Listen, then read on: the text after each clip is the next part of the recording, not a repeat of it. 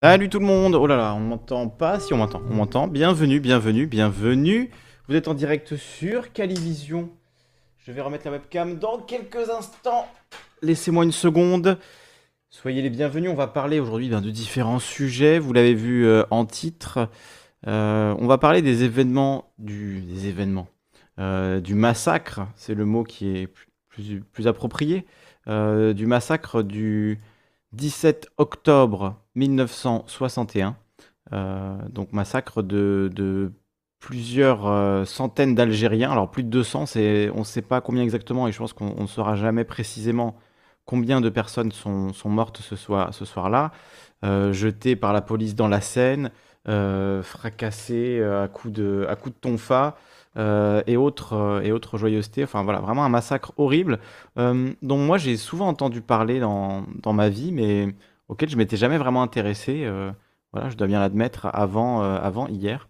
Euh, donc pour les 60 ans de ce, de ce massacre, il y a une commémoration, on va prendre le temps d'en parler, et il y a eu aussi la, la mort de Colin Powell, qui va nous donner l'occasion de revenir un petit peu sur la guerre d'Irak, sur voilà, pas mal de pas mal d'événements qui, qui, ont eu lieu, et notamment ben, l'événement pour lequel on se souviendra de, Colin Powell, évidemment son mensonge à l'ONU. Donc peut-être pour les plus jeunes, ça va être l'occasion de revenir un petit peu là-dessus, sur euh, le, parcours de Colin Powell, la guerre d'Irak, ce mensonge à l'ONU avec la, la petite fiole.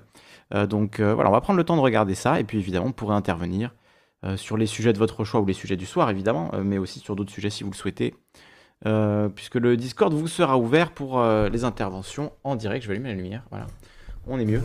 Euh, donc voilà, le, micro sera ouvert, vous pourrez intervenir, pourrez réagir, pourrez discuter avec nous en direct. Euh, demain, on fera une pause. Hein. Demain, on sera en pause. Là, ça, fait, euh, ça va faire le quatrième jour d'affilée qu'il y, a, y a live, hein, pour ceux qui ont suivi ce qui s'est passé ces derniers jours. Donc jeudi, il y a une petite pause. Vendredi, on a fait un live sur Zemmour en Corse. il est sur la chaîne YouTube celui-là samedi, euh, j'ai fait une, journée de, euh, live euh, sur Victor Ferry, mais c'était sur Twitch uniquement. Donc on a, regardé plein de vidéos de Victor Ferry, c'était absolument fascinant. C'est dans les rediffs sur Twitch si vous voulez voir ça. Et ça donnera plus tard ces sessions de recherche là en live, une vidéo un peu plus complète de, de réponses à Victor Ferry. Alors réponse, je sais pas, parce qu'il m'a pas vraiment adressé la parole, mais en tout cas, euh, j'ai des choses à lui dire quand même. On a regardé plein de vidéos, on, a, bien discuté de, son cas. Et euh, il y a une vidéo intéressante qui, va sortir prochainement sur la chaîne. Et d'ailleurs, il y a Furling qui m'a filé un, coup de main, je, le remercie beaucoup. Euh, voilà, qui regarde lui aussi de son côté des vidéos de Victor Ferry. Donc voilà, on va faire un petit travail collectif qui se terminera par une vidéo sur la chaîne, la chaîne Calivision que je publierai voilà, quand j'ai le temps. Mais cette webcam ne marche pas, c'est un, scandale. C'est un scandale. On devrait avoir une amélioration au niveau webcam prochainement. prochainement, dans les, semaines, les mois à venir. Euh, alors, est-ce que ça fonctionne? Non, ça ne marche pas. Quel enfer. Quel enfer. Ok, bon, pas de webcam. Mais bien tant pis, on fait de la radio, hein, donc vous le savez. Alors, on va se mettre... Euh, les petites euh, infos qui, vont bien. Donc le massacre euh, du 17 octobre 61. Je vais vous mettre au moins l'image du sujet et après essayer de, réparer cette, euh, cette webcam. Webcam coquinou qui ne veut pas fonctionner ce soir. Donc voilà, massacre du 17 octobre 61. Le préfet de police de Paris dépose une gerbe de fleurs. Des centaines de manifestants dans les rues. donc il y a eu effectivement ce geste inédit de la part d'un préfet de police, puisqu'il a déposé une, gerbe de fleurs aux morts du 17 octobre 61, donc sans plus de précision. Euh, on va regarder ça ensemble, mais j'essaie juste de quand même refaire marcher cette bonne vieille webcam. Ok, on dirait que cette fois ça fonctionne. Et je vais également mettre le chat parce que je ne vois absolument pas vos messages depuis le début. Euh, donc désolé. Un bonjour à tous ceux qui sont avec nous. Euh, on affiche le chat et on est ensemble. Euh, tac, tac, tac. Ferry défi Papacito. Oui, j'ai regardé ça, j'ai regardé. Euh, pas très intéressant, honnêtement. Salut Harry, salut Gérard, salut Ciao, salut Custino, salut Toto, salut Pierre, salut Aurélien, salut Tim, salut Jude, bienvenue à toi, Ju ID, pardon. Bienvenue GetGroll, bienvenue Julien, bienvenue JC, Le Liseron, GetGroll, Cassandra, bienvenue à toi. Bienvenue à Furling qui est avec nous, etc., etc. Je vous salue tous euh, bien bas. Installez-vous confortablement, comme on dit, mettez un petit pouce bleu. N'hésitez pas à partager le live également si le cœur vous en dit. D'ailleurs, je ne l'ai pas mis sur Twitter. Je vais aller le partager sur Twitter très rapidement. Et on va commencer donc la lecture de cet article du Monde. On va commencer avec celui-là, l'article du Monde sur le massacre du 17 octobre 61. Euh, donc euh, voilà, on parle du massacre du 17 octobre 1961. Hier soir, il y a eu un live euh, sur la chaîne de, Wissam. Je vais vous le retrouver tout de suite, comme ça je vous, le mets et je le mettrai dans la description. donc ce live de, sur la chaîne Wissam Gzelka, je ne sais pas si on prononce comme ça, donc, où ils ont discuté hier de, de cet événement, euh, de la commémoration du coup des, des 60 ans, euh, avec euh, notamment un, rescapé, Raïm Reziga, qui était, qui présent. Donc je vous mets le lien de ce live si vous voulez voilà, avoir un autre point de vue là-dessus. C'est les indigènes de la République, Wissam Gzelka et toute l'équipe. Enfin toute l'équipe non, mais en tout cas une partie de l'équipe qui ont discuté hier de, ça. C'était très intéressant. J'ai suivi la fin du live. Et c'était vraiment très intéressant. N'hésitez pas, euh, voilà, ça fait un bon complément d'information. Ils diront forcément des choses euh, que, je ne, que dirai pas. donc, enfin voilà, ils ont un autre point de vue quoi, sur toutes ces, toutes ces questions-là. donc n'hésitez pas à aller, voir le, aller voir ça. Je le mets moi aussi dans mes liens pour que ce soit dans la description. Tant que c'est en ligne, profitez-en. J'aimerais savoir, c'est important des événements qui ont 60 ans. En quoi c'est important des événements qui ont 60 ans? Ben, Ce qui est important, c'est plus la récupération politique et euh, le, la mémoire, en fait, la question de la mémoire. Parce que, pour le coup, c'est ça qui est intéressant avec ces événements-là aussi, c'est que pour le coup, on n'a peut-être jamais dans l'histoire de France autant parlé euh, des événements du 17 octobre 61 qu'aujourd'hui. Euh, donc c'est ça aussi, c'est que peut-être il y a eu un déficit de mémoire sur cette question-là précisément. tu vois, c'est il y a plein d'autres événements dont on a beaucoup plus parlé euh, que de, ces 200 morts, euh, plus de 200 morts du 17 octobre 61. Donc euh, voilà, c'est possible que dans l'histoire de France, il n'y ait jamais eu un moment dans ces 60 ans d'histoire depuis que cet événement a eu lieu, où on en ait autant parlé, où c'est été autant discuté et autant présent dans les consciences et dans les esprits. Et moi-même, je le disais au début de l'émission, cette histoire-là, j'en ai entendu parler plusieurs fois, mais voilà, juste entendu parler, quoi. les Algériens noyés dans la Seine, la police qui noie des Algériens, voilà, c'est un truc que j'avais entendu euh, vraiment beaucoup de fois dans les milieux de gauche, etc. Mais en fait, j'avais jamais vraiment euh, pris le temps de, lire la fiche Wikipédia. Peut-être qu'on devrait commencer par ça, on va faire ça.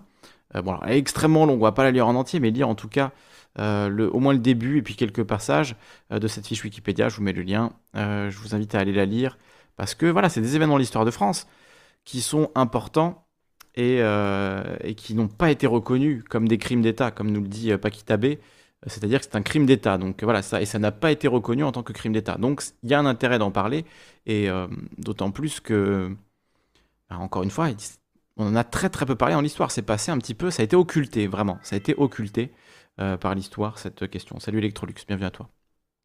C'était De Gaulle qui était président. Bah oui, il me semble bien. Oui, bien sûr. Tout à fait. Ordonné par Maurice Papon, euh, donc je vous lis l'article de Wikipédia, puis comme ça on va rentrer dans le, dans le sujet euh, tranquillement. Voilà, j'ai cliqué, j'ai mis ce clic. Je ne voulais pas ouvrir ça. Donc c'est dans le contexte de la guerre d'Algérie, évidemment. Ben, guerre d'Algérie, sujet euh, ô combien tabou en France, hein, dont il est difficile de parler même encore aujourd'hui. Et voilà, moi, je n'ai pas particulièrement de, connaissances sur la guerre d'Algérie, mais je sais que c'est un sujet sur lequel j'ai souvent questionné des gens qui s'y connaissaient mieux que moi, et j'ai toujours senti une très très grande tension euh, sur cette question-là. On sent que c'est voilà, un des grands tabous de, l'histoire de France et un, des sujets de l'histoire dont il est difficile de parler. Donc j'espère que ce soir, on pourra, euh, on pourra euh, en, parler. Donc massacre du 17 octobre 61. c'est une répression meurtrière par la police française d'une manifestation d'Algériens organisée à Paris par la Fédération de France du FLN. Donc c'était une manifestation pacifique. c'était vraiment le mot d'ordre de la manifestation, c'était on ne ramène aucune arme il n'y aura aucune violence, on ne fait aucune violence. Et voilà, c'était vraiment une manifestation 100% pacifique avec des femmes, des enfants. Euh, donc euh, voilà, c'est une manifestation qui était préparée en secret euh, pour faire un boycott du couvre-feu qui était nouvellement appliqué aux seuls maghrébins, comme on disait à l'époque, les Français d'Algérie, les Français musulmans d'Algérie. donc voilà, eux, ils avaient un couvre-feu à l'époque. Et il y avait des attentats donc à l'époque, alors je vous lis la fiche Wikipédia tout simplement, alors que les attentats du Front de Libération Nationale, FLN, frappent les forces de l'ordre depuis plusieurs mois, L'initiative non déclarée aux autorités se veut cependant pacifique. Le FLN, qui voit un moyen d'affirmer sa représentativité, y appelle tous les Algériens, hommes, femmes et enfants, et leur interdit le port d'armes. Les défilés nocturnes sur les grandes artères de la capitale donnent lieu à des affrontements au cours desquels les policiers font feu. La brutalité de la répression qui se poursuit au-delà de la nuit du 17 dans l'enceinte des centres d'internement fait plusieurs centaines de blessés et de nombreux morts. Donc il y a eu des tas et des tas de gens euh, tabassés euh, quand c'est pas carrément tué euh, par arme à feu, par tabassage, euh, jeté dans la Seine, etc. Le nombre de ces morts reste discuté. Au fil des dernières décennies, les évaluations ont oscillé entre les décomptes minimaux des rapports officiels et les estimations d'historiens assis sur des périodes plus ou moins larges. Donc la fourchette quand même, elle va de 38 à plus de 200 morts. Donc déjà juste quand il y a une fourchette comme ça pour un événement récent dans l'histoire de France, on voit bien qu'il y a une volonté de pas trop chercher, de pas trop remuer, et donc euh, voilà, c'est quand même euh, c'est quand même dramatique qu'un événement euh, récent de l'histoire de France soit si mal documenté, alors qu'on parle quand même de entre 38 et 200 morts, quoi. Donc de 38 à 48 selon les rapports officiels, ou de 98 à plus de 200 selon la période couverte par l'estimation. et donc c'était effectivement Maurice Papon, qui était préfet de Paris, qui avait été aussi préfet pendant l'occupation, qui avait déporté des juifs. Donc voilà, il a déporté des juifs, massacré des, des Algériens. Une grande figure de la France, Maurice Papon. J'imagine que Éric Zemmour euh, ne tarirait pas d'éloges sur ce personnage de l'histoire de France, n'est-ce pas? N'est-ce pas? Euh, Donc, voilà, entre 38 et 200 morts. Donc nous, on va, on va rester sur le chiffre maximum parce que je pense que c'est. C'est je ne sais rien, je sais pas si c'est le plus probable ou quoi, mais en tout cas, euh, s'il y a eu euh, plus de 200 morts, ben, je, trouverais ça horrible de dire ah, il n'y a eu que 38 morts. Vous voyez, vous voyez ce que je veux dire? Euh, En mémoire des gens qui sont morts ce, soir-là, dans cette répression-là, je pense que prendre le chiffre le plus haut n'est pas, pas exagéré. donc voilà, on parle de plus de 200 morts le 17 octobre 61. Ces suites ne sont longtemps perçues que comme l'un des nombreux épisodes liés à la guerre d'Algérie, à partir des années 90, ils font l'objet d'un traitement médiatique, puis politique plus important à la suite de la publication d'études historiques, de romans, d'un recueil photographique et surtout du retentissant procès Papon, préfet de police de Paris en fonction en 61, alors jugé pendant ses actes pendant l'occupation. En 2012, à l'occasion du 51e anniversaire de la manifestation, le président de la République, François Hollande, reconnaît avec lucidité, au nom de la République, la sanglante répression au cours de laquelle ont été tués des Algériens qui manifestaient pour leur droit à l'indépendance. Euh, donc on va pas euh, s'apesantir sur le contexte historique, je vous laisserai aller lire, euh, lire tout ça. Donc on voit voilà, les attentats à l'époque qui étaient faits par le FLN sur des policiers. Donc 47 policiers tués entre 57 et octobre 61. Donc évidemment, hein, c'était extrêmement, extrêmement violent, la, la, répression du FLN. Mais là, c'était pas le cas ce soir-là. C'est-à-dire que, de toute façon, quand bien même, hein, dire quand bien même il y aurait eu un policier qui était mort, ça n'aurait jamais justifié de jeter à la scène 50, 100, 200 personnes, euh, de, tirer des balles dans la tête, etc. Évidemment que c'est injustifiable. Euh, mais là, ce soir-là, il n'y a eu en plus aucune violence de la part des manifestants. C'est ça, le, c'est ça la réalité. Il n'y a eu aucun mort euh, du côté de la police. par contre, il y a eu voilà, plus de 200 morts de l'autre côté. quoi. Youssef exprimait la notion de pogrom car des milliers de personnes ont été déplacées et gardées pendant des jours dans des conditions dégueulasses. Alors oui, c'est un autre aspect. Ça, c'est dans une vidéo du média. Je vous mettrai le lien de la vidéo du média où ils en, parlent aussi. Et dans le live de Wissam également, euh, ils en parlent. Je vous mettrai tous ces liens pour que vous alliez voir ça. Mais euh, c'est important quand même de garder cette mémoire-là. Et Emeric qui nous envoie 17 personnes avec un raid. Merci beaucoup, Emeric. Quel plaisir. Merci, merci. Le lobby.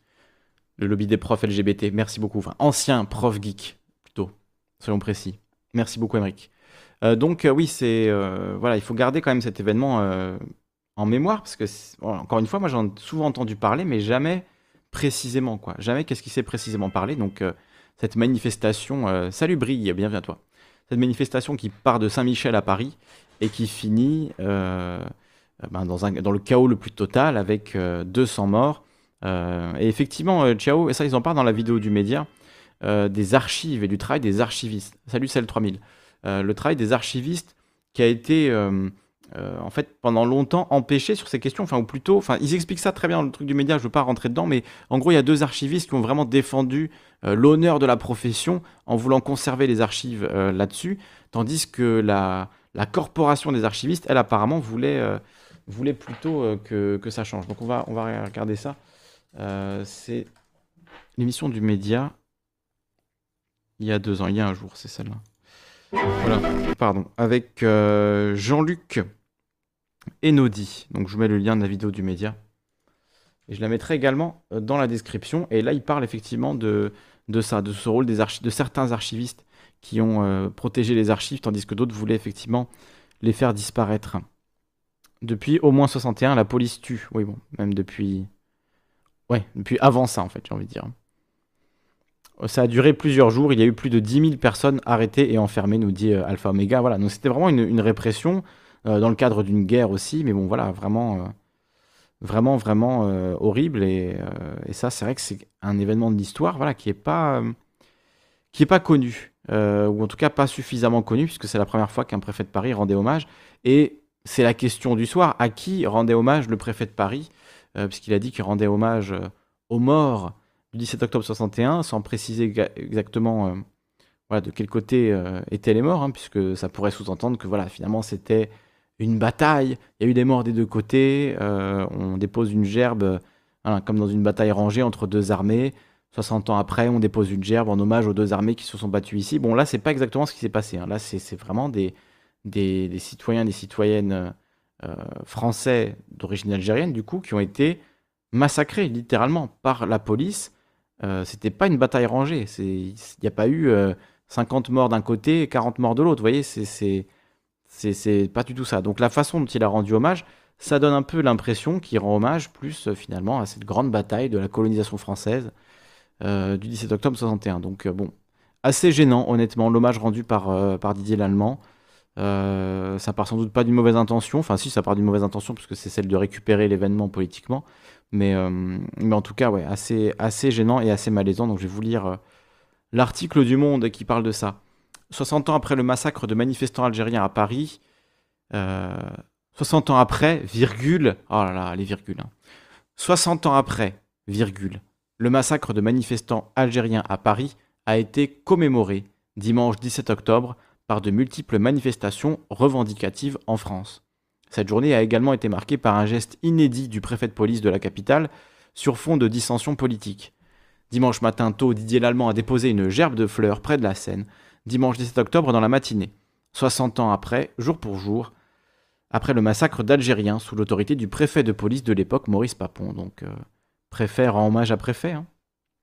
Ouais, c'est un peu scandaleux. C'est vrai que, tu vois, c'est, peut pas s'empêcher de ressentir un grand malaise, même si, évidemment, que euh, la, demande que l'État reconnaisse ce massacre, euh, elle est légitime, elle est réelle, elle est importante. Et voilà, le fait que Macron l'ait reconnu, même un peu du bout des lèvres, sans dire que c'est un crime d'État, etc., c'est déjà un, tout petit début, mais déjà un bon début par rapport à euh, ne pas reconnaître du tout officiellement. Quoi. Enfin voilà, il y avait la petite phrase de Hollande, mais bon, ça, voilà, il faut quand même 60 ans pour que ce genre de choses, on puisse enfin les dire. Vous vous rendez compte quand même comme c'est compliqué Au moment où Didier Lallemand a déposé la gerbe de fleurs au niveau du pont Saint-Michel, peu après 8 heures, la sonnerie aux morts a résonné, puis une minute de silence a été respectée à la mémoire des morts du 17 octobre 61 selon les paroles prononcées par une représentante de la préfecture de police.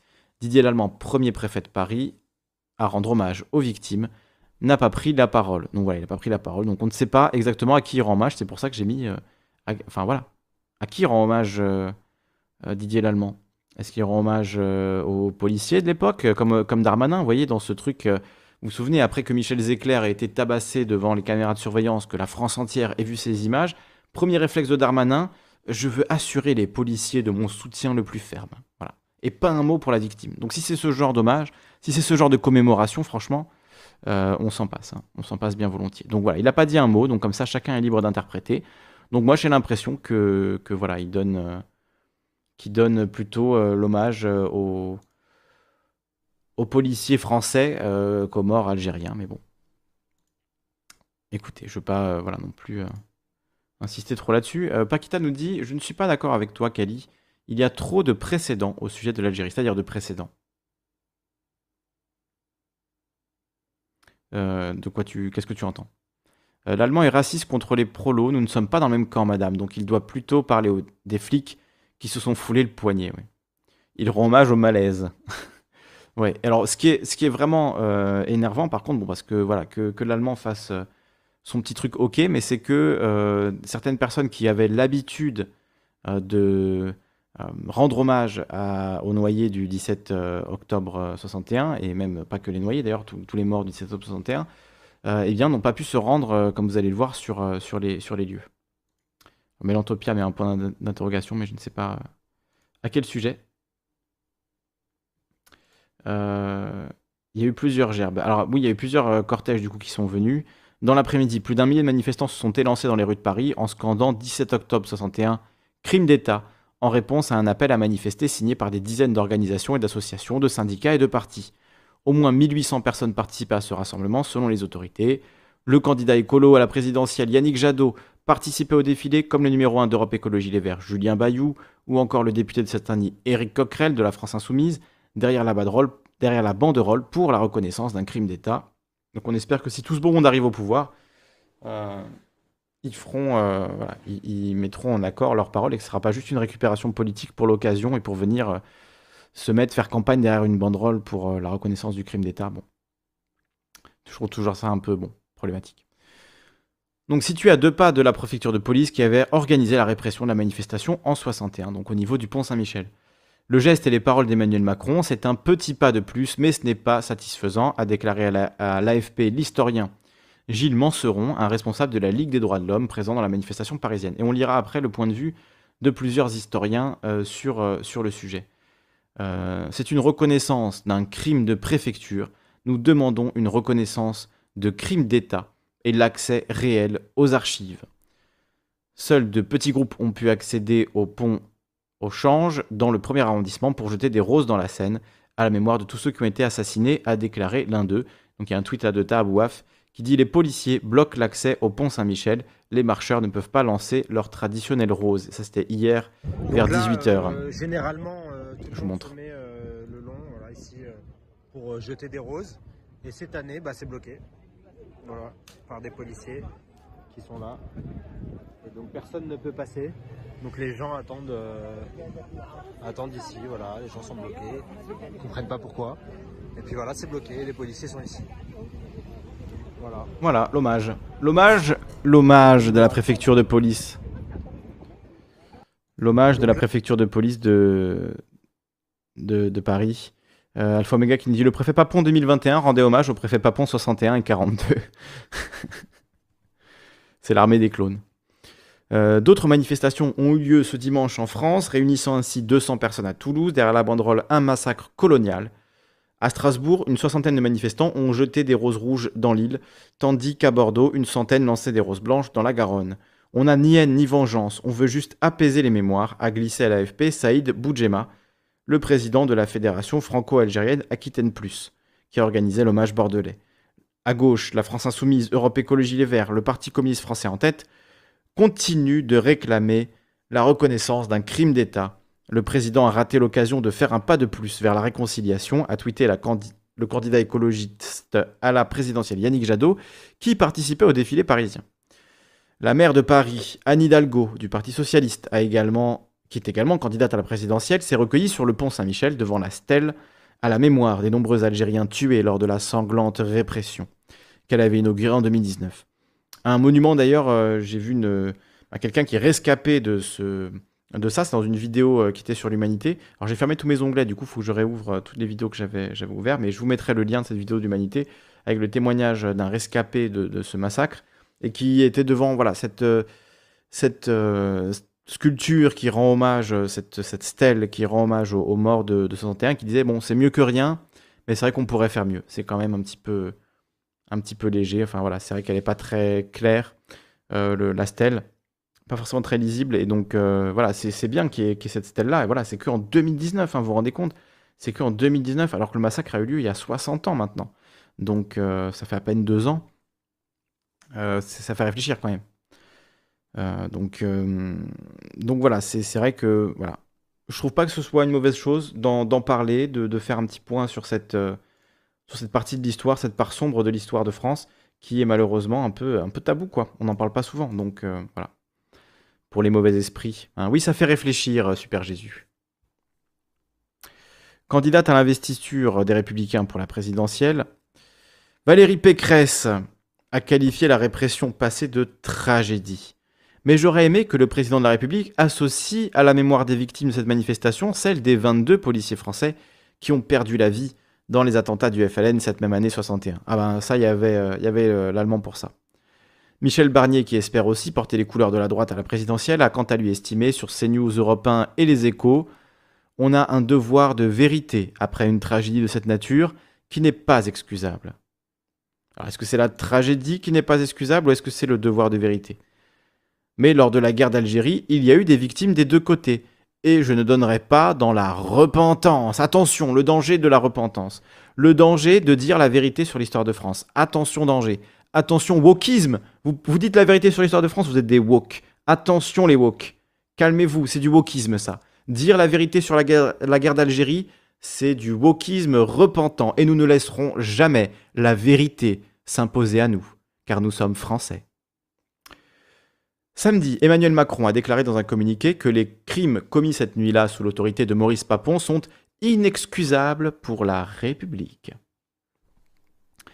La répression fut brutale, violente, sanglante. Près de 12 000 Algériens furent arrêtés et transférés dans des centres de tri, au stade Pierre de Coubertin, au Palais des Sports et dans d'autres lieux. 12 000 Algériens hein, arrêtés euh, alors qu'ils manifestaient pacifiquement. Outre de nombreux blessés, plusieurs dizaines furent tués, leurs corps jetés dans la Seine. De nombreuses familles n'ont jamais retrouvé la dépouille de leurs proches disparus cette nuit-là. Le président de la République rend hommage à la mémoire de toutes les victimes. Il n'y a même pas eu de funérailles hein, pour, euh, pour ces personnes-là. C'est pour ça aussi que c'est, voilà, même si c'est très tard, c'est jamais trop tard pour rendre hommage à des gens qui sont morts et qui n'ont même pas eu euh, de, de, funérailles. Quoi. Geste inédit pour un président français, M. Macron a participé samedi à un hommage sur les berges de la Seine, à la, à la hauteur du pont de Bézon. Ce pont avait été emprunté il y a 60 ans par des manifestants algériens qui arrivaient du bidonville voisin de Nanterre à l'appel de la branche du Front de Libération Nationale installée en France, donc la Fédération de France du FLN algérien. Le président est allé déposer une gerbe puis a observé une minute de silence avant de s'entretenir avec des proches des victimes. Il n'a en revanche pas tenu de discours. Des militants ont regretté que le président n'ait pas réellement reconnu, comme il le demande, un crime d'État. Que M. Macron dénonce les crimes, les crimes inexcusables perpétrés, c'est très dur à dire. Cette phrase est très très dure à dire, je me concentre. Que M. Macron dénonce les crimes inexcusables perpétrés cette nuit-là contre ces Algériens venus manifester pacifiquement dans la capitale contre un couvre-feu n'est pas suffisant à déplorer Raïm Reziga, 81 ans, ancien de la Fédération de France du FLN. Non, l'actualisation de la page. Monsieur Macron joue sur les mots par rapport à son électorat, dont les nostalgiques de l'Algérie française, a estimé ce militant lors de débats organisés à Paris par SOS Racisme et réunissant des acteurs de cette page sanglante de l'histoire de France et des jeunes d'Île-de-France. Donc euh, pourquoi est-ce que les, propos de Macron ont été critiqués, notamment par des historiens? Ben, On va le lire dans cet article de France 24. Voilà, on, fait, le point et après on en discute. Hein. Pour beaucoup d'historiens, la déclaration d'Emmanuel Macron samedi est une déception. Le président n'a finalement pas qualifié le massacre d'Algériens à Paris le 17 octobre 61 de crime d'État, en France, la droite et l'extrême droite ont, elles, dénoncé une déclaration perçue comme un nouvel acte de repentance, tandis qu'en Algérie, le président Tebboune a fustigé le colonialisme chronique de la France. Donc euh, là, Macron, ah voilà, il s'est mis dans une position, il est entre le marteau et l'enclume. À force de faire une campagne ultra droitarde, euh, tu te fais rattraper par euh, voilà, les gens qui voient du wokisme à tous les étages. Et en même temps, de l'autre côté, il y a aussi l'Algérie, évidemment, qui, a des choses à dire à la France, vu que ces reconnaissances du bout des lèvres, j'imagine, ne sont pas euh, suffisantes à leur goût. Des crimes inexcusables pour la République. Les propos d'Emmanuel Macron samedi 16 octobre, publiés par communiqué à l'occasion de la commémoration du massacre d'Algériens à Paris le 17 octobre 61, ont suscité nombre de réactions parmi les militants, historiens, ainsi que la classe politique, parfois de manière contradictoire. Donc la phrase est des crimes inexcusables pour la République. C'est un peu bizarre comme formulation, euh, surtout que j'imagine que chaque mot a été pesé. Quand on, fait un communiqué comme ça, chaque mot est pesé. Donc, voilà, on peut vraiment euh, regarder la manière dont ça a été formulé. Donc voilà la formulation. Hein. Les crimes commis cette nuit-là sous l'autorité de Maurice Papon sont inexcusables pour la République. Donc c'est la République qui considère que ces crimes sont inexcusables Est-ce que c'est pas juste l'humanité en fait qui, considère que tuer 200 manifestants euh, pacifiques et en blesser des centaines et des milliers d'autres, euh, en arrêter illégalement des dizaines de milliers, est-ce que c'est pas euh, ça qui rend ces actes inexcusables? Non, c'est pour la République. Hein. C'est pour la République. Emmanuel Macron a reconnu samedi 16 octobre une vérité incontestable lors de la cérémonie officielle pour les 60 ans du massacre des Algériens du 17 octobre 61, allant plus loin que la sanglante répression admise par François Hollande en 2012, a indiqué l'Élysée. Le chef de l'État a déposé en milieu d'après-midi une gerbe, pensant l'a lu, blablabla, il a fait une minute de silence. Des tirs à balles réelles se sont produits à cet endroit et des corps ont été repêchés dans la Seine, rappelle l'Élysée, pour expliquer le choix de ce lieu de commémoration de la répression dont le nombre de morts est estimé par les historiens à au moins plusieurs dizaines, le bilan officiel n'en dénombrant que trois. Ah oui, officiellement à l'époque, ils ont dénombré trois. Donc euh, un parce que c'était un, occidental qui avait été tué, et deux autres euh, parce que c'était l'AFP qui les avait relayés, qui avait dit deux, Algériens ont été jetés dans, dans le pont à cet endroit-là. Ils avaient relayé cette information-là, mais sur les dizaines d'autres, voire les centaines d'autres, il n'y a rien eu pendant euh, des, des décennies en fait. Hein, envie de déposer un autre type de gerbe. Tu m'étonnes. La France, donc ça c'est l'Élysée qui a tweeté, la France regarde toute son histoire avec lucidité et reconnaît les responsabilités clairement établies dans la tragédie du 17 octobre 61. La tragédie. Euh, oui, donc c'est un crime d'État, du coup, on est d'accord? Ben non, puisque Macron n'a pas dit que c'était un crime d'État. Emmanuel Macron, premier président français né après la guerre d'Algérie achevée en 62, est aussi le premier de la Ve République à se rendre sur un lieu de mémoire où se tiendra cette commémoration. Donc voilà. La politique des petits pas. Hein. Pourquoi ça parle d'Israël sur le chat YouTube Je sais pas, sans doute des faf. J'imagine. Enfin, pas que les faf qui parlent d'Israël, mais voilà, c'est le chat YouTube, quoi, donc on connaît. Hein. Euh, donc, quand on dit euh, les, les historiens, on espérait plus, frilosité, occasion ratée, de nombreux militants sont déçus. Alors moi, je voulais revenir sur ce que disaient les historiens, ce qu'on a entendu des militants euh, tout à l'heure. Euh, donc la déclaration d'Emmanuel Macron est très en deçà de ce que nous étions en droit d'attendre, euh, dénonce, ça c'est Olivier Lecourt Grand Maison, qui dit il s'agit d'un petit pas qui va permettre à Emmanuel Macron de ne pas en faire un plus grand. Et il dit ces déclarations sont très en dessous de ce que nous étions en droit d'attendre, dénonce-t-il jugeant que le massacre des manifestants algériens euh, en octobre 61 est indéniablement un crime d'État. Croire ou ne faire croire qu'un instant que Maurice Papon, qui était alors préfet de police de Paris, ait pu agir tout au long du mois d'octobre 61 et le 17 octobre en particulier de sa libre initiative et que la responsabilité du Premier ministre et donc du gouvernement dans sa totalité n'est pas engagée est une mauvaise fable. Et c'est vrai qu'il y a un nom qu'on n'entend pas, hein, euh, c'est euh, De Gaulle que savait De Gaulle, qu'a décidé De Gaulle, qu'a demandé De Gaulle. Évidemment qu'il était au courant de ce type de répression. Je veux dire, euh, c'est l'évidence. Tout comme Macron est très au courant de ce que fait, euh, qu'a fait la police de Castaner au gilet jaune. Hein. Vous êtes, enfin voilà, on est quand même d'accord.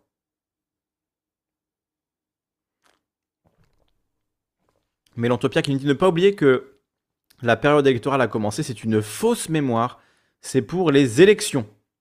Alors, attention quand vous dites des choses comme ça. Euh, dire c'est une fausse mémoire, c'est vraiment extrêmement insultant pour les gens qui, euh, depuis des années, se battent pour faire entendre cette mémoire, pour la faire connaître.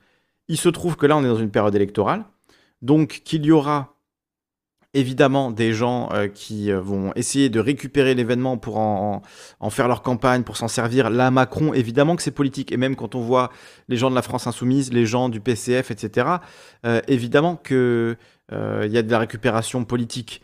Mais ce qui compte, c'est euh, la récupération euh, publique, si j'ose dire, que le public s'approprie cette histoire, l'intègre euh, dans sa, vision de l'histoire de France et que on rend hommage aux victimes de ce massacre. Et ça, je suis désolé, mais il y a des, associations qui se battent depuis des années. Quand ça n'intéressait personne, elles étaient là en fait. Et c'est grâce à elles aujourd'hui qu'on en parle. Donc, il faudrait leur rendre quand même un, sacré coup de chapeau, un sacré hommage à celles qui se sont battues pour ça. Donc, c'est pas une fausse mémoire. Par contre, qu'elle soit récupérée, je comprends bien ce que tu veux dire, hein, Mélantopia, mais qu'elle soit récupérée aujourd'hui par des politiques, ça c'est évident, ça c'est clair. Et euh, même Zemmour, qui tu vois, fait une petite sortie euh, négationniste sur le truc en mode Ah non, c'est parce qu'à l'époque c'était la guerre, etc. Ils ont tué des policiers ce soir-là, c'est ce qu'il faut. Euh, voilà, c'est. Chacun va aller tirer le truc dans son sens et dans le sens de son parti et de sa politique, etc. C'est le jeu, malheureusement, très sale. Et moi, j'avoue que je trouve ça problématique et, extrêmement dérangeant. Évidemment. Mais c'est pas pour ça que nous, en tant que citoyens lambda, on ne doit pas en parler et, s'approprier cette histoire-là. Donc voilà. Mais je vous ai pas traité de facho dans le chat. C'est juste qu'il y a plein de fachos dans le chat YouTube en général. Et en général, quand ça part sur euh, Israël, mentionner que les gens sont juifs, etc., ben souvent, c'est les petits fafounets du chat YouTube, on les connaît. Hein. C'est-à-dire qu'on parle de trucs qui n'ont absolument rien à voir et ils viennent te ramener Israël et le judaïsme, etc. Donc bon, c'est toujours c'est toujours eux qui nous amènent ce genre de plaisir. Et pas que Israël soit un sujet euh, tabou ou quoi que ce soit. J'en parle euh, quasiment une fois par mois. Je fais une, émission sur ce qui se passe en Israël. Euh, j'en ai fait une la semaine dernière, une petite capsule sur le, les liens entre les GAFAM et le gouvernement israélien pour le contrôle des Palestiniens, etc. Donc, c'est pas que ce soit un sujet tabou ou quoi que ce soit. On en parle. voilà, très librement et sans problème. C'est qu'il y a des gens qui ont une obsession, il y a des gens qui sont obsédés par certains sujets, et pour certains, ben, c'est Israël. Et évidemment, voilà, se cache derrière l'antisionisme pour euh, faire passer des choses bien plus graves. Et je mets pas tous les gens qui euh, critiquent Israël dans le même panier, mais euh, vu que je connais un peu le chat YouTube, je sais que c'est ce genre de, choses parfois qui, qui peuvent dériver. Donc voilà, j'ai pas le temps de lire tout le chat, donc épargnez-moi ce genre de message, par pitié. donc voilà, je sais pas si vous avez des interventions là-dessus. On peut déjà peut-être faire une première ouverture de micro. On va se mettre dans la salle de conférence. On va commencer. 17 octobre 1961. Et on va parler après de Colin Powell. Vous m'entendez pas On va parler après de Colin Powell qui euh, nous a quittés aujourd'hui. Euh, il était double vacciné, il est mort du Covid, tout va bien. Et c'était un des architectes euh, des crimes et des mensonges de la guerre d'Irak qui ont fait quand même un, million de morts. pareil, là c'est une estimation. On, on, est dans la soirée des fourchettes macabres, mais là aussi il y a une fourchette entre 100 000 et 1 million de morts. Euh, la guerre d'Irak. Donc au moins 100 000 morts, mais jusqu'à 1 million 200 000 morts. Donc euh, voilà, la fourchette est quand même excessivement large. Euh, et, effectivement, c'est aussi un sujet qu'on va aborder tout à l'heure. Mais donc, je voulais d'abord vous donner la parole. Sur ce premier sujet, j'ouvre la prise de parole. Si vous voulez venir discuter avec nous dans la salle de conférence, voilà, vous pouvez demander la parole et je vous la donnerai. si ça fonctionne, normalement c'est bon, je vous mets le lien Discord pour intervenir. Et voilà. Donc euh, voilà, si vous voulez intervenir, vous levez la main dans le Discord et on vous, écoute. Euh, je vais continuer à lire les histoires. Il y a aussi euh, l'historien Benjamin Stora, qui est un des spécialistes de la, guerre d'Algérie, qui est auteur d'un rapport. salut Nesque, bienvenue à toi. qui est auteur d'un rapport sur la colonisation, sur la mémoire de la colonisation et de la guerre d'Algérie, remis à l'Élysée en janvier 2021. Il a défendu l'approche du président, jugeant qu'elle constitue une avancée. C'est la première fois qu'un chef de l'État en exercice utilise le mot crime et la colle à la question de l'État et donc à la République, a-t-il déclaré sur France Inter. Donc on y arrive tout doucement, tout doucement, tout doucement. Le 17 octobre 61, une manifestation pacifique de quelques 30 000 Algériens à l'appel de la Fédération française du FLN avait été réprimée dans le sang par le préfet de police, par le préfet de police Maurice Papon, c'est lui, il, a vraiment été dans tous les bons coups de l'histoire de France. Hein, euh, l'histoire du XXe siècle. Hein, c'est... Il est mort de quoi, Maurice Papon euh, Je crois qu'il est mort. Euh, il est sorti de prison et, il est mort dans son lit, je crois. Hein, d'être vieux, quoi. Le nombre de morts est estimé par les historiens à au moins plusieurs dizaines, dont certains tués par balles et jetés dans la Seine. Vous vous rendez compte quand même en France, dans les années 60, enfin, je veux dire, ma mère était née. Enfin, ça, c'est. Voilà, ça c'est l'histoire que, que la cancel culture de droite et d'extrême droite euh, veut, voilà, veut vous faire euh, oublier et dont, cette culture-là ne veut pas parler. Euh, ah bah Tim veut parler. Évidemment, Tim a toujours un tunnel sous la main. Donc on va le faire venir, évidemment. J'ai la fin de l'article rapidement, tant qu'il allume son micro, etc. Donc à droite, certaines personnalités politiques considèrent néanmoins qu'Emmanuel Macron, ça, ça donne à une forme de repentance excessive. La propagande victimaire anti-française du président Macron est indécente. Nous attendons toujours la commémoration par le président du massacre d'Oran du 5 juillet 62, où le FLN a massacré plusieurs centaines de pieds noirs et de harkis fidèles à la France. C'est indigné Eric Ciotti. Donc voilà, alors c'est marrant parce qu'il nous parle de concurrence victimaire, de propagande victimaire, mais lui immédiatement il met en concurrence avec un autre événement tragique de la guerre d'Algérie. Évidemment, c'était une guerre, c'était sale des deux côtés, c'était horrible des deux côtés, et il y a eu des, massacres et des tragédies des deux côtés. Là, ce soir, on parle effectivement des événements du 17 octobre de 61, euh, mais voilà, il y en a certains pour qui le réflexe c'est d'aller tout de suite prendre euh, un autre événement et dire mais regardez, il y a eu ça aussi. De son côté, la présidente du Rassemblement national a reproché à Emmanuel Macron une approche trop douce vis-à-vis de l'Algérie. Alors que l'Algérie nous insulte tous les jours, Emmanuel Macron continue à rabaisser notre pays. Ses repentances à répétition deviennent insoutenables et attentes à l'image de la France. Alors, je comprends vraiment pas du tout le rapprochement que fait Marine Le Pen dans cette euh, phrase. Je l'avais pas vu avant, euh, mais ça n'a aucun sens ce qu'elle dit. C'est-à-dire que euh, la question, c'est pas l'Algérie aujourd'hui en tant que pays. C'est pas envers l'Algérie en tant que pays. C'est envers les Algériens français. Les gens qui ont été massacrés, c'était des Français. C'était des musulmans algériens français. Donc, euh, donc ceux qui ont été, donc c'est un problème de la France envers elle-même. C'est un massacre euh, de l'ordre d'une guerre civile en fait, d'une police qui massacre son propre peuple. Donc certes, il y avait une guerre entre l'Algérie et la France à ce moment-là, euh, mais en l'occurrence, le, massacre du 17 octobre 61, c'est bien la France qui a massacré des citoyens français, alors qu'ils étaient des citoyens de seconde classe, qui étaient considérés euh, voilà, comme des sous-français tout ce qu'on veut, mais c'est la réalité. Il n'y avait pas d'État algérien à l'époque. Donc euh, dire ah oui Macron se prosterne devant l'État algérien, non. Macron, là, s'il fait un, geste de repentance, c'est envers les Français. C'est la police qui a massacré des Français. Donc c'est pas envers les, Algériens. Alors, c'est particulièrement envers les Algériens, évidemment, parce que là, on parle d'Algériens qui ont été massacrés, mais en soi, euh, la police française a massacré euh, son, le peuple à de nombreuses reprises. Donc, euh, pour moi, c'est plutôt dans ce truc-là que ça s'inscrit, dans, la prise de conscience que l'État, effectivement, par le passé, a massacré. Et j'imagine d'ailleurs que dans 60 ans, comme le préfet allemand l'a fait sur le pont Saint-Michel, il y a peut-être un préfet de police en 2081 qui posera une gerbe de fleurs à l'Arc de Triomphe en hommage aux Gilets jaunes éborgnés par l'État français euh, dans les années 2020. Vous voyez ce que je veux dire? Ça, se, ça se décale toujours en, fait. En hommage à Castaner. En hommage, oui, à Castaner, oui, voilà, c'est ça. mais tu vois ce que je veux dire avec le, avec le, le, le, discours, le storytelling que ah ben, l'État français de 2081 euh, s'excuse pour le, mauvais comportement des préfets de 2021. C'est marrant. Ouais, ouais, moi je vois plutôt Castaner, puis euh, on aura euh, euh, les, les, flics qui ont le plus éborgné de gilets jaunes, qui ont déjà reçu des médailles, ils viendront faire les ouin ouin pour dire mmh. que c'était dur et qu'ils ont failli être submergés par cette violence insoutenable, etc. Ouais, Bon, bien, Tim, en tout cas, on t'entend présent. bienvenue à toi. Ouais, merci. Alors, rapidement sur la question des massacres et tout, je vais aller assez vite dessus, du, du massacre je vous ai mis dans la description le son du Go TSR. Il dit euh, avant c'était la mode, c'était la mode des Arabes dans la scène. Euh, bon, il y a effectivement, euh, je suis d'accord avec toi, qu'Alice visibilise un thème. Ça c'est bien. Maintenant, oui, voilà, le problème c'est qu'à force de faire une, campagne de, jouer droit tard, bah, il y a toujours plus droit tard que toi. Darmanin trouve Marine Le Pen molle, Zemmour trouve hmm. Marine Le Pen molle, etc. Donc on a un concours de droitard, Pécresse monte au créneau en disant qu'il faut faire euh, attention pour les flics, etc., etc. Je voudrais juste ajouter une chose, hein, c'est que Darmanin, il y a eu un portrait qui a été fait par Salomé sur Blast. Euh, je rappelle une chose, hein, c'est que Darmanin, euh, il vient, il a écrit pour l'Action française, et l'Action française n'est pas loin du massacre des Arabes dans la Seine.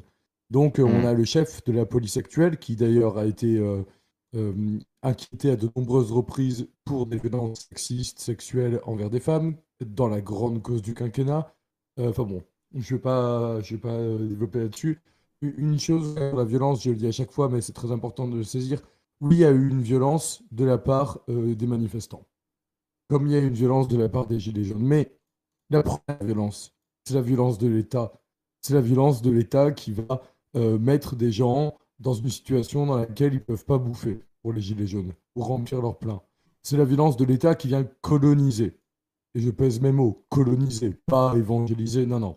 Ça, c'est la première des violences. C'est la violence la plus, la plus sourde, la plus sournoise, la plus intime, la plus, la plus terrible. Ça, c'est la première des violences. C'est la plus terrible. Mais ensuite, il y a d'autres violences. C'est celle des manifestants, que ce soit des gilets jaunes, que ce soit des, euh, des, manifestants euh, contre les luttes euh, coloniales, etc. C'est la seconde des violences. Mais en réalité, c'est quoi ça? Je, je relativise pas, mais c'est quoi? C'est quelques policiers blessés, c'est quelques vitrines cassées. Et il y a une troisième violence qui arrive, donc je récapitule, la violence de l'État, la plus forte. Ensuite, la violence des manifestants, qui est faible comparée à celle de l'État. Il y a une troisième violence qui s'exerce, c'est la violence de la répression et de la justice. Et c'est ce qu'on a vu avec euh, les Arabes dans la Seine. Hein. C'est cette troisième violence qui s'est exercée. Il y a eu la première violence de l'État colonisateur, ensuite il y a eu des, des, manifs, et ensuite euh, les Arabes dans la Seine, c'est la troisième violence, c'est la violence de la répression, qui est policière sur le moment, et puis qui est judiciaire derrière. Hein. Je veux dire, ça finit en tôle tout ça. Voilà ce que j'ai à dire sur les massacres. Et je voulais parler de Powell, parce que pour moi, Powell, c'est le. On va y venir. extrêmement intéressant. Qu'est-ce que tu voulais dire du coup sur Colin Powell euh, Donc, euh, ancien secrétaire d'État américain, euh, militaire, qui a fait la guerre du Vietnam, qui a fait la première guerre d'Irak et qui a joué un rôle pivot dans la, la seconde guerre d'Irak, puisque c'est lui qui était allé à l'ONU mentir avec sa petite fiole de, de, produits soi-disant armes de destruction massive, machin, et en fait c'était complètement faux. Et il et, y a eu entre 100 000 et 1 million de morts à cause de ce mensonge. Euh, évidemment, bon, si ça n'avait pas été lui, ça aurait été un autre, mais c'est vrai qu'on se souviendra de lui. Enfin, aujourd'hui, voilà, il est mort et tout le monde ne parle que de, ça, quoi. Et lui, il considérait que c'était une tâche dans son parcours, hein, une tâche sur son impeccable, son impeccable bilan et que finalement, voilà, il regrettait d'avoir euh, joué ce rôle, mais euh, il s'est pas excusé pour ses mensonges, il, s'est pas excusé pour le massacre que ça, que ça a impliqué. Il, il a finalement regretté la, la mauvaise image que ça a laissé de lui. Hein? Ouais, alors, sur Powell, je voudrais prendre un tout petit moment pour euh, contextualiser un peu parce que ça date un peu, mais c'est très important. La première chose, c'est de dire que on parle beaucoup de fake news en ce moment. Il faut comprendre que les fake news, et je vais, je vais expliquer, mais Kali, tu, tu m'as spoilé, les fake news, les premiers organes de diffusion des fake news, ce sont les États. Hmm. Alors, Powell, rapidement pour euh, recontextualiser. Powell, c'est un gars qui rentre dans, dans l'armée en 58 et qui va faire le Vietnam. Euh, au début des, années 70, il est encore militaire et il va se lancer dans la politique. En 89, il est nommé par Bush, à la suite de Reagan, comme chef d'état-major. Et là, en 89, il va, il va balancer la première guerre du Golfe, deux ans après. En 2005, il quitte ses fonctions. Euh, et euh, là, c'est très important. 2003. oublié 2003. Ouais, mais non, non, justement, j'ai pas oublié 2003. Je, là, c'est la, biographie. Je vais venir à l'essentiel. Euh, la biographie rapidement. Donc, euh, c'est un militaire. Euh, je vais venir à 2003. Hein. Il lance la guerre du Golfe en 89. Finalement, en 2005, il quitte ses fonctions. Et là, il y a un petit truc important, c'est que il est républicain, mais il va soutenir Obama contre Trump. Et il sera pas le seul. Hmm. Mitt Romney va faire la même chose. et là, c'est important. Et euh, bah, parce que, parce que pourquoi ça, ça c'est, je vois des gens qui le disent dans le chat aussi, mais pourquoi ouais. Pourquoi? Parce que Trump a, a, détruit le bilan de George Bush et n'a pas arrêté de dire que la guerre d'Irak avait été une immense connerie, que George Bush était un abruti, que Jeb Bush, son frère, était aussi un abruti, que toute l'administration Bush avait humilié l'Amérique et qu'ils avaient détruit l'Amérique, etc. Donc euh, Trump, il n'a pas été dans le sens de, de dresser les louanges de Colin Powell, de George Bush, de Donald Rumsfeld, de toute cette équipe-là. Il a plutôt dit que c'était des gros connards. Hein, euh, donc euh, là-dessus, c'est un des rares trucs sur lesquels je suis d'accord avec Trump, pour le coup, et c'est vrai qu'il s'est fait sa place en politique en défonçant l'ancienne administration Bush, en défonçant Jeb Bush qui devait prendre la place de son frère, bon voilà, euh, qui était totalement nul, euh, et donc en défonçant George Bush, etc. Donc ouais, c'est normal que Colin Powell, il n'ait pas une très bonne image de, Trump et qu'il n'ait pas forcément envie de voter pour un mec qui lui chie dessus. À côté de ça, Obama, tu vois, Obama était beaucoup plus proche d'un type comme McCain. McCain, pareil que Trump, jusque dans la mort. Allô, allô, on est de retour. Je, je, je t'ai perdu, je sais pas si c'est moi. Oui, c'est bon, je suis de retour. Tu m'entends? Allô? Ouais, j'entends. Tu m'entends? Ouais, Ok, c'est bon, on est de retour. On est, de retour. Euh, On est en live. Alors, ouais, je vais, je vais revenir sur tout ça, mais là, c'était pour contextualiser. Un autre élément de contexte pour euh, ceux qui qui n'ont pas trop ça en tête, et je vais venir à 2003, hein, vous inquiétez pas. Euh, Il y a un autre truc important, c'est que je vais faire un peu rapide et on va me fact-checker et, et je vous renverrai des articles, mais pour faire un peu rapide, ça, fonctionne ou pas là? Vous Ouais, ouais, là c'est bon, on est de retour. Faites F5. Ouais. Euh, ce qui est important à comprendre, c'est que Powell, pareil, vous allez nuancer à, à juste titre, mais on va, on va affilier Powell à un mouvement aux États-Unis très puissant qu'on appelle les néoconservateurs. Ouais, tout Alors, à fait. très rapidement, les néoconservateurs, les néocons, comme on les appelle, euh, c'est un mouvement politique qui est né à la toute fin euh, du XXe siècle. C'est quoi les néocons? Alors, très rapidement, euh, en fait, ils se sont opposés. Dans les années 60, il y a eu un mouvement de gauche aux États-Unis qui est né, et il y a eu ce qu'on appelle un backlash, un retour de bâton. Et les néocons, ils vont rejeter la doctrine pacifiste qui s'établit après la guerre du Vietnam, etc. Ils vont, rejeter la doctrine pacifiste, ils vont rejeter le cosmopolitisme, ils vont rejeter l'universalisme hérité des Lumières, etc. Et euh, cette euh, influence des, des néocons, elle est très très forte et elle est très liée à euh, la doctrine de Reagan et à la doctrine antagoniste. Euh, à l'époque, c'est, euh, faut voir, hein, c'est le contexte de la guerre froide en opposition avec l'URSS, et- etc. Mais ça, c'est très important parce qu'ils rejettent donc le pacifisme et ils s'opposent à, aux communistes. Et les néocons, ils arrivent vraiment au pouvoir avec l'administration de Bush et l'idée de l'invasion militaire pour instaurer la démocratie, avec mille guillemets, partout dans le monde Alors, de force. Il y a Toto Kaka qui dit euh, les, voilà. les néocons et les néolibres ont fusionné, donc les néolibéraux et les néo, néoconservateurs ont fusionné, Ouais. euh, et maintenant ils votent démocrate, c'est le monde à l'envers. Est-ce que c'est vraiment tant le monde à l'envers que ça? Parce que pour moi, en fait, non, non, pour moi, non. alors je- si, je peux, si je peux répondre, excuse-moi, Tim, Tim, Tim, je peux, si je peux répondre. C'est pas le monde à l'envers tant que ça parce que euh, il y a eu effectivement, toi tu parlais de Reagan, George Bush père, Bill Clinton, euh, George Bush fils, Obama, jusqu'à Trump. Est-ce que tu as vraiment l'impression que, en tout cas, euh, en termes de, ce qui était proposé médiatiquement, de ce qui était montré aux gens, il y avait vraiment une différence de fond euh, dans la, gé- la géopolitique et la politique extérieure de ces différents présidents? En fait, euh, non, il n'y en avait aucune. Et le seul qui a, en apparence, hein, c'est qu'une apparence, hein, cassé ce, mythe-là, c'est Donald Trump. Mais en fait, euh, à côté de ça, il a fait d'autres moves au Moyen-Orient, comme euh, tuer le général euh, Qassem Soleimani, comme soutenir l'Arabie Saoudite, leur vendre des, des hecto-kilos d'armes par, par milliards de dollars et dizaines et centaines de milliards de dollars. Voilà, il n'a pas vraiment changé le fond de la politique américaine. Mais en tout cas, en apparence, il avait bien senti qu'effectivement, le peuple américain, les Forever Wars, hein, les guerres pour toujours, euh, où on va rester euh, 40 ans en Afghanistan, 60 ans en Irak, et on voit bien que ça, ça mène à rien, euh, les gens en avaient marre. Donc il a joué là-dessus, et il était très malin là-dessus, et il avait raison euh, de, de jouer là-dessus, mais il n'a pas été du tout le candidat qui a, le président qui a arrêté les guerres pour toujours. voilà, celle d'Afghanistan, Ouais, effectivement, est maintenant terminée, mais bon. Ça re- il reste, en fait, il est par resté... à Clinton. Mais alors, c'est vrai que, tu vois, je nuancerai mon propre propos euh, maintenant parce qu'il y avait quand même quelqu'un qui était proche de lui euh, et qui était un, un néoconservateur euh, pur jus. C'est le moustachu, là. Comment il s'appelle Merde, son- nom me revient plus. C'est pas Mitroni. Big- Non, non, non, non, non, un proche de Trump. Enfin, proche de Trump. S- C'est un, néoconservateur qui s'est rapproché de Trump pendant son mandat après. et qui s'est barré, exactement. Qui a pas, qui a pas, et qui lui, et qui lui a dit, au moment où Trump a tué Qassem Soleimani, il disait à Trump, euh, il faut y aller, il faut envahir l'Iran, il faut faire comme l'Irak. Et Trump a dit non, non, ça coûtera trop cher. C'était ça l'argument ultime pour Trump, c'était ça coûtera trop cher, ça rapportera pas assez, donc je fais juste ça et je vais pas plus loin. Et le moustachu, c'était, oh, vous l'avez dans le chat, là, il y a bien un, un buff de, de géopolitique américaine qui... C'est... euh, Voilà, je ne sais plus. Le mec de... Il a Non, non, non. tirer là. John Bolton. John Bolton, exactement. John Bolton. Et John Bolton qui a écrit un livre d'ailleurs sur euh, son passage chez Trump. Ce serait intéressant de le choper en PDF pour regarder un peu ce qu'il raconte dedans.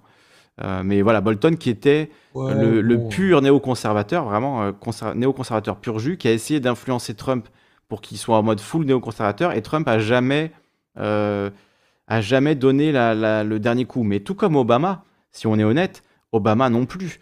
En Syrie, les néoconservateurs poussaient tous à fond derrière pour y aller, les Hillary Clinton, les Bolton et autres.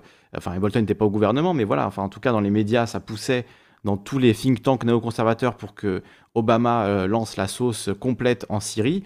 Et Obama, il a retenu les rênes jusqu'au bout. Donc on voit qu'un président, après Bush, après Colin Powell, après Rumsfeld, ça devenait difficile pour un président américain de, tu vois, de, se lancer dans une nouvelle guerre sans fin et d'être le président de la guerre de 20 ans en Syrie. Tu vois, il fallait oser le, le faire. Et, clairement, ni Obama ni Trump n'ont voulu être euh, ces, présidents-là, même s'ils ont euh, bombardé le, monde entier avec des drones, etc. Quoi. Voilà, Obama envoyait des drones, Trump aussi envoyait des drones. Les deux ont envoyé maxi drones. En fait, ils se sont dépassés l'un l'autre. Hein. Non, non, mais les deux. Hein, vraiment, tu. En fait, on dit surtout Obama parce qu'en fait, Obama, c'était le premier. Euh, la technologie des drones. de la paix et tout. Oui, en plus, Nobel de la paix, bien sûr. Euh, mais la technologie des drones a commencé vraiment à devenir euh, effective euh, dans les années 2005-2006. Donc Obama, il arrive au pouvoir en 2008. Et c'est lui qui en a bénéficié, entre guillemets, le plus. je dis vraiment entre guillemets parce que c'est. Enfin, quel bénéfice, quoi. Oui, alors certes, il n'y a pas de, soldats américains qui meurent dans les frappes de drones. Par contre, il y a des enfants pakistanais. Donc voilà, après, c'est la balance. Ah, on en avait parlé. Hein. On en avait parlé, voilà. On en avait parlé de, et donc Obama, il a bombardé la Somalie, euh, il a bombardé la Syrie, il a bombardé la Libye, il a bombardé euh, le Soudan, il a bombardé un tas et un tas, un tas de pays. Mais comme Trump, en fait, quand on regarde, Trump a continué à bombarder les mêmes pays, il a continué à envoyer des frappes de drones euh, en Afghanistan, au Pakistan, en Somalie, au Soudan, les mêmes pays en fait. en Syrie aussi, il y a eu d'intenses frappes américaines en Syrie. Donc, donc il y a eu, en fait, il y a une continuité, clairement. Et la, la, réalité, alors il y a eu Diak qui dit Trump a surtout fait des tirs ciblés. Non, c'est faux.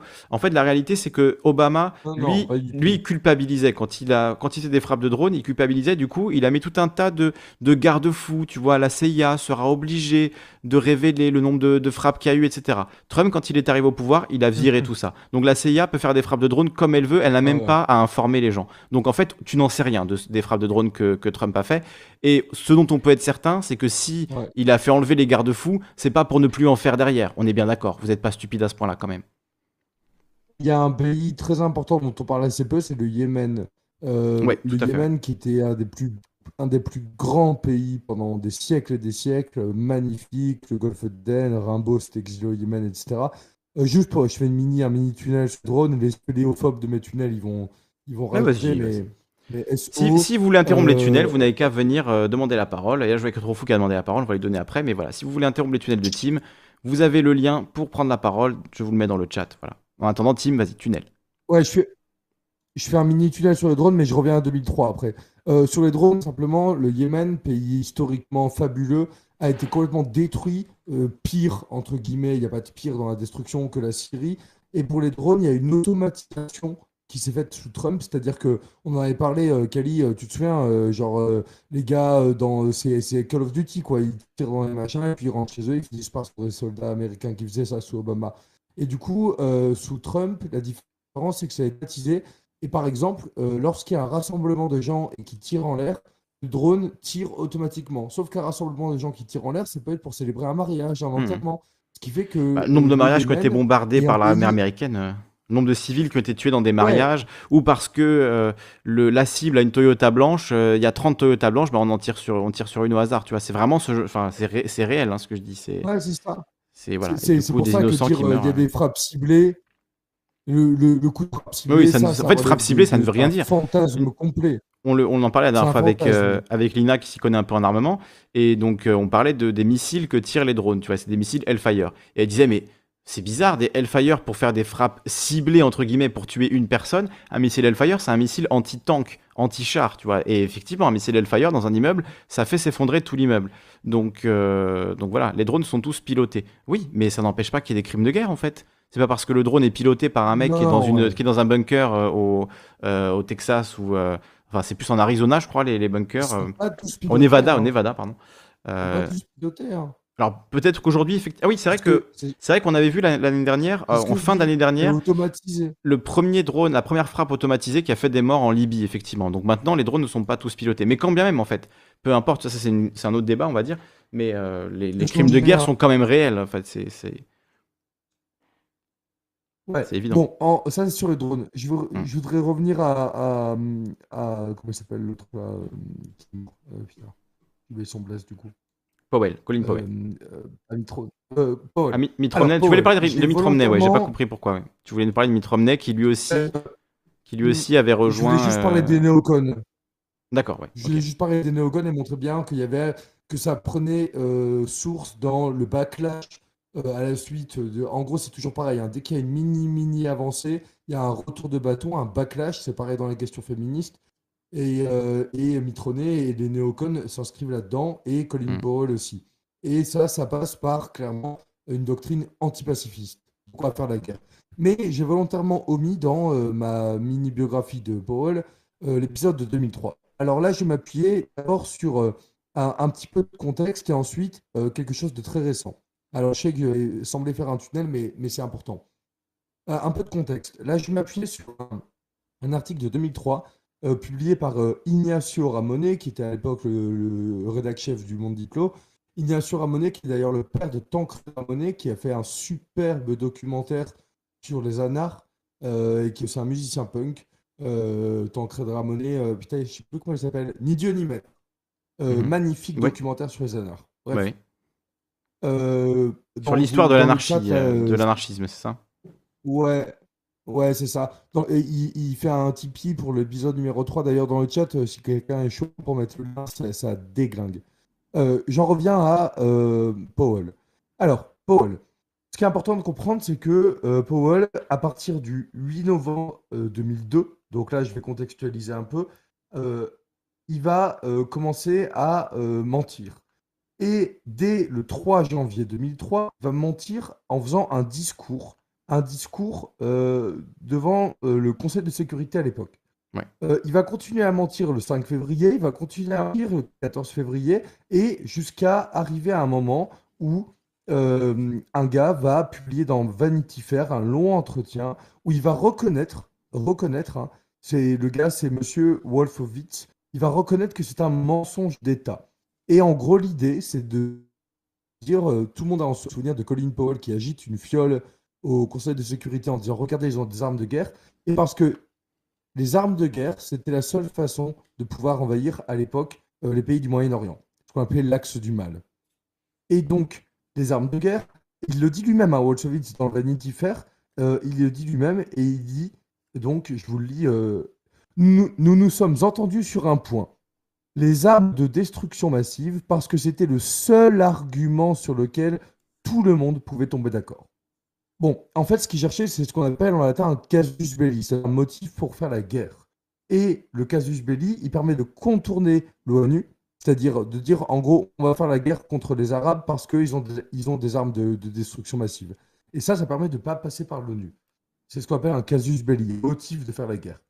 Et il y aura des faux détails qui vont être diffusés en masse à partir de février 2003. Par exemple, l'Irak a envoyé des experts en explosifs et en fabrication de faux papiers travailler avec Al-Qaïda. Il a aussi dispensé à Al-Qaïda un entraînement aux armes biologiques et chimiques. Un agent d'Al-Qaïda a été envoyé en Irak à plusieurs reprises à la fin des années 90 pour aider Bagdad à acquérir des poisons et des gaz. Tout ça est faux.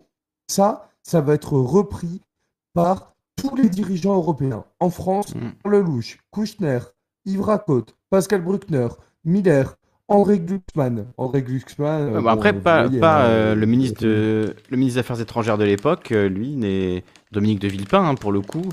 Ouais. S'il y a, bien un moment où, un politique a fait un truc bien en France, tu vois, c'est ça, voilà. S'il faut en citer qu'un exemple, c'est celui-là. Ouais, ouais. On a souvent du mal à en trouver d'autres, mais celui-là, en tout Je cas, a marqué tout le monde.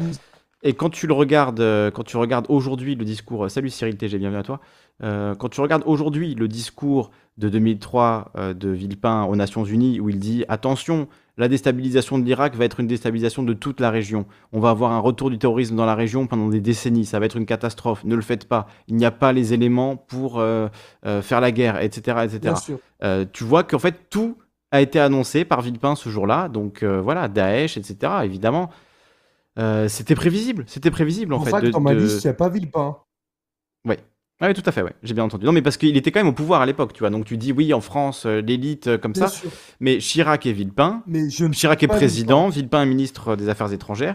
Et, euh, et voilà, ils, mettent en place une stratégie euh, de, de refus. Alors pour des raisons aussi qui sont pas, euh, voilà, c'était pas juste par euh, amour de l'humanité, etc. revenir, ouais. Euh, Chirac avait des liens avec l'Irak de Saddam Hussein, il y avait des ventes d'armes, il y avait des, des liens euh, profonds, donc il a aussi défendu par intérêt géopolitique, mais il n'empêche que la France était seule là au Conseil de l'ONU, parmi les, sièges permanents, à défendre le fait qu'il ne fallait pas attaquer l'Irak, qu'il ne fallait pas détruire l'Irak. Et finalement, Saddam Hussein, voilà, s'est retrouvé seul contre tous, dans cette seul contre une coalition de, pays occidentaux, hors la France, sans la France. Et, ça a été terrible. Et ensuite, il y a eu une vague d'attentats en, Europe. il y a eu Madrid, où il y a eu, euh, je crois, 200 morts hein, de mémoire. Euh, donc des explosions dans des trains euh, à, la gare de Madrid. il y a eu aussi des explosions dans des bus au Royaume-Uni. Et c'est des pays qui ont participé à l'invasion de, l'Irak. Et la France, elle, qui n'a pas participé à l'invasion, ben, pendant tout le mandat de Jacques Chirac, il n'y a pas eu d'attentat sur, le sol, sur le sol français. Donc moi je dis ça, je souligne ça pour montrer... Hein. Pour, je souligne ça pour montrer justement les liens entre la politique extérieure d'un pays et euh, les, attentats qui se passent euh, sur, euh, sur son sol. Ça ne veut pas dire qu'il y en aura que si la France se retire, par exemple, de différents pays, il n'y aura plus jamais d'attentats et plus jamais de problème. Mais en, réalité, ça, joue évidemment. Et c'est depuis que la France a bombardé la Libye, depuis que la France a bombardé la Syrie, depuis que la France est, dans cette espèce de caniche des, Américains. depuis Sarkozy, quoi, en gros, hein, que, que, la France a, connaît des attentats à nouveau sur son sol. Donc voilà, c'est un, c'est un point de réflexion important. En France, c'est un sujet ultra tabou, quoi. C'est un sujet ultra, ultra tabou. Bah, et, pour, et pourtant, regardez Abdeslam, hein, qu'est-ce qu'il a dit euh, à son procès Il a dit lorsque François Hollande envoie des gens pour détruire chez nous, eh ben nous, on avait envie de se venger contre la France. Il le dit texto. Bien sûr. Abdeslam, texto. Bon, j'ai quasiment. On appelle ça la violence euh, rédemptrice. et c'est un, c'est euh, voilà, c'est une catastrophe. C'est une catastrophe tout le temps et peu importe qui la pratique en fait. Donc voilà. C'est que quand tu commences à spirale de la violence, il y aura toujours un mec plus fort que toi. Euh, mais je citais volontairement pas Villepin et Chirac, mais euh, des gens comme Finkielkraut, euh, Glucksmann ont été la partie. Moi, je me souviens de Bruckner, Bruckner qui avait publié un livre à l'époque et, et qui, sans trop le dire, tu vois, à, à, petits pas, finissait par justifier que oui, les Américains avaient quand même bien eu raison d'aller apprendre l'occidentalisme à ces, à ces sales Irakiens qui sont restés à l'âge de pierre, quoi je le dis très grossièrement, mais c'était un peu le sentiment que tu avais, et tu lâchais le bouquin des mains à ce moment-là, hein, en mode, oula. C'est un néocon français, quoi. Ouais, complètement. je, vais, je vais, terminer là-dessus. Et euh, euh, euh, Romain Goupil aussi, hein, qui allait à la télé pour dire qu'il fallait faire cette guerre, que c'était que Saddam avait des armes de destruction, que c'était dangereux, etc. Et je me souviens à l'époque, voilà, de. Alors c'est vrai que comme, comme la France, en tant qu'État, en tant que pays, n'avait pas participé à cette guerre, euh, pour le coup, les pro-guerres en France étaient plutôt dans la minorité, j'ai l'impression, euh, médiatiquement, tu vois. Mais par contre, si la France avait participé au conflit, eh ben là, on aurait eu des pro-guerres matin, midi et soir, et on n'aurait eu que ça. Euh, mais comme la France, tu vois, avait cette position un petit peu médiane, quoi, en tout cas, de refus de cette guerre, ben on a, j'ai l'impression qu'on a eu un discours qui était un peu plus contre la guerre en France, de, notre point de vue. Quoi. Je sais pas ce que vous en pensez dans le chat, si vous avez connu ça. Si vous avez connu la période. Mais tu vois, quand, par exemple on, est, euh. on était euh, impliqué en Syrie, j'ai l'impression que le discours médiatique n'était pas du tout le même. Vraiment pas du tout le même. Ou en Libye, hein. Libye pareil. Avec BHL qui. Euh, la Libye, avec, BHL, discours d'un propre. on lui mettait le tapis rouge sur les plateaux pour venir expliquer c'est quoi la guerre juste, pourquoi c'est juste, etc. en 2003, BHL défendait aussi la guerre, la guerre d'Irak mais il était contesté sur les plateaux. Il y avait toujours un gauchiste pour lui dire, mais non, vous racontez n'importe quoi, ou même quelqu'un du gouvernement, tu vois, un porte-parole du gouvernement, vu que le gouvernement était contre cette guerre. Et c'est ça qui donnait un climat médiatique différent. Enfin, moi, en tout cas, de mon expérience personnelle, hein, de, ma, de mon point de vue personnel. Non, mais c'est le cas. C'est le cas. Euh, je termine juste, mais tu as raison, hein, Kali, je te rejoins. Euh, à l'époque, Paul Krugman, donc Paul Krugman, c'est un prof, euh, un économiste américain, prix Nobel euh, en 2008 d'économie, avec tout ce qu'il aurait à dire sur le prix Nobel, hein, mais il dit, Krugman, qui tient dans le tribune dans le New York Times, hein, c'est un, gars très important aux États-Unis, et il dit qu'il s'agit du pire scandale de l'histoire politique des États-Unis, pire que Watergate et pire que l'Iran Gate en 2000, je sais plus combien c'est, quand c'était. Les années 80, je crois. Bref, ouais, allez, je termine. Euh, je termine avec le monde diplomatique. Dans le dernier du monde diplomatique, il y a l'édito Serge Alimi et je vous fais un rapide débrief.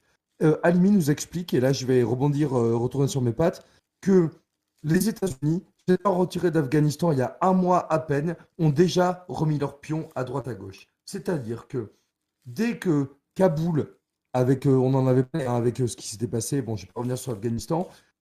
Dès la fin des événements, comme on dit, en Afghanistan, Mmh. dès cette fin-là, il y a eu un, un retour de bâton très important. C'est-à-dire que les États-Unis se repositionnés immédiatement contre leurs, leurs ennemis, c'est-à-dire la Chine et la Russie, bien que avec la Chine, ils entretiennent, les États-Unis, des relations commerciales très très puissantes. hein. Mais ce qui est important à comprendre, c'est que la guerre arrive. Et la guerre arrive euh, dans le Pacifique. Euh, parce que les États-Unis avancent puissance dans le Pacifique contre la Chine et ce qu'on appelle la nouvelle ro- route de la soie en Chine. Euh, bon, je ne vais pas revenir là-dessus, mais c'est très très important. Euh, allez, je termine. Euh, Halimi donc montre bien que le, contrairement à Villepin et Chirac, l'Élysée aujourd'hui c'est complètement sert de serpillière aux États-Unis. C'est-à-dire que on a accepté l'espionnage avec WikiLeaks. On a accepté, euh, on a accepté le dépeçage d'Alstom par General Electric. On a euh, General Electric. On a accepté tout ça. Et Macron, il aurait pu faire un truc. Il aurait pu accorder l'asile politique à Assange. Il aurait pu accorder l'asile politique à Snowden pour faire un, un sursaut de dignité, comme Villepin et Chirac l'avaient fait euh, en s'opposant à, à Powell. Mais Macron ne l'a pas fait. Et je termine en disant que pendant qu'on bavarde, pendant qu'on fait du blabla là, eh ben, ce qui se passe, c'est que les États-Unis avancent leur pion. Que nous, on sert de serpillière aux États-Unis. C'est-à-dire que les États-Unis avancent leur pion, je l'ai dit, contre la Russie. Ils avancent leur pion contre la Chine. On est bloqué dans l'OTAN qui empêche toute discussion avec euh, la, la Russie parce qu'il faut qu'il n'y ait rien euh, entre l'Atlantique et l'Oural. Euh, je ne vais pas revenir sur le sujet de l'OTAN, mais c'est très très important, hein, l'OTAN. Et donc, on ne s'est pas positionné. On ne s'est pas positionné, la France ne s'est pas positionnée. Et ça, c'est terrible. Et c'est ce que nous dit Alimi dans le dernier édito du monde Mhm. diplomatique. Bah, très intéressant. Merci de d'avoir partagé ce point de vue-là et pour ton intervention. Et on va accueillir Trofou à présent qui. Portez euh, un peu prend la d'air à l'oreille de cette journée déjà lumineuse. Allez, merci. Des Merci à toi. la révolution. Je vous écoute. Merci beaucoup, Tim. À la prochaine. Et on accueille Trofou. Je te remets dans l'audience. Pardon, je donne la parole à Trofou. Trofou, Trofou, on t'entend à présent. Non, on t'entend pas. Il faut que tu allumes ton micro. Il faut que tu allumes Oui, ce micro. oui, Et si vous voulez intervenir, euh, n'hésitez pas. Évidemment, je vous remets le lien. N'hésitez pas à aller des nouveaux, là, des gens qu'on n'a jamais entendus. On a, tout- on a tout le temps les mêmes, là, s'il vous plaît. Venez alors que vous avez quelque chose à dire. Venez alors qu'on vous a jamais entendu. Venez nous parler de votre point de vue. Là, les gens, vous êtes dans le chat. Clac, clac, clac, clac, clac. Clac, clac, clac, clac, dans le chat. Mais pour venir parler ensuite, pour venir incarner sa parole, hein, venir marcher sa propre parole, venir incarner ses arguments. Là, il n'y a plus personne. Là, il n'y a Là, plus personne. Hein? Intimides les gens. en J'intimide trop, là, j'avoue, j'intimide Ouais, trop. ouais, ouais. Mais c'est vrai, non, mais. voilà. Oui, tu as raison, tu as raison. Il faut, pour une fois qu'on donne la parole, enfin, pour, pour des rares fois. moi, je on donne tout le temps. euh, Mais bon, ah, oui, oui, mais ce que je veux dire, c'est que. euh, un des rares espaces, hein, où on peut le faire. un espace ou champ où, euh, où on peut prendre la parole, il faut, faut pas hésiter. Et puis, euh, sincèrement, on dit tous des conneries, quoi. Ça nous arrive à tous de dire des bêtises, ou d'être à côté de la plaque, ou de pas avoir la date juste. euh, Mais alors, oui. voilà, le, le principe, il est que, que, euh, il faut libérer les énergies, comme dirait l'autre. Mm. je- Attention, hein. Attention, trop fou. il faut libérer l'expression. Il faut libérer l'expression. Ça, moi, mon sens, c'est important. Voilà, Ouais, c'est l'expression, en tout cas, c'est important. Et oui, ben, euh, moi, ça m'arrivera de dire des conneries. J'en ai dit euh, par le passé. Je dis beaucoup de choses intelligentes, hein, c'est vrai. Non, Heureusement. Mais- Entre deux conneries, quand même. Il faut bien. Voilà, ce que je veux dire, c'est que ça arrive à tout le monde de dire des conneries. Il faut pas avoir ce complexe-là. Et je sais que c'est pas sûr. évident de venir prendre la Ouais, parole. moi, je suis bienveillant. En plus, tu dis que j'intimide les gens, mais je, je suis bienveillant. je vais pas vous mettre en boîte.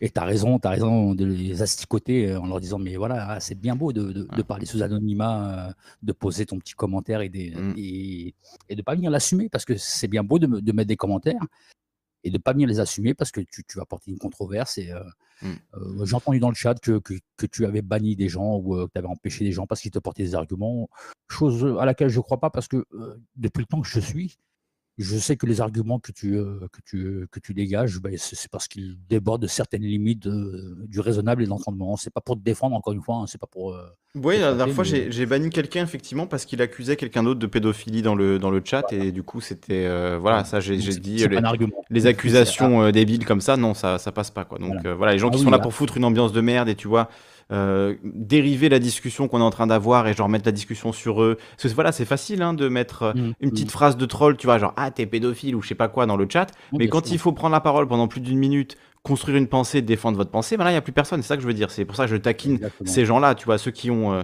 la facilité du troll et qui voilà sont contents de voir les gens euh, euh, réagir à leurs petites conneries. Mais effectivement, moi, ces gens-là, s'ils sont juste là pour faire les rigolos et pour euh, détourner le- la discussion, j'ai aucun scrupule à les virer. Donc, euh, donc voilà. Mais si vous avez des vrais arguments, moi, jamais viré quelqu'un parce qu'il avait des arguments que- auxquels je ne savais pas répondre. Quoi.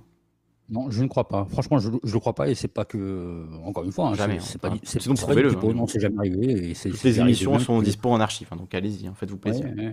Et c'est déjà arrivé que tu même tu reçoives des gens avec lesquels j'étais mais en totale opposition, quoi, auxquels même moi je pense, je pense pas qu'il n'est pas nécessaire de donner la parole. C'est un autre débat. Voilà, c'est un, c'est un C'est- débat, mais voilà. voilà, ça me ça. En tout cas, ici, vous pouvez. Ici, l'espace est ouvert. Je vous remets le lien et vous pouvez venir nous, nous parler ben, de, voilà, des sujets du soir de préférence. Mais si vous avez un Eh autre ouais. sujet qui vous tient absolument à cœur, euh, l'espace est aussi là pour ça. Donc voilà, je vous mets le lien. Et je rajoute une- un, un dernier truc, et surtout si vous n'êtes pas d'accord avec ce, qui- se dit euh, Oui. particulièrement. Si vous avez quelque chose à voulais- dire, quoi, voilà. Bon, on t'écoute, trop fou. Moi, je voulais faire une petite galipette. Alors, je suis désolé, je vais pas parler de, enfin, de, de, ah, de cette personne qui est morte, Colin Powell. Euh, je le porte pas dans mon cœur, mais euh, moi, par mon éducation, j'ai pas l'habitude de, de- de- de critiquer les morts. J'a- J'attends un petit peu que leur, euh, leur corps soit refroidi. J'avais préparé, la, enterré. j'avais préparé la, pla- la page avec euh, la phrase latine De mortuis nil nisi bonum. Il ne faut pas parler mal des morts. Ouais. En Ouais, moi, moi, j'ai une français, phrase, euh, j'ai- j'ai j'ai un proverbe arabe euh, si, tu as du bien à dire, dis-le, sinon tais-toi. Mais ça, en vrai, c'est- ça, c'est la culture méditerranéenne, je, je pense. Tout à fait, à Parce fait. que en Corse, il y a vraiment ce truc-là aussi. Euh, je sais plus comment on dit l'expression exactement, mais euh, celui qui est mort, euh, voilà, euh, euh, finalement, faut pas en dire du mal, et c'est celui qui est vivant qu'il faut protéger ou un truc comme ça. Je sais plus comment, Oui. comment on le dit, mais il y a vraiment ce truc-là aussi. Voilà, on ne parle Mhm. pas en mal des morts. Après, euh, là, est-ce qu'on parle en mal de lui? Oui, forcément un peu parce que son parcours est Ah particulièrement, euh, voilà, spécial. Mais, mais Non. Il, va- il va, pas nous manquer. voilà, c'est ça, il va pas nous manquer, mais euh, Ouais, après, le but, c'est de- pas de, de, effectivement s'acharner sur Colin Powell. J'imagine que les- voilà, les circonstances de sa vie l'ont mené là, et c'est jamais celui qui prend les décisions qui se retrouve face à tout le monde à devoir brandir la fiole et à mentir, tu vois. Donc c'est qu'il était lui aussi quelque part un rouage dans une machine qui le dépassait. Donc à ce titre-là, voilà, on peut aussi avoir cette pensée-là, quoi. Ah bah voilà, tu vois, Salut tu, tu m'envoies la transition. tu m'envoies la transition parce que justement, moi, je voulais parler des rouages de l'histoire. Et euh, je vais pas arriver à 90 parce que 90, c'est- encore pour moi très très récent. Et euh, euh, je, bon, je suis pas non plus un vieux de la vieille, hein, mais y a, tu, tu sais qu'il y a une période qui, moi, qui, qui, m'intéresse beaucoup. hein, c'est même pas celle de 61.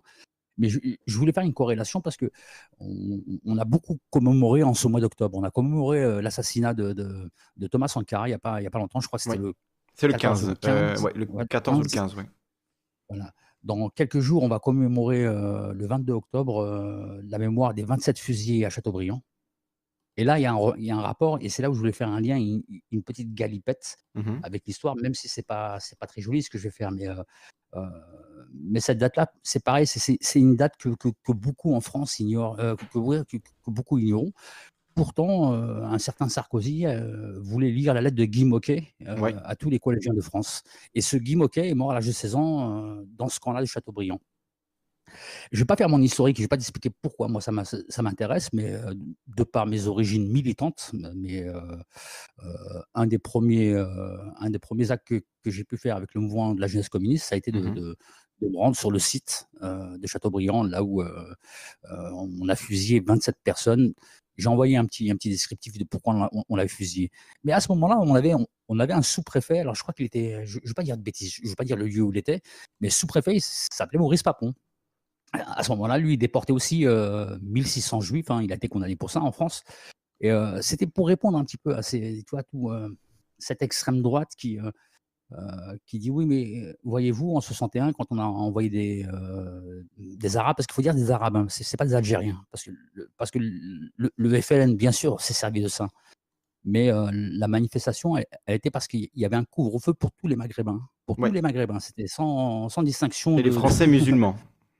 Voilà, et les, Mm. et les Français musulmans. Mais, mais, mais tu avais des Maghrébins qui, qui avaient déjà été décolonisés, ou en tout cas déprotectorarisés. Tu vois, dire, par exemple, les Mhm. Ouais. Marocains ont obtenu leur, leur, leur indépendance en 56. Et La puis, il y a, suit quelques années plus tard. il y a aussi euh, au moins euh, un occidental euh, qui est, qui est mort, voilà, qui n'était pas français, mais je sais plus, un européen qui est mort dans, dans ces manifestations. Donc, il y avait aussi des, il y avait aussi des gens qui étaient, qui pas forcément venir, ça, concernés, qui ont manifesté aussi et qui sont fait tuer aussi. hein.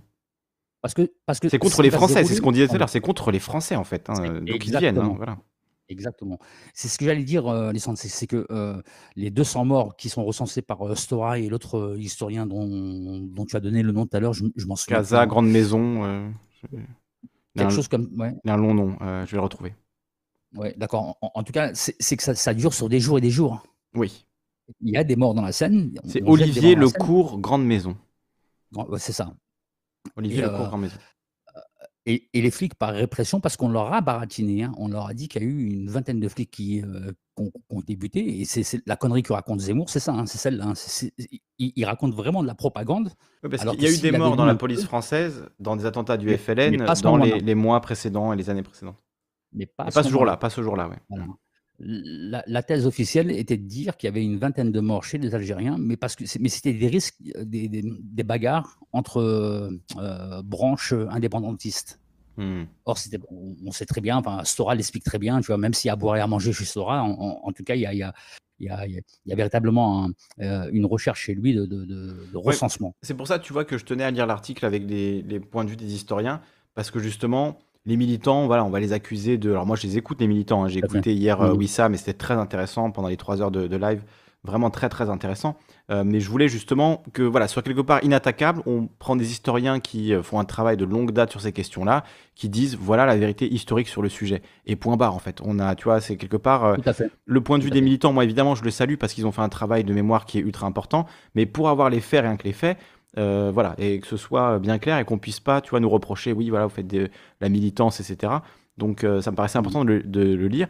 Mais euh, évidemment, il faut saluer le travail des militants parce que eux, ils ont accompagné les historiens, ils ont encouragé finalement le, le travail des historiens aussi et ils ont eu un rôle super important. Et ils payent au bout de 60 ans. Donc heureusement qu'ils l'ont fait ce, ce boulot-là et qu'ils n'ont Ouais. pas lâché l'affaire pendant tout ce temps. Donc évidemment, Et énorme, énorme encore- force à eux. hein. Et encore, tu vois, au bout de 60 ans, tu as toujours des gens pour te dire Ah oui, mais c'était la guerre. euh, oui, mais ils avaient un couvre-feu, ils l'ont. Et c'est Ils l'ont pas respecté, ouais, donc euh, ils 200 l'ont pas morts, c'est logique, oui, oui, Tu- t'imagines du truc, c'est-à-dire que Ouais, tu, tu vas, y a, allez, il y a, y a 60 ans en arrière, tu as une société française républicaine dite laïque et démocratique qui impose un couvre-feu à des Français, hein, parce qu'ils sont, parce qu'ils sont Français, hein, même s'ils sont musulmans, qu'ils ont un statut particulier, euh, indigène, ça reste des Français, et, et que euh, 60 ans après, on puisse encore dire, mais euh, oui, c'est- juste normal parce que euh, euh, il y C'était la un guerre, il y avait le couvre-feu. Mm. Oui, il y avait des décrets préfets, ils n'avaient pas à sortir. Et en plus, dans, dans- dans cette guerre, moi, moi, je suis marocain d'origine, donc mon père me l'explique. Il me dit que c'était valable pour lui, quoi. hein. Alors qu'il n'était pas algérien, alors qu'ils que eux, ils étaient indépendants, qu'il était vraiment, euh, il était, il était de nationalité marocaine, donc c'était valable Mm. pour lui parce que c'est ce que tu disais tout à l'heure, c'est que on- le Français qui s'est fait tabasser, bah, on l'a pris pour un Algérien. Mm. Tu vois, c'est ça, qui est malheureux. Et donc, comment, encore une fois, comment on met le, le, le, le- nom, la couleur, le. Oui. Ouais, et puis il faut, moi, il faut aussi garder à l'esprit de, de sortir de ce truc de c'est un rapport entre la France et euh, l'État algérien actuel, tu vois. C'est c'est ça Voilà. aussi, je trouve qu'il y a un décalage. Ça, c'est l'extrême droite hein, qui parle là-dedans en disant Ah oui, c'est Macron qui se repent face au- à l'État algérien qui en plus, euh, lui, nous insulte, etc. Mais sauf que c'est pas une histoire avec l'État algérien, c'est une histoire des Français entre eux. Enfin, c'est entre nous, là, la question. C'est de se poser la question là, comment la police française a pu tuer 200 Français et Françaises? C'est ça, là, la- le, le centre. C'est ça n'a- presque rien à voir avec l'État algérien, quoi. À part, euh, voilà, le fait que c'était la guerre, etc., Non, le contexte historique. Mais en soi, l'événement du 17 octobre 61, c'est la France face à elle-même, quoi, hein, pour le coup. Tout à fait, parce que, parce que l'État algérien n'existe pas encore. Et, et- et moi, je vais dire encore à la limite, tu vois, même si ça va choquer, encore heureux que l'État algérien euh, euh, s'accapare de cette, euh, de cette, part, de cette part sombre de la France pour, pour la mettre en avant. C'est sa, lutte pas- pour, la, pour sa liberté, son indépendance. C'est ça aussi la différence. C'est que d'un côté, il y a un État qui veut maintenir toute une partie de la population euh, asservie et ne pas leur donner leur liberté et leur indépendance. Et de l'autre, il y a des gens qui luttent pour leur indépendance. Donc déjà, rien que là aussi, la, la balance, l'équilibre Mm. des forces est déjà assez différent. Quoi. Enfin voilà, on- il y a d'un côté euh, une répression et de l'autre des gens qui luttent pour la liberté. Donc euh, voilà. Tout à fait, comme, comme, comme par exemple pour les. euh, euh, Aujourd'hui, encore une fois, si, si tu Et regardes pour nous en France, hein, en l'occurrence, le 17 octobre. le, le 8 mai 45 pour nous en France, c'est quelque Ouais. chose de, de, de libérateur. Bien sûr. Euh, dans, dans, je n'ai pas le terme de la région, mais, mais euh, euh, en Algérie, c'est pas c'est pas libérateur. Hmm. Il, y a des, émeutes, il y a des morts. En 45, le 8 mai 45, quand la France se libère et quand De Gaulle euh, rentre, euh, rentre dans Paris, il faut savoir que c'est le début déjà de, de, de, la répression, d'une répression sanglante. Et c'est là où je voulais mettre la galipette avec euh, les 27 de, Chateaubriand, puis les, les, les 1000 et quelques, euh, 1000, on, n'a pas exactement le nom, mais euh, du Mont Valérien, je ne sais pas si vous en avez entendu parler. Tous, tous des, otages, hein, tous, otages pris par les Allemands, euh, et qui, euh, dès qu'il y avait un attentat en France de la résistance, c'est là où je voulais mettre le parallèle avec, euh, tous ces, ces gens d'extrême droite qui n'arrivent pas à comprendre qu'une guerre de résistance, même si moi je ne légitime pas les actions violentes, je comprends que ces actions violentes aient eu lieu dans le cours de l'histoire. Hein, et dans notre histoire à nous, euh, on le sait, euh, il y a eu des actions très très violentes envers, les, en, envers des Allemands, envers des, officiers nazis. Et donc, euh, il y a eu des rafles de 39 à 41 euh, de prisonniers politiques hein, pour la majorité des communistes qui, qui, étaient, euh, qui, seront fusillés les uns après les autres. Et on commence par ces 27 de Chateaubriand. Le, régime nazi, je suis désolé, même si, enfin, c'est pas, pour moi, c'est pas un tunnel, mais c'est quelque chose d'important. Le régime nazi croit qu'en qu fusillant ces gens-là, ils vont mettre une, pression folle, euh, une, terreur sur la population qui penserait pouvoir un jour résister. Or, ce qui se passe, c'est complètement le contraire. Hein, c'est véritablement le contraire. Et là où je voulais encore euh, faire ma galipette, et puis je vais faire un petit peu mon, mon gauchicheur, c'est que, euh, donc, tu vois, on, est en octobre 41. 20 ans plus tard, en, toujours en octobre 61, euh, on, continue, on, continue, des exactions sur, des Français. C'est toujours la même chose. Sauf qu'au Mont, Valérien, il y, a, tu vois, je vais, euh, euh, je vais reprendre la notice. C'est pour rebondir sur la, sur la, sur l'époque actuelle aujourd'hui. Au Mont Valérien, et je vais citer des noms si ça te dérange pas. Hein, c'est pas, c'est pas, c'est encore une fois, c'est un hommage que je rends à ces, à ces gens qui sont tombés pour la France. Hommage tu as 1009, 1009, personnes qui sont mortes et tu as une dizaine euh, d'Algériens nés sous présence française, tous ouvriers et artisans exécutés pour le motif de détention d'armes pour la résistance. Alors je vais commencer et après, et après, après je terminerai euh, par une conclusion. Tu as Aït Abdarrah, Mohamed Man, Mohamed Bonasser, Yvon Sauveur Djian, et Saïd Ben Mohamed Haddad, Mohamed Kibir Ben Sliman Ben Kouider Hadjaji, André Guillaume, euh, Jean Leclerc, Mohamed Mouali, Fernand Nantan, bizarre, et attention, écoutez bien, Max Zemmour, Amar Zelboudi, ce sont des gens qui sont morts pour la France. Et dans, dans, sur, sur, tu, vous me direz que sur 1009, il n'y a, a, pas beaucoup d'Algériens, de, de, de, pourtant ils existent, mais je ne sais pas si vous avez retenu les consonances. Il y a beaucoup de Mohamed qui sont tombés pour, euh, pour la France. Mmh. Oui. Euh, Mohamed, je ne vais pas les citer, mais il y en a un, deux, euh, trois, quatre, cinq. Voilà, sur, sur, la dizaine qui sont morts, la, la moitié s'appelait Mohamed. Euh, On, on, a encore, tu vois, on a encore des, des listes hein, où c'était le Parisien qui avait fait une liste de, des prénoms qui étaient, tombés en tant que militaire pour la France et tu as 1717 euh, Mohamed morts pour la France. Ça, il rentre dans le, top 50 des prénoms morts pour la France. Euh, et, tu vois la galipette que je fais? Oui. Combien de Eric sont morts pour la France? Voilà, j'ai rien contre les Eric, hein, c'est pas, je n'en veux pas, mais voilà. voilà. Bah, peut-être moins, peut-être plus, peut-être ouais. autant, euh, peu importe en fait. Enfin, c'est, c'est effectivement à partir non, non, du moment non, où il y a un Mohamed qui est mort pour la France. Euh, on devrait avoir le droit de s'appeler Mohamed et d'être français en fait. C'est, tu vois, c'est voilà. pourquoi on est en train d'avoir cette discussion? C'est même là, moi, je, j'en, j'en reviens à ça, mais c'est vraiment terrible c'est, que tu vois, on en soit là, quoi. C'est...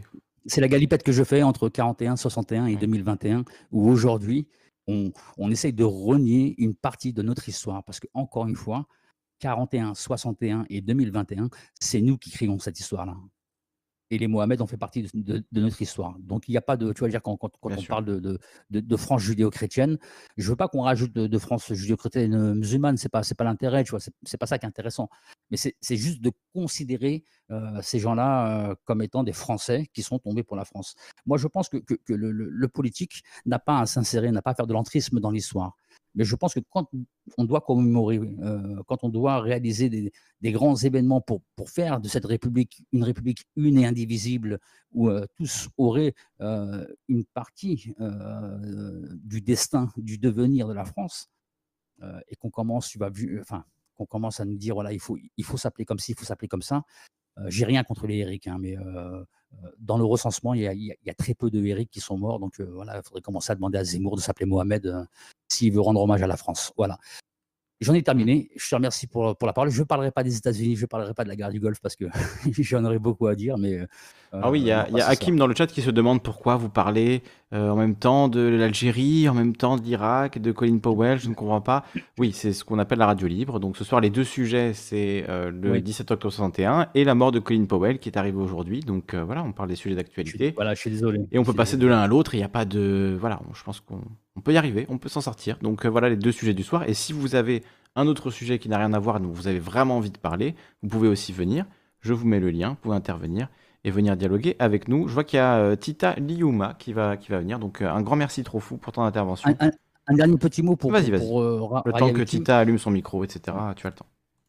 Le monde diplomatique de ce mois, euh, véritablement très très intéressant euh, avec l'article dont, dont parlait Tim tout à l'heure. Il y a aussi notamment un article euh, sur euh, l'assassinat de Thomas Sankara. Ouais. et, enfin, je vous le conseille, voilà. Je vous conseille le, le- il n'est pas chez 6,50 je crois. hein, je, voilà. Je, je vous le conseille. Et puis, euh, bah voilà, ben, n'oubliez pas les commémorations parce que les commémorations sont, sont aussi une partie de notre histoire. C'est euh, sans chercher à enjoliver ou à idéaliser, c'est parce que nous- nos anciens nous ont légué un héritage, pas un héritage euh, propriétaire, hein, mais un héritage culturel, un héritage euh, euh, d'idées, de pensées, euh, que nous, nous pouvons au- aujourd'hui euh, euh, ben, parler, nous exprimer plus ou moins librement. Voilà. Bonne soirée à toi, merci encore pour euh, tout ce que tu fais, Lysandre, et bon courage. Merci trop fou. Merci beaucoup trop fou pour euh, ton intervention. Une bonne soirée à toi. Et je vous rappelle, en attendant que je vais meubler, en attendant que Tita arrive. Ah, Tita est là. Je vais te remettre dans l'audience euh, trop fou.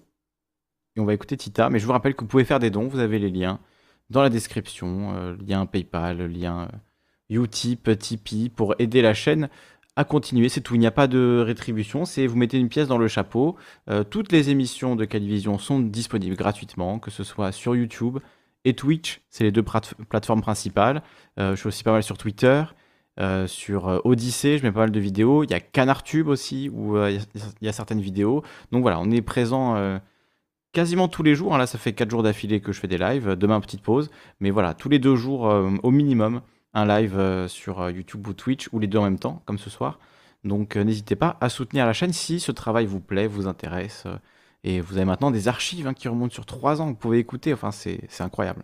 Et tout ça est dispo, évidemment, gratuitement. Donc n'hésitez pas à soutenir si vous en avez les moyens. Tita Liuma, bienvenue à toi. Bonjour. Qui a effectivement un kaléidoscope aussi euh, comme, euh, comme avatar sur Discord. Il n'y a pas de hasard. Sauf qu'on ne l'entend pas. C'est ça le problème. On ne t'entend pas.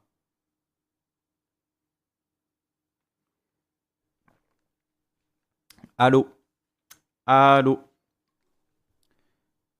Allô, allô Alors, j'ai- en attendant que Tita a réussi à faire marcher son micro, il y avait un truc que je voulais vous montrer. C'est cet extrait de CNews. Alors, je sais qu'il faut pas... euh, voilà, c'est un peu... faut pas faire trop de hate, hate watch de CNews parce que c'est leur business model hein, de vous faire haïr et de vous donner envie de, de, de reposter, Allô de retweeter, etc. Ah, Tita, tu es là. Tu es là, tu es là. Oui, Alors, désolé. Bon, maintenant je suis passé- parti sur ce segment, donc je vais juste le montrer, ça dure 40 secondes. Mais euh, sur euh, voilà, la commémoration du massacre de 61, il y a un intervenant, euh, Kevin Bossuet. Alors lui, vraiment, mais c'est un nom de, de, de personnage des inconnus, hein. Kevin Bossuet, bon, qui, ou des, des Robins des Bois, je ne sais pas, euh, qui dit euh, Dire que la colonisation est un crime contre l'humanité, c'est un peu donner raison aux gens qui n'aiment pas la France. Euh, et enfin, je, vous- fais écouter, je sais pas si je, je vais mettre un petit filtre, euh, on sait jamais. Parce que ces news, ça, peut, ça peut striker, ça je pense. Et on va éviter de se faire striker, de se faire supprimer la chaîne de préférence. Mais je veux quand même vous montrer l'extrait, ça dure 40 secondes. Et franchement, enfin, le, voilà, le tiers, le tiers de, de, de folie de certains droitards et de, de- finalement de mensonges en fait. C'est ça, finalement c'est du mensonge quoi. C'est l'idée que ben pour faire France, il faut mentir quoi. Euh, enfin, vous allez voir, c'est incroyable. Voilà, je mets un peu de la saturation pour que ce soit un peu bien dégueulasse comme ça et que euh, on ne fasse pas chier. Voilà.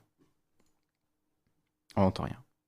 Je déteste la France, j'aime voir, Voilà, il déteste la France euh, certains gamins nous raconter en effet, ils disent je déteste la France, j'aime pas la France, ils ont toujours ce passé mémoriel en tête. Quand le président de la République, qui est quand même l'autorité suprême en France, dit que la colonisation c'est un crime contre l'humanité, c'est un peu finalement leur donner raison. Mm. Évidemment que la France, son histoire, il y a une pardon, mais il y a aussi Une des choses qui sont parfaitement magnifiques. Si vous voulez Mais que ces gamins euh, bien qui sont autant français que moi euh, se, se, se considèrent comme vraiment français, il faut arrêter finalement de renier notre histoire. Il faut plutôt les raconter. Il faut arrêter de renier notre histoire en arrêtant de parler de la colonisation. Ah, Là, vous voyez le, tiers de...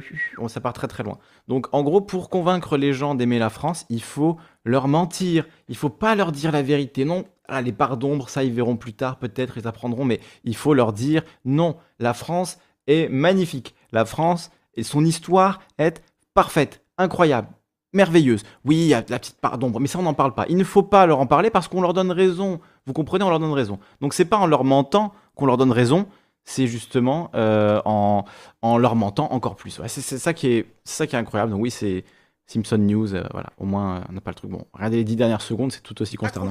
à une histoire nationale, les faire aimer la France Oui, mais- et les faire se sentir français. Non, mais attends. Donc forcer les gens à être français en leur mentant. euh, le plaisir des droitards, hein, la, la vision, euh, la vision du monde des droitards, c'est c'est quand même, c'est quand même un sacré plaisir. Donc euh, voilà, petits extraits de ces news euh, qui vont bien et qui sont assez traumatisants honnêtement. Mais voilà, la vision des quoi. Il faut mentir pour que les gens aiment la France. Sinon sinon ils ne l'aimeront pas. C'est normal si on leur ment pas.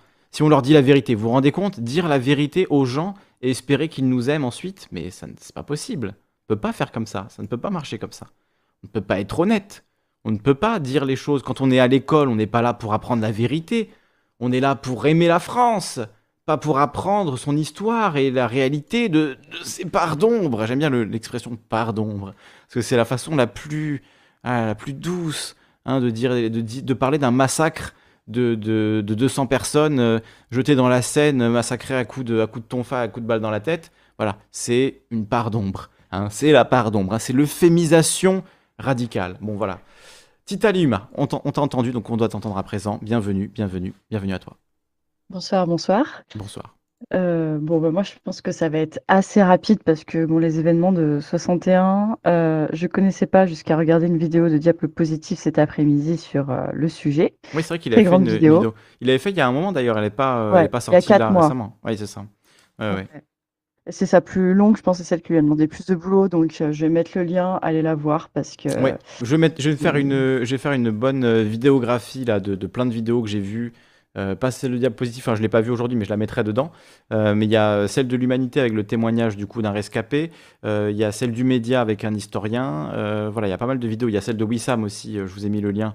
euh, le- la rediff de son live d'hier qui était vraiment très bon. Donc là, si vous le regardez dans les trois mois, normalement, vous pouvez avoir accès à cette rediff.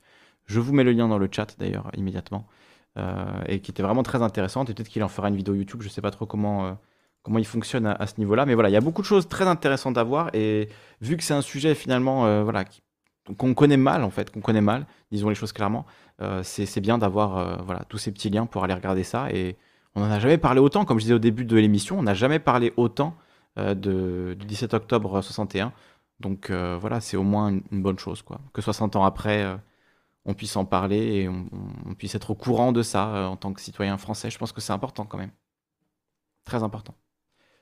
Donc euh, voilà, la vidéo de diapositive, du coup, euh, tu nous fais une petite chronique de, de cette, de cette vidéo, tu as apprécié Ah oui, de toute façon, Diable Positif, c'est du très bon travail, super Ah oui. éducatif, et puis ben, il fait tout lui-même, quoi. Je veux dire, c'est même un, un artiste, quoi, comme gars. Donc, D'ailleurs, euh, une, des rares interviews de Diable Positif est dispo sur la chaîne Calivision. On a eu la chance de, de l'interviewer euh, à l'époque des, euh, de- des universités confinées du Discord du canard réfractaire. Vous vous souvenez de ça? À la fin de l'année 2020. euh, en plein confinement, là, en plein couvre-feu, confinement, etc. On avait, on l'avait reçu, donc il y a une vidéo d'une heure où il nous montre comment il travaille, quel logiciel il utilise, comment il fait ses animations, etc. Donc si vous êtes fan du Diable Positif, je pense que ça va vous intéresser.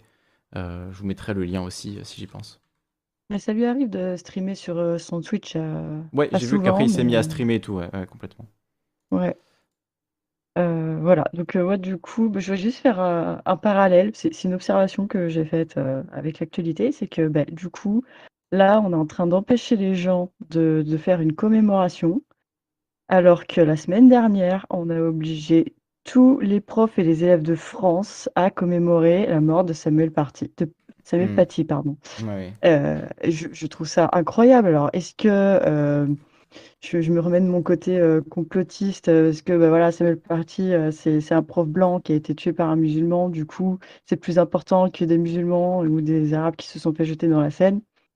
Voilà, je sais pas. Je pose, euh, je me pose la question. Ou, euh, Enfin, vo- enfin, voilà, je trouve qu'on on, on peut voir un petit peu les, les priorités euh, ou les préférences plutôt du, du gouvernement, qui est un peu, euh, qui est un peu triste, quoi. Enfin, voilà, c'était la seule observation que je pouvais faire parce que je connais pas trop. euh, Ouais, ouais, après, bon, comme dit trop fou, faut pas mettre en compétition les mémoires, mais c'est vrai que quand on voit le, la façon dont le gouvernement voilà, utilise certains événements, etc., bon, c'est pas, euh, c'est pas très. mais- euh, ouais. Alors, puisqu'on parle de, c'est tu vois, quand de la guerre, puisqu'on parle de la guerre d'Irak et de, des commémorations, moi je me souviens euh, que le jour du 11 septembre, parce que dans la tête de beaucoup d'Américains, le 11 septembre et la guerre d'Irak c'est lié, alors que bon, en fait, euh, Saddam Hussein n'avait rien à, à voir avec le 11 septembre, mais bon, peu importe.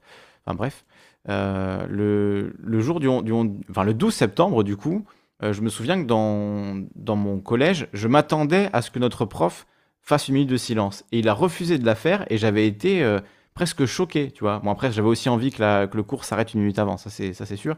Mais euh, mais tu vois, j'étais en mode mais il s'en bat les couilles en fait. Pour lui, c'est pas important. Et du coup, il avait refusé de faire la minute de silence. Et je me dis qu'aujourd'hui, dans ce contexte-là, peut-être que ce prof, il se serait pris, euh, tu vois, euh, des remontrances, des avertissements en mode non, vous n'avez pas respecté la minute de silence à Samuel Paty. Bon après, Samuel Paty était prof, donc qu'on fasse, qu'on lui rende un hommage à l'école, ça peut ça peut faire sens, mais c'est vrai que ouais, le côté Blanquer qui euh, s'approprie, tu vois, les hommages à Samuel Paty, l'Allemand et Macron qui s'approprient les hommages euh, aux morts de 61, ça a quelque chose d'assez dégueulasse et, révoltant. ouais. Bah ouais, non, puis je trouve, je sais pas, c'est vraiment un truc de de ouais, de, gros fascistes de faire des de, s'accaparer comme ça ces mémoires euh, un peu. Bah, un peu pour ta poire quoi, je sais pas. Enfin moi je trouve ça pas très très bon. Enfin, j'ai rien contre les commémorations mais euh, Après, tu dis c'est fasciste, mais dans ce cas-là, beaucoup de monde est fasciste parce que c'est c'est une des bases de la politique politicienne, donc euh, voilà. bah Utiliser un symbole même. pour euh, faire. euh, voilà. Bah, on parlait de respecter les morts tout à l'heure, du coup, Mm. c'est pas tellement du respect, quoi, je, je trouve. Après, Alors l'idée, c'est ouais. de ne pas dire du mal des morts. Donc, tant qu'ils disent pas du mal des morts, hop, Mm. hop, on peut rendre Bah, hommage, on peut. Encore pas dire du mal des morts, c'est pareil. euh, ça dépend aussi quelle mort, hein, parce que, je sais pas. Bon, l'exemple Mm. le plus ouf, euh, bah, c'est clair. Bah, on peut aussi parler, par exemple, de Napoléon. Moi, j'adore dire du mal de Napoléon, tu vois, il est Moi mort. aussi. Et voilà. Oui. Donc, euh, je, Enfin, si on, peu. si on pouvait, si on n'avait pas le droit de dire, enfin, en plus, en plus du mal. Est-ce que dire la vérité, si la vérité n'est pas reluisante, c'est dire du mal, tu vois? Bah, déjà, déjà, en plus. Parce que du mal des morts, ouais, ça dépend du point de vue sur lequel tu te places. Mm. C'est toujours pareil. Il y avait une phrase là qui n'est pas dans cet article-là, mais que je trouvais très intéressante. Euh, une phrase qui disait euh, le mal qu'un mort a fait peut lui durer, peut durer beaucoup plus longtemps après lui, peut lui survivre beaucoup plus longtemps euh, que le bien qui lui pourrit avec ses os. En gros, que le, le bien que fait une personne meurt avec lui, tandis que le mal qu'il a fait pendant sa vie peut durer beaucoup plus longtemps après sa mort.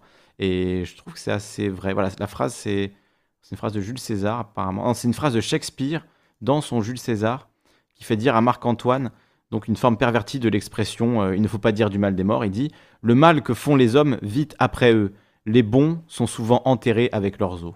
Et le, ce qui veut dire, c'est la, la part, enfin le, le- le bon qu'ils ont fait, quoi, leur part euh, bonne euh, meurt avec eux, en gros. C'est assez triste, hein, comme. Mm. c'est assez triste, mais en gros, voilà, le, le bien que tu fais meurt avec toi, le mal que tu fais euh, te survit longtemps après ta mort. Quoi. Bah, Donc, euh, encore ouais. pareil, je trouve que ça dépend parce Ouais. que si t'es un mort qui a été influent dans la société humaine, que t'as fait des choses bonnes ou mauvaises, elles vont rester après toi, en fait. Donc, euh, c'est ça aussi. Je veux dire, en fait, ce- ceux dont on oublie euh, leurs actions, ce sont les gens euh, bah, lambda, comme toi et moi, pas connus, qui sont pas dans des livres, qui sont pas dans la presse, qui sont Mhm. pas célèbres, quoi. Oui. Donc, Ils sont pas célébrés en tout cas, oui. Ouais, voilà. Après, c'est cynique, oui, la phrase est cynique. là. Ouais, ouais, ouais, très Parce cynique. que enfin, l'amour que tu as porté à ton enfant, même si toi tu meurs, ben, ton enfant, tu vois, il peut le, le garder avec lui pendant très très longtemps, penser à toi, et tu vois, ça peut l'aider dans sa vie, même si tu es mort depuis longtemps. Donc le bien peut aussi survivre à, à la personne euh, qui l'a fait, heureusement. Mais je comprends li- l'idée euh, dans le sens où effectivement, le, euh, quand tu es mort, tu peux plus faire de bien, mais par contre, le mal que tu as fait pendant ta vie peut continuer à faire du mal, tu vois, c'est plus cette idée-là, quoi. Mm. Mais après, ça, ça marche dans l'autre sens aussi, donc en fait, euh, voilà. Après, la phrase de Shakespeare, il dit euh, oft, donc c'est souvent, hein, c'est pas, il dit pas toujours. Il dit le, le bien est souvent enterré avec leurs os, mais pas tout, pas tout le temps. Voilà cette petite, euh, petite réflexion morbide. Memento Ah bah, mori. Pire, quoi. Non, mais c'est, enfin, s'il y a bien un point commun entre, euh, entre tous les êtres humains, c'est que on est né, on va mourir. hein, ça. Ouais, il y a que le docteur qui meurt pas. Ah bon? Oh, je fais référence à Docteur Who parce que Ah, ah oui, le docteur. Ce, do- fan. ce docteur-là, Ouais. d'accord. ok. je suis là. Je Ouais. comprends mieux. Tu veux nous parler de Doctor Who Oh là là, ah non, bah commence pas déjà, on en a pour Ah 4 bah heures si, bah vas-y. Hein. Let's go, il n'y a personne d'autre de toute façon. hein. Si vous voulez interrompre euh, le tunnel de, sur Doctor Who de Tita, bah, allez-y. Ah, mais il y a Super Jésus là qui veut intervenir, il a des Ah, y choses intelligentes à dire. D'accord. Il Ouais. voulait pas entendre parler de Doctor Who, il n'a pas aimé Doctor Who alors. Est-ce que tu fais des streams où tu parles un peu de Doctor Who euh, si, si on peut te lancer pendant 4 heures, c'est un bon truc de stream. Hein. Bah, je pense que ça va être un, un bon projet. Mais je voulais le faire pendant, euh, pendant les vacances de Noël parce qu'il y a toujours un épisode spécial Noël Doctor Who qui sort, donc Ah. euh, ça va être au mois de décembre que je vais faire ça. Très bien. Voilà. Très bien. Donc si tu veux faire une soirée spéciale Doctor Who aussi, je viens. Il n'y a pas de souci.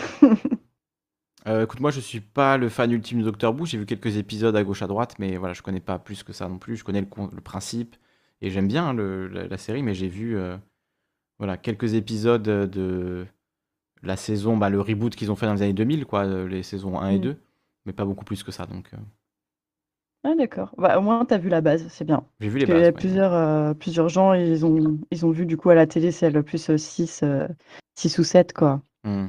Donc, euh, et après, c'est difficile de leur faire euh, regarder les anciennes euh, saisons, enfin de, de- même de 2005, parce que bah, c'est très C'est un peu kitsch, vieilli, ouais, kitsch, c'est- euh, carton-pâte. euh, ouais, c'est mais après, c'est le téléfilm, style quoi. de la C'est c'est série. un truc télé, quoi. Vraiment, euh, série télé, Ah quoi. ben, de toute façon, euh, Doctor Who, ça s'inscrit vraiment dans la, dans la tradition du, du schéma euh, de la série télévisée euh, anglaise. Enfin, c'est la série télé à l'antenne la plus longue du monde. À la- le premier Mm. épisode, c'était en septembre 1963 quand même. hein. Voilà. Deux ans après les événements d'Algérie, vous vous rendez compte? Voilà, coïncidence. Après les événements de, de Paris, du coup, hein, 17 octobre. Et coïncidence ou pas? Non, mais c'est pour dire que tu vois, c'est un événement. Je dis ça juste pour euh, dire que c'est un événement qui est quand même récent, quoi. Enfin, encore une fois, ma mère était née, tu vois, euh, mes grands-parents étaient déjà bien installés dans leur vie quand ça a eu lieu. C'est pas un truc qui est euh, antédiluvien, quoi. Le, le- ce dont on parlait tout à l'heure, hein, le massacre des Algériens en, en 61. Donc bon, revenons sur Doctor Who quand même, juste un instant. Euh, donc ça a commencé en 63, du coup, soix- Oui. et ça, moi, j'ai pas regardé celle-là, j'ai pas regardé les trucs en noir et blanc de, de cette époque-là. Et ça a été rebooté en 2005, et c'est là que ça a connu un succès euh, vraiment énorme. Enfin, en tout cas, il y a un fandom qui s'est déployé, qui s'est développé. Il y a énormément de gens qui sont, euh, qui sont Bah, à, fond, euh, à fond dedans, quoi. Bah oui, parce que contrairement à avant euh, les années 2000, enfin, on n'avait pas, entre les télévisions anglaises et françaises, euh, bah, il y avait très peu de séries qui, qui passaient encore d'un pays à un autre. Mm. Mais euh, même s'il y en a eu pas mal, comme par exemple Chapeau melon et bottes de cuir Oui. euh, pour les plus vieux, ou euh, Amicalement vôtre, ou des choses Oui. comme ça. Mais Alors, les envahisseurs, c'était mais- pas un truc anglais aussi? V, V, les envahisseurs, c'était américain, ça? je pense que c'est américain, ouais, Oui, parce que ça me dit pas. ouais. Docteur Who. On parle de Docteur Who. Pour ceux qui Oui. demandent. Bah, regardez, bon, il y a que deux saisons qui sont un peu insupportables. Bon, il y a des ratés, hein, parce qu'au bout de 60 ans de série, évidemment, toutes les saisons ne sont pas très bonnes, mais euh, il faut garder espoir. Des fois, ça revient, ça, Après, mieux. il faut. euh, alors, on demande si, si on peut changer de sujet. Euh, Oui. Mais juste pour, pour expliquer ce que c'est pour les gens qui connaissent pas, c'est l'histoire. euh, tu le résumerais mieux que moi, mais moi je dirais en, en deux phrases pour voilà, que les gens aient au moins conscience de quoi ça parle, c'est l'histoire d'un docteur un peu magique qui traverse euh, le temps et les âges, les époques, qui peut voyager un peu partout, quoi, dans l'espace et le temps, et qui euh, rencontre des humains. Et en général, euh, dans chaque saison, il a un ami humain différent qui fait des aventures avec lui. Et puis ensuite, il y a des choses tragiques qui se passent. Et il doit changer de forme, etc. Voilà, c'est ça, Doctor Who, en gros. J'ai bien résumé ou Oh, pas du tout? Ouais, ça va C'est plutôt bien résumé, ouais, pour un néophyte, c'est très bien. D'accord. Et du coup, chaque épisode, c'est ça qui a, c'est une série un peu à l'ancienne, quoi. Euh, chaque épisode raconte une histoire euh, et est contenu dans lui-même, quoi. Il y a, un peu ce reboot dans chaque nouvel épisode, on découvre un nouvel univers, il y a une aventure et à la fin, ça se termine, quoi. Ou est-ce qu'ils ont développé maintenant un truc plus sérialisé et où ça, ça dure, enfin, comme les séries modernes, quoi. Bah, pff, non, ça a toujours été le même format. Tu peux regarder les épisodes indépendamment, mais t'as quand même, dans une saison, tu as quand même un fil rouge continuel jusqu'à. c'est ça. En gros, ce serait que les deux épisodes de fin de saison que tu dirais, ah ouais, j'ai raté des trucs, quoi. Mais Ouais, sinon, euh, ok. tranquille. Ouais, les enchaînements entre chaque saison, euh, il y a vraiment des changements à chaque saison, mais c'est dans le dernier épisode, en gros, que ça se joue, quoi. Les deux derniers de chaque saison que ça se joue. Ouais, ouais, ouais. Ouais, ben, écoute, euh, curieux de, de t'entendre parler de, de ça. On nous dit comme dans Stargate SG1. Oui, je sais pas, peut-être. Oui, mais oui, Stargate, moi j'ai commencé avec ça. hein. Franchement, très très bien aussi à regarder absolument. Très bien. On conseille Stargate SG1 et, euh, et Doctor Who. Alors, je vois qu'il y a l'ours qui est monté. Est-ce que tu étais, euh, tu avais pris ta place? Qu'est-ce que tu voulais nous dire, euh, l'ours? Oh Non, moi, je voulais parler de Doctor Who euh, au départ parce que pour Stargate, je peux que être d'accord. Mais Pas de c'est quoi un ce principe? C'est quoi ce principe de voyager dans le temps dans une cabine téléphonique? Non mais quoi?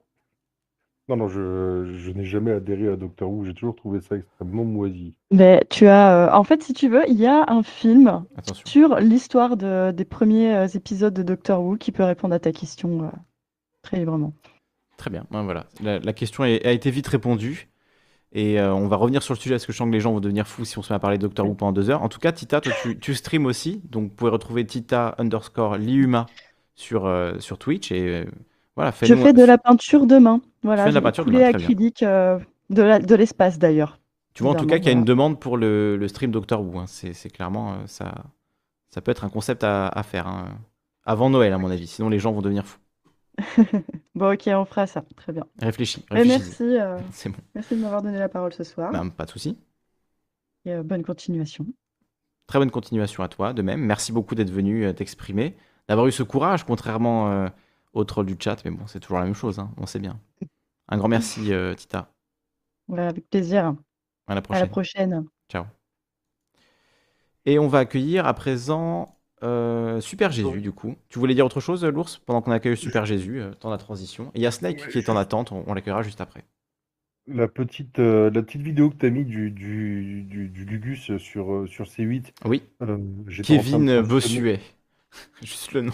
Le nom est c'est qui ce troll? Kevin Bossuet, ben, c'est voilà, c'est Kevin Bossuet, le, le troll, le troll de CNews. hein. Il faut bien qu'il les trouve aussi. hein. Ils sont obligés de faire les fonds de tiroir, mais Non, mais c'est quoi? C'est un chroniqueur? C'est un... Enfin, Je sais c'était pas. dans quel cadre qu'il était je n'ai, en fait, j'ai pas envie de le savoir. Je préfère ne pas le savoir. Ah ouais, J'en suis à ce stade. Oui, non, mais je, Son intervention m'a suffi. temps. J'ai pas envie d'en savoir plus, honnêtement. Et il s'appelle Kevin Bossuet. Voilà tout ce que j'ai besoin de savoir. enfin, J'ai pas vraiment envie de, de le revoir, euh, ce garçon. Mais bon. Ouais, non, non, je, je me suis demandé. euh, j'ai juste, j'ai juste entendu parler, je me suis dit, non, mais il, il est sérieux, quoi. Il ose. Bah oui, c'est Kevin Bossuet. hein. Il est sur Twitter, apparemment. On va dire sa bio Twitter. C'est tout ce que je dirais. Professeur d'histoire, chroniqueur. J'interviens régulièrement dans différents médias. Mes propos n'engagent que moi et c'est déjà pas mal. Donc il est prof d'histoire, ce mec. C'est encore pire. C'est pire que ce que je pensais. Le mec est prof d'histoire. Et le mec est prof d'histoire. Et il dit qu'il faut pas apprendre la vérité aux enfants parce que ça leur ferait ne pas aimer la France. Voilà, voilà le prof d'histoire. Putain, bon, ça c'est un prof avec Zemmour, je suis sûr. hein. Hashtag prof avec Zemmour, là, attention. hein. Quel enfer. J'espère que ses prises de parole publiques ne sont pas pareilles que ses cours, mais bon, pour le coup, euh, j'en doute. Non, c'est vraiment l'enfer. Mais ouais. La consternation est absolue et totale. Super Jésus, es-tu là? Ton micro est-il allumé? T'entend-on Oui, bonsoir, est-ce que vous m'entendez? On t'entend. Bienvenue. Parfait. Euh, bonsoir Alessandre, bonsoir euh, l'ours. Euh, euh, SO euh, Tita, euh, Doctor Who, euh, meilleure, euh, meilleure série euh, anglaise de la Terre. Très bien. Meilleure série de science-fiction des années 60. Euh, Bon, euh, moi j'ai pas suivi tout le stream, hein. Je suis allé faire caca à un moment, donc euh, j'ai pas, Normal. j'ai raté un peu, euh, un peu les, les, les bails là sur, euh, sur Colin Powell et tout. Son- Donc tu veux revenir sur Colin Powell ou tu voulais revenir sur... euh, Non, non, pas trop. Non, non, je- moi je voulais surtout euh, parler de, de, de mémoire et de Doctor Who. Mais bon, euh, Doctor Who ça fait chier le monde, donc je vais surtout parler de mémoire. Ok. Euh, moi, mon, mon, mon, mon- mon truc, on va dire, euh, c'est que j'ai un problème avec le devoir de mémoire, en fait. C'est quelque chose où euh, euh, mon, mon rapport à la mémoire, il est, il est particulier parce que euh, j'ai été, comme tous les gamins de, de mon âge, et probablement un peu avant et certainement après aussi, j'ai été bassiné par euh, l'Holocauste, en fait. Mhm. euh, par euh, la rafle du Veldiv, Guy Moquet, euh, euh, et surtout évidemment la Shoah et euh, tout ce que ça implique et tout. Et, euh, Ouais, mais et je me rends compte. Ça, je, Oui. enfin, c'est, pour moi, c'est important et c'est vrai qu'on peut dire que le devoir de mémoire là-dessus, il a été fait et que voilà, tout le monde est conscient de ça et que tout le monde en a conscience, mais parce que justement, il a été fait. Donc, est-ce que, tu vois, est-ce, que justement, si on avait laissé ça pendant 60 ans pourrir et qu'il y avait des petites associations qui militaient, qui allaient jeter des roses pour euh, qu'on s'en rappelle, etc., euh, ce serait pas important d'en parler ce soir. Si on n'avait pas eu justement euh, cette éducation, si ce devoir de mémoire n'avait pas été fait sur les, sur les choses sur Eh, lesquelles il n'a pas été fait en fait. Justement, c'est là, c'est là où je veux en venir. Pour moi, le devoir de mémoire n'a pas été fait. Ah bon? Pour moi, euh, répéter aux gamins euh, la Shoah, euh, ça a tué euh, 6 millions de juifs, euh, ah là là, c'est horrible, tout ça, nous faire, faire pleurer des gamins devant des films pourris qui parlent de la rafle du Veldiv et tout, pour moi, c'est pas ça le devoir de mémoire. Et le, C'est quoi le devoir de mémoire? comment- Enfin, c'est en l'occurrence, c'est c'est ce qui permet de justement avoir conscience que ça s'est produit en Europe, pas enfin il y a récemment que tu vois, c'est parce que justement on a on a cette éducation là. Après elle est peut-être pas parfaite, elle est peut-être euh... moi, on m'a fait lire Primo Levi euh, quand j'étais en je sais pas en troisième ou en seconde.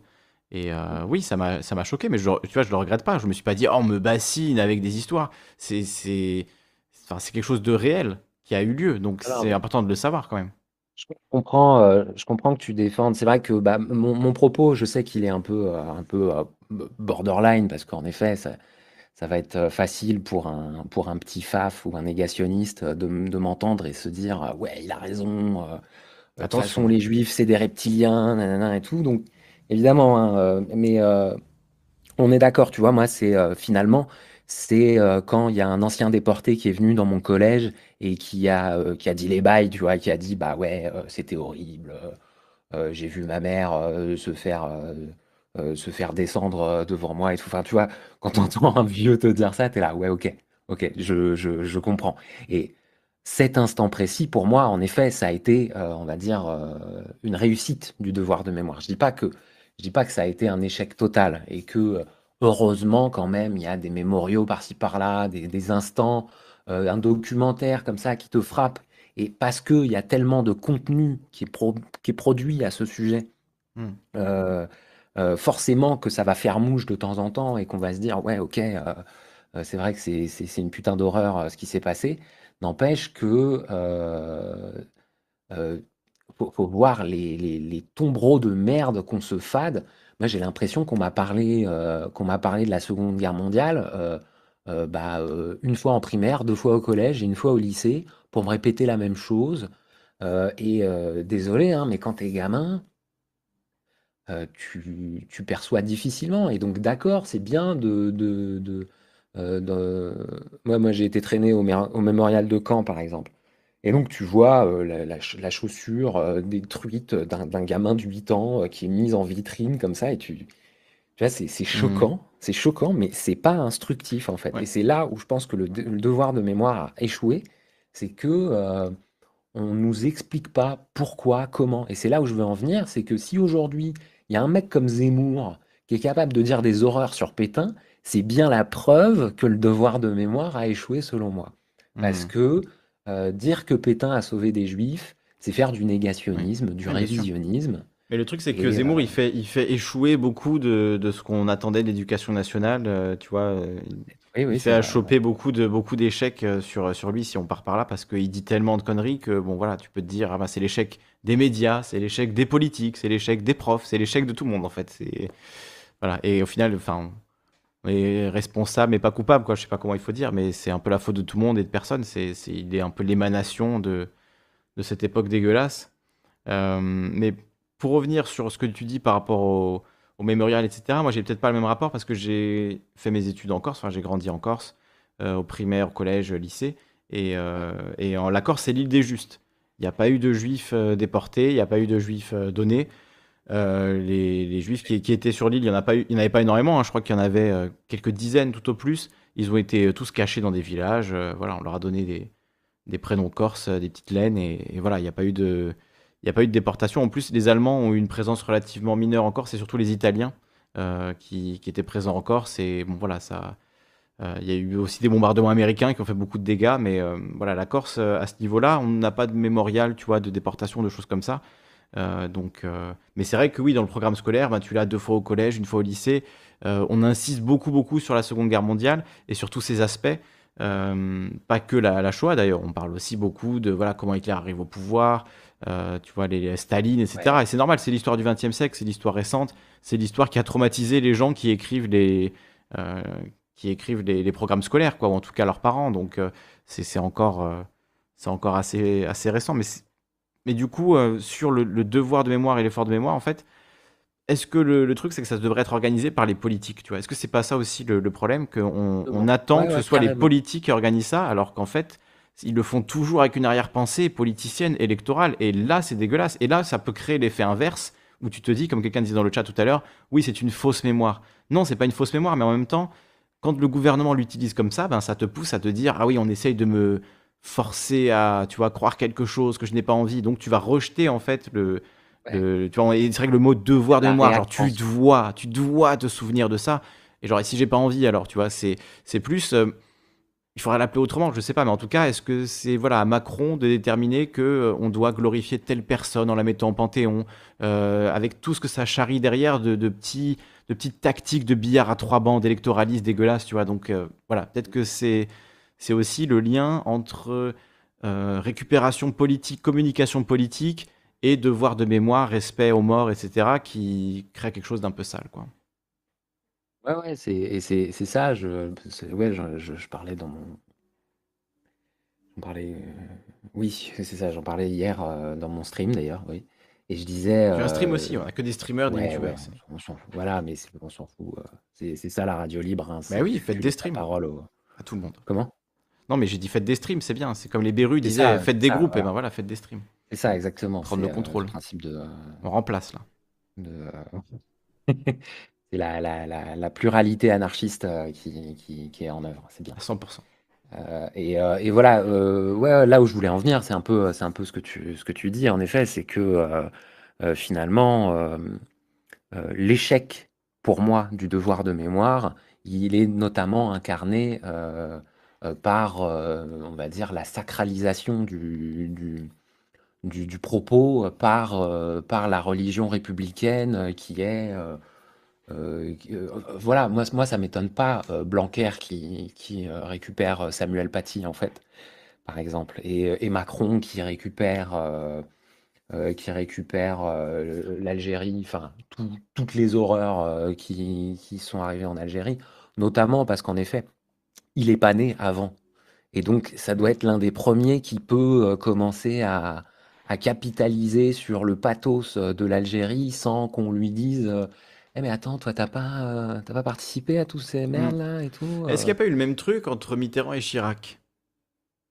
Ouais, probable, ouais. Ouais, C'est-à-dire ouais, que Chirac, je crois je qu'il a dû naître euh, peut-être en 45, il faudrait, faudrait regarder, mais tu vois, à la fin de la Seconde Guerre mondiale, alors que Mitterrand, évidemment que Mitterrand allait pas dire oui, tous les fonctionnaires qui ont travaillé sous Vichy, qui ont donné des juifs, qui ont déporté des juifs, etc., sont responsables, puisque lui-même était préfet à l'époque, donc forcément, tu vois, c'est clair que c'est pas lui qui allait euh, et, euh, et qui disait euh, jamais la France ne reconnaîtra quoi que ce soit, etc. Et ensuite, Chirac arrive au pouvoir, et lui, il dit bon, la rafle du Veldiv, le rôle de la France, Papon, etc. Et puis on commence des procès et on commence ce truc de mémoire. Mais oui, je crois que c'est la règle des 60 ans en fait. hein. Est-ce que c'est pas ça euh, qu'on est en train de voir? Ah ouais, sauf pour, euh, sauf pour, euh, sauf pour, euh, j'allais dire la commune, mais il y a probablement des exemples encore plus récents Oui. ou encore plus vieux au choix. Oui. A Ça, c'est aux historiens de trucs le dire, hein. pas. Oui, voilà, c'est ça. Je suis pas historien, donc je ne vais pas me lancer dans ce, dans, dans ce, ce délire de, de, de name dropper des, des événements horribles. Je pense que Mm. le chat euh, saura euh, Allez, name dropper euh, tous les su le événements. faire déjà. Euh, Chirac est né en Ouais. 33, donc ah oui, il a quand même connu la Seconde Guerre mondiale, mais en tout cas, il n'avait pas de responsabilité, ça c'est clair et net. euh, Par rapport à, à Mitterrand, il n'avait aucune responsabilité dans le sens de poste, de, de pouvoir ou quoi que ce soit à l'époque. Mais Mitterrand, lui, pas euh, oui, lancé il est- des juifs, mais il avait 10 ans, quoi, donc Voilà, il va. avait, oui, il avait 10-12 ans. Oui. Mais euh, non, mais c'est ça le truc, c'est que oui, ça, ça, il faut des générations. Et c'est vrai que moi, la, la guerre d'Algérie, c'est un sujet, tu vois, qui dans ma famille, il n'y a aucun lien avec l'Algérie. euh, Je ne suis pas enfant de pied noir ou je ne sais quoi. Donc euh, voilà, ça m'a jamais particulièrement euh, euh, touché. Et tous les gens que je connais qui sont liés de près ou de loin à l'histoire d'Algérie dans un sens ou dans l'autre, j'ai toujours senti vraiment le sujet faut vraiment y aller sur des œufs, tu vois. Que tu discutes avec un Algérien euh, qui est euh, voilà qui, était pro FLN, avec un Harki, que tu discutes avec euh, un pied noir qui, a dû quitter l'Algérie, etc. Tous, la manière dont ils parlaient de, l'Algérie, c'est toujours quelque chose qui m'a beaucoup troublé, quoi, et, et que j'ai jamais très bien compris. Et je me rends compte que ça y est, peut-être là, on va commencer à vraiment détricoter le truc ensemble et avoir des débats et en parler. Et par ce- cette discussion-là sur le, le 17 octobre euh, 61, c'est cette conversation plus large qui a été ouverte par plein de médias, etc. Est-ce qu'on n'est pas en train de commencer à pouvoir parler à tête reposée, si j'ose dire, euh, à froid de, l'Algérie? Et précisément, est-ce que c'est pas de ça qu'on a besoin? Parce qu'il y a souvent des accusations euh, de la droite envers euh, voilà, les, les woke qui voudraient supprimer l'histoire, qui voudraient qu'on ne parle plus de l'histoire, etc. Moi, je crois que c'est pas du tout le cas. Au contraire, euh, les woke, si ça existe, ou en tout cas la gauche, là où les, indigénistes, ou qui vous voulez, qui veulent parler de euh, d'octobre 61, c'est justement pour qu'on en parle, pour qu'on réussisse à, à terme, passer à autre chose. Mais on peut pas passer à autre chose en faisant du négationnisme comme Zemmour, en disant euh, il s'est rien passé, c'est parce que des flics sont morts que ça justifie qu'il y ait eu 200 morts du côté. Enfin voilà, c'est juste ce, ce discours-là est horrible. Et pour sortir de ça, ben, en fait, il faut poser les choses, en parler, euh, sans haine. Et c'est ce qui était dit par les manifestants eux-mêmes. hein. Ni haine, ni violence, euh, on veut juste rendre hommage à nos morts. Quoi. Et, pour rendre hommage, ben, il faut dire la vérité. En fait, l'effort de vérité, il est nécessaire. Et c'est pour ça que dire, ah oui, parler de, la, de crimes contre l'humanité ou de crimes d'État de la part de la France, c'est faire que les gens ne vont pas aimer la France, c'est ne pas comprendre en fait que la vérité est plus importante qu'un amour artificiel de la France, quoi. Et c'est par la vérité, par une discussion de réconciliation basée sur les faits et sur la, sur la vérité, qu'on arrivera à, voilà, à quelque chose. Si- S'il y a des troubles, en tout cas, on pourra les résoudre que comme ça, quoi. C'est, ça, c'est le fond de l'affaire. Mais c'est, révélateur ce que tu dis, enfin ce que tu dis euh, euh, à propos de, euh, en effet, l'histoire fantasmée. Je pense que les gens qui ont du mal avec,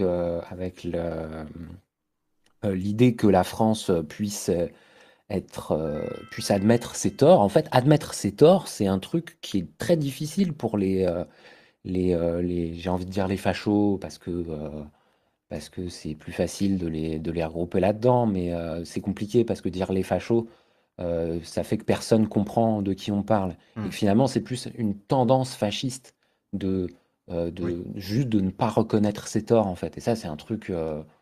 je pense que voilà, ce qui fait que Zemmour fonctionne, on va dire, même si euh, il fonctionne à moindre mesure, hein, euh, il fera pas. euh, de toute façon, il se présentera pas, mais s'il se présentait, il ferait moins de 10%. Donc, euh, on parle d'un fonction. Il n'est pas vraiment efficient comme fonctionnel, je veux dire, comme, comme mec. Mais si Zemmour fait, fait, arrive à faire son beurre, c'est parce qu'il arrive à, à- à- charrier un affect tout particulier de, de ah, comment dire, bah, d'identité en fait, d'identité, de fantasme d'identité, de, euh, euh, de quelque chose où euh, justement dire comme De Gaulle toute la France est résistante, c'est déjà pour moi du proto-fascisme, c'est déjà fascisant Mm. euh, dans le sens C'est où remix historique dans un but ça, c'est c'est politique. du révisionnisme en fait. Hmm. Déjà, déjà, c'est nier l'histoire, même si on, est- on sait bien que l'histoire n'est jamais neutre. Elle est toujours interprétée par les historiens qui la, qui la rapportent. Mais quand même, euh, une histoire aussi euh, récente, en plus, De Gaulle a, a participé à la Seconde Guerre mondiale. Donc, euh, donc euh, dire toute la France a été résistante, même si on, on- on sait que c'est pour justifier, enfin pour bah, un peu comme l'esprit Charlie, hein, pour unifier la nation, pour aller de l'avant, il, nie quand même l'histoire. Et euh, autant ça a marché euh, sur l'instant, autant aujourd'hui, justement, le propos décolonial, euh, entre autres, hein, parce que bon, là, je parle de des Juifs et de la Shoah parce que c'est un sujet que j'ai vachement plus maîtrisé que finalement les, les, les, les, les- autres horreurs, pour ne citer que l'Indochine et l'Algérie, mais les horreurs de la France, elles sont nombreuses. Et en effet, la France qui n'arrive pas à reconnaître ses torts, c'est une France Mm. qui se fascise, selon moi. Oui. Et c'est Et moi, c'est une le France. Si, l'enjeu c'est d'aimer la France, hein, même si comme Olga le disait, on ne sait pas trop ce que ça veut dire aimer la France. Moi, en tout cas, il y a plus de chances que j'aime une France qui reconnaît ses torts, qui reconnaît ses erreurs. Tu vois, si on compare la France à une personne, si on fait une, une anthropo, je sais pas comment il faut dire, euh, qu'on anthropomorphise la France, euh, je préfère une personne qui reconnaît ses erreurs et qui dit oui. Là-dessus, euh, effectivement, dans mon passé, euh, j'ai été à chier pour telle et telle raison. Les responsabilités, c'était celle- celle-ci et celle-là. Honnêtement, euh, j'aurais plus d'amour pour une personne qui, se comporte comme ça que pour une personne qui nie avoir eu des mauvais comportements et qui s'enferme dans une croyance qu'elle est absolument parfaite, éternelle, géniale, euh, fantastique, incroyable, stylée, ou je ne sais quel euh, superlatif, tu vois. Alors que, bon, la France, c'est un truc tellement vaste que, voilà, ça... Effectivement, je sais pas, je sais pas en quoi ça peut être uniquement euh, stylé, exceptionnel, euh, etc.. Euh, mais voilà, au-delà de ça, c'est c'est toujours cette vision. Moi, je dis que c'est du mensonge, en fait. Maintenant, je, dis ça, quoi. C'est du mensonge. Et certains me disent, mais ce mensonge-là, ce mensonge, on en a besoin pour faire nation. On en a besoin. On ne peut pas s'en passer, en fait, de cette. Tu vois, De Gaulle, par exemple, pour reprendre l'exemple que tu prenais, De Gaulle ne pourrait pas, en 45, dire oui, il y a des responsabilités, oui, il y a eu des Français qui ont été. Euh, qui ont été collabos, et d'ailleurs, il y en a qui ont été rasés, donc clairement toute la France n'a pas été résistante juste par le fait que certains ont été, euh, ont été rasés, enfin voilà, certaines femmes ont été rasées à la Révolution, certains ont été pendus, etc. Donc il y a quand même eu des, des, collabos, clairement. Mais euh, dire, voilà, maintenant la France est purgée, tout va bien, avec Maurice Papon qui continue à être préfet, etc. oui, oui, c'est on, là on base, on base la reconstruction sur un énorme mensonge. Est-ce qu'on en a besoin? Est-ce que ça crée pas plus de problèmes sur le long terme en fait de se mentir comme ça parce que sur le coup ça paraît plus simple de se raccrocher à une idée, fausse? Moi, je suis plutôt pour qu'on se raccroche à des idées vraies. Et quand on, quand on se trompe, on le reconnaisse et on dise, bah oui, là-dessus, on s'est trompé. Et moi, j'ai infiniment plus de respect pour les gens qui se comportent comme ça, même s'ils se sont trompés sur des trucs graves, etc. Au moins, il y a une démarche de, de voilà, reconnaître ses erreurs quand on le fait vraiment. Évidemment, il y a des gens qui disent pardon, mais ils le pensent pas vraiment. Mais on le sait quand quelqu'un fait vraiment un effort sur, euh, sur lui, de réflexion, qu'il essaye vraiment de, changer. Euh, et c'est beaucoup plus euh, valorisant, en fait, valorisé pour la personne que, que des, des gens qui vont mentir, en fait, et se mentir à eux-mêmes, quoi. Moi, j'ai pas envie d'appartenir à une société qui se ment à elle-même à ce point-là, en fait. C'est... Euh, ouais, et euh, alors j'ai euh, quelque chose à répondre à ça, mais je voulais aussi rebondir sur ce que tu dis. Justement, faire nation, moi, en tant qu'anarchiste, ça, ça me plaît pas, quoi. Clairement, sûr. la nation, c'est c'est déjà trop nationaliste, c'est déjà trop facho pour moi. Faire nation. Il peut y avoir un État. Un État, c'est un État, c'est un constat. L'État, c'est c'est une organisation, c'est une société, donc ça peut exister. Par contre, une nation, c'est forcément un récit, c'est forcément un mensonge, c'est forcément fascisant. Voilà, Mm. c'est ce que je voulais dire sur euh, la nation. Et euh, sinon, euh, pour rebondir sur ce que tu dis, et je finirai, je pense, là-dessus, hein, histoire de pas euh, euh, tenir le, le crachoir plus longtemps, j'invite les gens, les hommes, euh, les blancs, euh, les valides, euh, les cis, tous les gens qui ont à qui on, qui se sentent, on va dire, offusqués par les revendications des minorités, à faire l'effort justement que, que la France ne fait pas là actuellement avec l'Algérie ou avec l'Indochine ou avec une partie de, de, de, de, la Seconde Guerre, j'invite les tout fragiles, en quelque sorte, à, à, à accepter l'idée d'avoir tort, en fait, et d'avoir été mal instruit. Plus, plus mmh. précisément, d'avoir été mal instruit. De, de finalement juste remettre en question euh, ce qu'on nous a, euh, ce nous a appris en fait, parce que euh, je pense que c'est c'est ça finalement ce qui manque à, à la France pour que je l'aime, c'est une une une humilité. Voilà, c'est ça le mot que je cherchais, une mmh. humilité. Je pense. ah oui, France, France et humilité, ça ne va pas ensemble. Hein. C'est oui, ça, c'est certain. Ça, c'est clair et net. Hein. Et les Belges et les Suisses le savent très bien. Enfin, tout, tout le monde le sait, sauf les Français, en fait. C'est ça qui est fantastique.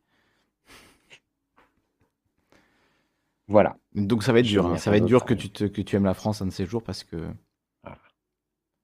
la France et l'arrogance, ça va ensemble. La France et le l'égocentrisme, le je sais pas comment il faut dire, l'ethnocentrisme. Ouais, ouais, on confond universalisme et ethnocentrisme en effet. Hmm. C'est un affect très français, oui. J'espère avoir trigger beaucoup de faf. Ah, je crois que tu as trigger, euh, mais même, même au-delà. Hein. je crois que là, tu as, tu as trigger. Euh, ouais. Tout ce que toi tu considères faf, donc c'est-à-dire que pour, euh, Oui, pour les gens non art, c'est beaucoup de gens. Quoi, voilà. Vous êtes tous faf pour moi, vous inquiétez pas. Je, je ne discrimine pas là-dessus. Tout le monde est autant faf. À partir du moment où vous aimez votre nation, de toute façon, voilà, c'est ça, vous êtes trop faf pour moi. trop faf pour lui. En même temps, oui, je peux comprendre. Moi, j'avais réussi euh, un speedrun de- du trigger de faf, c'est en trois mots. La France n'existe pas. Ça fait quatre mots même. Ouh, pas mal. C'est vraiment euh, pas faire mieux. Hein. Sub 2 secondes en speedrunning. Euh, alors, il y a Snake qui voulait intervenir, qui est là depuis longtemps, donc on va le, on va le faire monter aussi. Je sais pas si tu voulais rajouter quelque chose, Jésus. Euh. Je vais me retirer discrètement. Très bien. Bien, je te souhaite une très bonne soirée. Toi aussi, bon courage. Merci beaucoup pour ton intervention. Bye bye. À la prochaine. Yes. Et Snake, si tu veux intervenir, Snake, je t'ai je t'ai accepté, il faut que tu valides du coup euh, l'intervention. Osef de Trigger, c'est pas pour s'opposer à la perpétuation actuelle de ces pratiques, par exemple sur les sans-papiers. Euh, je suis pas sûr d'avoir compris le, contexte. Salut Snake, bienvenue à toi. Tu un avatar Vegeta. Vegeta, euh, Vegeta Algérie? J'arrive pas à voir, je suis trop petit. Allo, allo, est-ce que tu nous entends Snake? Il faut que tu allumes ton micro.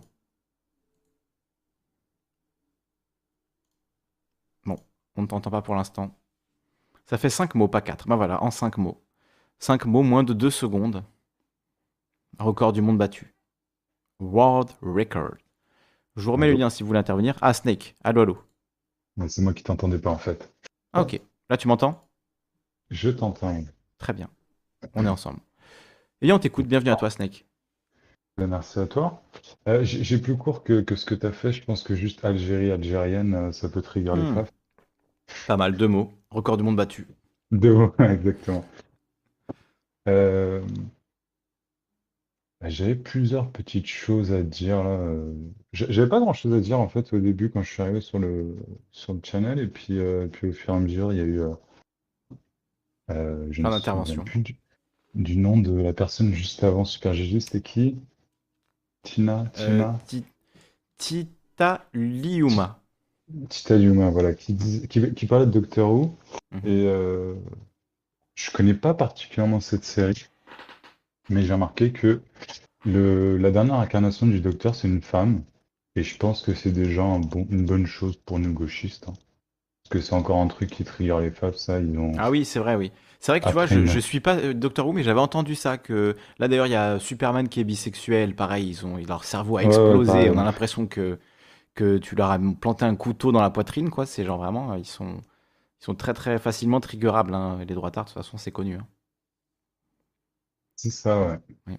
Et euh, vous avez parlé aussi de Kevin Bossuet tout à l'heure. Euh, oui. Pas trop d'infos sur lui, mais je veux juste faire remarquer, je vois sur un Wikimonde qu'il était chroniqueur un temps de La France Libre. alors, je sais pas si tu connais la France Libre, mais c'était une web télé lancée par André Berkoff et Gilles William Goldnadel. Donc il est un peu Ah. plus que prof de droite, il est effectivement plus euh, Oui, ouais, oui. peut-être prof avec Zemmour, ouais. Ouais, ouais, prof avec Ça Zemmour, ah oui, correspond bien. c'est c'est le profil, hein, c'est le profil prof avec Zemmour. Ouais, ouais. Mais voyons, il ne faut pas dire la vérité aux élèves, sinon ils n'aimeraient pas la France. C'est incroyable ça. Ouais, c'est comme tu disais, c'est incroyable pour un prof d'histoire de, de dire une connerie pareille. c'est, Mm. euh, Et surtout, comment on peut penser que ça donne envie d'aimer la France, ce genre de phrase, tu vois, ce genre de comportement, en fait? Parce qu'on le voit, tu vois, même les enfants de 13 ans ne sont pas débiles, ils voient bien qu'on leur demande. Maintenant, ils ont Wikipédia au fond de la poche, tu sais, ils peuvent regarder, euh, ils peuvent aller le lire, l'article sur le massacre des, des Algériens en France, tu vois. Et leur prof, il va dire quoi? Non, ce n'est pas vrai. Ça, c'est la part d'ombre, vous ne regardez pas, vous verrez ça à la fac. On n'en parle pas. Ah oui, ça donne très envie de devenir français, dis donc, c'est un pays, vraiment, vous avez l'air d'être à l'aise avec votre histoire, hein, c'est vraiment... euh, Je, sais pas si jeux, enfin je sais pas après euh, si tu penses à des lycéens, des collégiens, mais je sais pas quel rapport ils ont à, à Wikipédia par exemple? Parce que moi je sais que par exemple euh, je passe énormément de temps sur Wikipédia pour euh, pour euh, bah voilà pour des événements historiques typiquement pour aller, aller me renseigner là-dessus. Je sais pas si les jeunes d'aujourd'hui ont le réflexe Wikipédia. ouais voilà. Après, quand tu tapes quelque chose dans, quand tu tapes quelque chose dans Google, en général, l'article Wikipédia est parmi les premiers, les premiers liens qui tombent. On est donc, euh, d'accord. Ouais. Alors l'ours qui était pion dans un, dans un collège jusqu'à récemment, peut-être qu'il a un témoignage là-dessus. Il- je vois qu'il pop dans le... dans le channel. Justement, c'est- c'était au cas où. Oui, bah, si tu, pour répondre à ta question euh, avec mon, ma seule expérience, malheureusement, ils sont pas trop trop sur Wikipédia dans le sens où j'ai rarement vu une scène où, où un lycéen euh, se posait déjà la question sur, sur un mot. Donc, euh, je sais pas si c'est moi qui ai toujours été aussi curieux ou s'il y a eu un, un- une baisse de ce niveau-là, mais j'ai l'impression que ouais, ils s'en foutent en fait de la signification de, de pas mal de mots et tout, tu Non. vois. Moi j'avais Donc, dit ils ça, vont- je, je disais ça parce qu'apparemment j'avais entendu des profs qui se plaignaient que des élèves, euh, pendant le cours, s'amusaient à aller regarder des trucs sur Internet pour pouvoir les contrer, leur poser des questions, etc. Et que ça faisait chier les profs parce qu'ils perdaient leur, euh, leur statut de prof, tu vois, qui, qui sait tout. Ah là, du coup, tu pouvais aller voir euh, sur le côté. C'est pour ça que les téléphones sont interdits en cours, notamment. Bon, mais si tu peux faire d'autres choses avec un téléphone, mais au lieu de, tu vois, intégrer ces outils-là dans la recherche, dans l'éducation, puisque finalement ces outils, voilà, ils sont disponibles, tu vois, justement, leur donner le réflexe d'aller vérifier la définition d'un mot, d'aller vérifier les événements historiques sur Wikipédia, et puis d'aller même checker les sources, etc., de le faire bien, ça devrait être ça le rôle de l'école. Là, c'est non. Vous n'avez pas le droit de regarder ça parce que euh, ça met en péril la stature du prof. Euh, Enfin, en tout cas, c'est ce que j'avais entendu de la part de profs, ben, bien le profil prof avec Zemmour aussi, tu vois, qui était euh, en mode on ne peut plus faire cours à cause des téléphones, etc. Donc, je me dis que pour faire chier un prof, les élèves sont sans doute prêts à aller sur Wikipédia, à mon avis. Tant que c'est pour faire chier un prof, ils sont prêts à beaucoup de sacrifices. Ouais, il y a moyen. Bah, ça, ça, je dis effectivement, je peux pas dire le contraire. euh, mais Normal en même temps. Mais bon, oui, non, comme ça, entre eux, enfin, rechercher la, la signification, enfin, ou même, euh, même quand je leur parlais, quand je leur, quand je leur disais des trucs, euh, des fois ils me disaient oui, oui, puis ensuite, euh, ah, tu, tu voyais bien que t'as- qu'il n'avait pas compris, tu vois, et puis là, tu te Hmm. dis oui, bon, d'accord, ok. Ouais. Donc, euh, ouais, c'est plus ce genre, euh, ouais, oui, fais pas chier, et puis, et puis on s'en fout un petit peu, quoi. Je, la- j'ai constaté, euh, en étant extrêmement navré, que le rapport des jeunes avec Internet, c'est énormément de consommation vidéo, mais consommation vidéo TikTok. Hmm. Et je, je suis un peu boomer en disant ça, même si j'ai fait un, un- un très court tour sur TikTok, j'ai j'ai vu ce qu'il y avait dedans, je me suis dit, ouais, bon, mm, ouais, ça me parle pas, j'ai pas envie. Tu as des élèves de quel, euh, quel niveau scolaire? Lycée. Ah, Lycée, c'est donc, lycée. euh, D'accord, entre ok. 14 et 19 ans, en gros. En gros. Ok. Bon, alors pour des. bon, c'est pas vraiment. euh, C'est pas mon, mon délire en TikTok. J'ai jamais été sur TikTok, j'ai jamais installé. Mais étant sur Twitter, je dois quand même euh, faire, donner- faire un petit mot pour défendre TikTok. Apparemment, et j'ai pu le constater, euh, il y a quand même des choses euh, cool, hein, comme sur toutes les plateformes en fait, euh, de, partage de n'importe quoi. C'est que il y a, effectivement beaucoup de merde, beaucoup de trucs pour les jeunes. Mais il y a aussi, typiquement, il y a un mec qui s'appelle Cardi, euh, je sais plus comment, qui fait des, des vidéos où il, il fait de la musique, euh, il, il compose, il joue de plein d'instruments avec des paroles marrantes et tout. Enfin, des choses très euh, créatives. Il y en a pour tous les goûts. Oui, comme partout. Il en y, a- fait. il y a même du politique hein, d'ailleurs aussi. euh, toi, t'es pas, pas sur TikTok, Kali, mais Non, pas encore. Mais on m'a euh, dit qu'on pouvait faire des live streams, donc euh, je me suis dit autant euh, faire des streams en audio, en vidéo. Apparemment, j'ai pas bien compris comment ça marchait, mais je vais essayer de voir si on peut rajouter le TikTok en plateforme. Moi, j'ai rien contre aller sur des plateformes de jeunes. Au contraire, en fait, tu peux pas dire qu'une plateforme est à chier si tu ne contribues pas à la rendre un peu moins à chier, en fait. Donc, Ou euh, en tant que créateur. Ouais, je suis en tant, en tant que créateur, oui, c'est ça. Mais de toute façon, Non, monde est ça. invité à être créateur sur une plateforme comme TikTok Oui, ou on est, on d'accord, mais je veux dire, toi qui, qui est déjà créateur sur d'autres euh, plateformes par ailleurs. Quoi. Oui, moi, vu que j'embrasse le multi-stream à fond, euh, voilà. Voilà. Pourquoi pas. Alors, je, je sais pas si c'est adapté au stream parce que c'est quand même beaucoup de. Bah, c'est court. euh, hein. De État Cryptique qui lui est sur TikTok et lui essaye justement ce format-là et qui dit que ça marche très bien et qui fait des 40 000 vues, des 60 000 vues sur des, des TikTok. euh, lui, il parle de juridique, de politique, de droit constitutionnel, donc de, de choses qui sont quand même euh, voilà, pas, pas ultra fun de base, mais il arrive à rendre ça euh, pertinent et voilà, il vulgarise pour, euh, pour les jeunes et donc il dit que ça marche très bien. Il a été shadowban quand même euh, parce qu'il avait euh, diffusé un discours euh, raciste de Chirac pour le dénoncer, etc. et montrer qu'il y avait eu des, des candidats racistes et en fait ils l'ont strike pour ça. Euh, et il a été shadowban, donc ils te bannissent pas vraiment, mais par contre tes TikTok ne sont vus par personne. C'est c'est assez bizarre apparemment comment ça fonctionne au niveau de l'algorithme. Mais euh, oui, ça, voilà, ça, ça peut fonctionner. Et de toute façon, il faut y aller. En fait, si personne ne va faire du contenu politique là-bas, on peut pas s'étonner qu'il n'y en ait pas. Quoi. En fait, c'est assez logique. Bah, c'est sûr, hein, autant ramener un petit peu de contenu de qualité, parce que franchement, Ouais. euh, le peu de fois où j'y étais, quand- de ce que j'en ai vu, Mm. ouais, j'ai trouvé ça assez, assez affligeant. Et surtout quand j'ai vu que les jeunes passaient autant de, de temps dessus, je dis ouais, bon, c'est peut-être bien d'avoir un peu un contrôle, parce que euh, Mm. des vidéos qui ont ni queue ni tête ou qui sont, qui sont paroxysme de la stupidité, bon, ça peut être Après, sympa hein, ça- de se vider le cerveau de temps en temps, mais passer toute sa Ça, tu pourras jamais empêcher les jeunes de regarder des trucs euh, débiles qui, leur, qui les font rire et qui leur font plaisir, de toute façon. hein. Oui, non, mais ça, je dis pas, ça peut être sympa. Tu te souviens, Euh, l'ours, souviens-toi comme nos parents, enfin, je sais pas connu tes parents, mais comme nos parents rageaient sur South Park à l'époque. hein. Et comme ils disaient, c'est débile.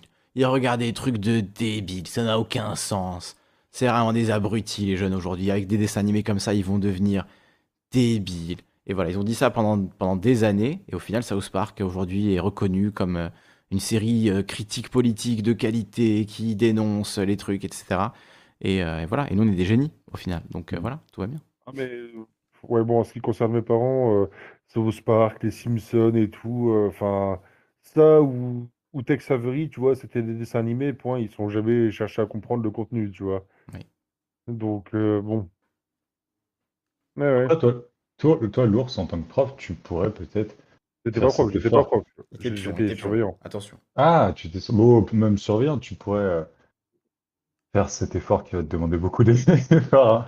mais de, de chercher des contenus intéressants sur TikTok et les recommander euh, aux élèves. Mais je sais pas si ça va marcher, hein, parce que je sais pas si, si euh, non, tu me diras, les, les, les surveillants sont plutôt bien, ils ont plutôt un bon rapport généralement avec. Enfin, ça dépend si t'es le genre de surveillant relou ou le, ou le surveillant cool, mais j'imagine que t'es.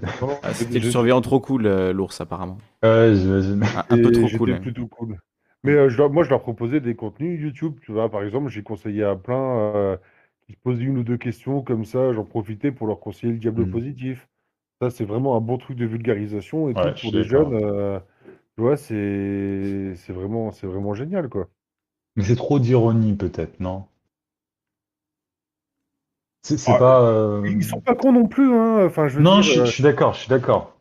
Mais parfois, tu vois, euh, quand tu entends des choses pour la première fois de ta vie, c'est bien que ce soit pas dit sur le ton de l'ironie, tu vois ce que je veux dire? Parce que du coup, ça pourrait être. Mais peut-être, là, je, je suis totalement. euh, je, je suppute complètement, hein, mais euh, mais il y a des fois où. euh, où euh, non, mais tu me diras, il contre, il, il contrebalance toujours. euh, Même dans le rôle du diable, il, il dit, il dit un truc qu'il ne pense pas et ensuite il le. Il, le- il l'étaye, donc on, on comprend bien ce qu'il pense, non? Et puis les jeunes utilisent aussi souvent l'ironie, euh, enfin, je veux dire, euh, pour se foutre de la gueule entre potes et tout, tu vois, euh, ça marche aussi bien. Donc, euh, non, puis ouais, Mm. ils- dans l'absolu, ils ils se font pas teubés, tu vois, ils comprennent, ils comprennent bien. Quand je disais pour TikTok, moi, je trouvais le contenu qui était naze. Bon, ils aiment bien ça. Et comme je dis, c'est vrai qu'on a. Moi, quand j'étais adolescent, j'aimais bien regarder le Morning Live. J'en ai revu une redit, je me suis dit, ah ouais, c'était quand même bien pourri, tu vois, c'était très puéril et tout. euh, mais... mais bon, tu vois, enfin voilà. Il faut bien que jeunesse se passe un moment, mais. Ouais, mais bon. Franchement, je regarderai pas, je pense. Effectivement, jeunesse, c'est fait, mais euh. On aurait pu regarder autre chose. hein. Ouais, ouais, non, mais enfin, je veux dire, euh, quand, quand t'es ado, c'est marrant, tu vois, tu vois Young euh, qui Mm. s'amuse, euh, qui court à poil, tu sais, c'est un peu l'effet Rémi Gaillard, euh, ce genre de truc, bon, Mm. d'accord. Mais c'est vrai que, euh, ouais, j'en ai, j'en ai revu de rediff par curiosité il y a quoi, un ou deux ans, et j'ai dit, ah ouais, quand même, quand même, il y a quand même du level par le bas, tu vois, donc euh, bon, que TikTok ait autant d'importance et, enfin, fonctionne autant dans le game pour des trucs qui me paraissent complètement euh, aboutissants, ouais, ça, ça m'étonne pas, Ah parce oui. que On a regardé des trucs regarde- abrutissants quand on était jeune. hein. Non, mais voilà. Je veux dire, euh, hein, euh, enfin, rien que le truc tout con. Que, que le gars de ma génération euh, me jette la première paire s'il a pas au moins regardé un ou deux épisodes de Buffy contre les vampires. Mais moi, Buffy Parce contre les vampires, que- j'ai tout vu. J'ai vu l'intégralité de Buffy contre les il y, vampires. il y en a qui diront que c'est stylé. Moi, j'étais, je regardais euh, de temps en temps le samedi, mais il y en a qui sont des gros fans quand même. hein. Regarde Buffy maintenant contre les vampires et tu, te, tu Ouais. vois bien les vampires en carton-pâte. euh, Ben, tu alors, vois bien le en jeu vrai, d'acteur en de vrai, si on, parle, si on parle de Buffy contre les vampires, en vrai de vrai, les trois premières saisons, elles sont un peu cheapos, années 90, mais après, c'est un style, en vrai, ça passe, tu vois, c'est un peu longuet, et voilà. Mais à partir de la saison 4, il y a vraiment, euh, ça a été une série très avant-gardiste, Buffy contre les vampires. Je vais pas faire mon, mon nerd, etc., mais il y a vraiment des épisodes qui sont extrêmement modernes et qui rappellent d'autres séries un peu de la même époque, mais même euh, un peu en avant-garde au final, comme euh, Six Feet Under, tu vois, des séries qui sont ultra respectées. Et il y a vraiment des épisodes dans la saison 5 et 6 qui sont de, très très haut niveau euh, en termes de dramaturgie, etc., de, ce que ça raconte. Je ne veux pas spoiler, donc voilà, regardez Buffy contre les vampires si vous êtes au chômage, par exemple, vous n'avez que ça à faire. Vous téléchargez Buffy contre les vampires, vous vous régalez. Enfin, vous le téléchargez légalement, bien sûr, vous vous débrouillez. hein.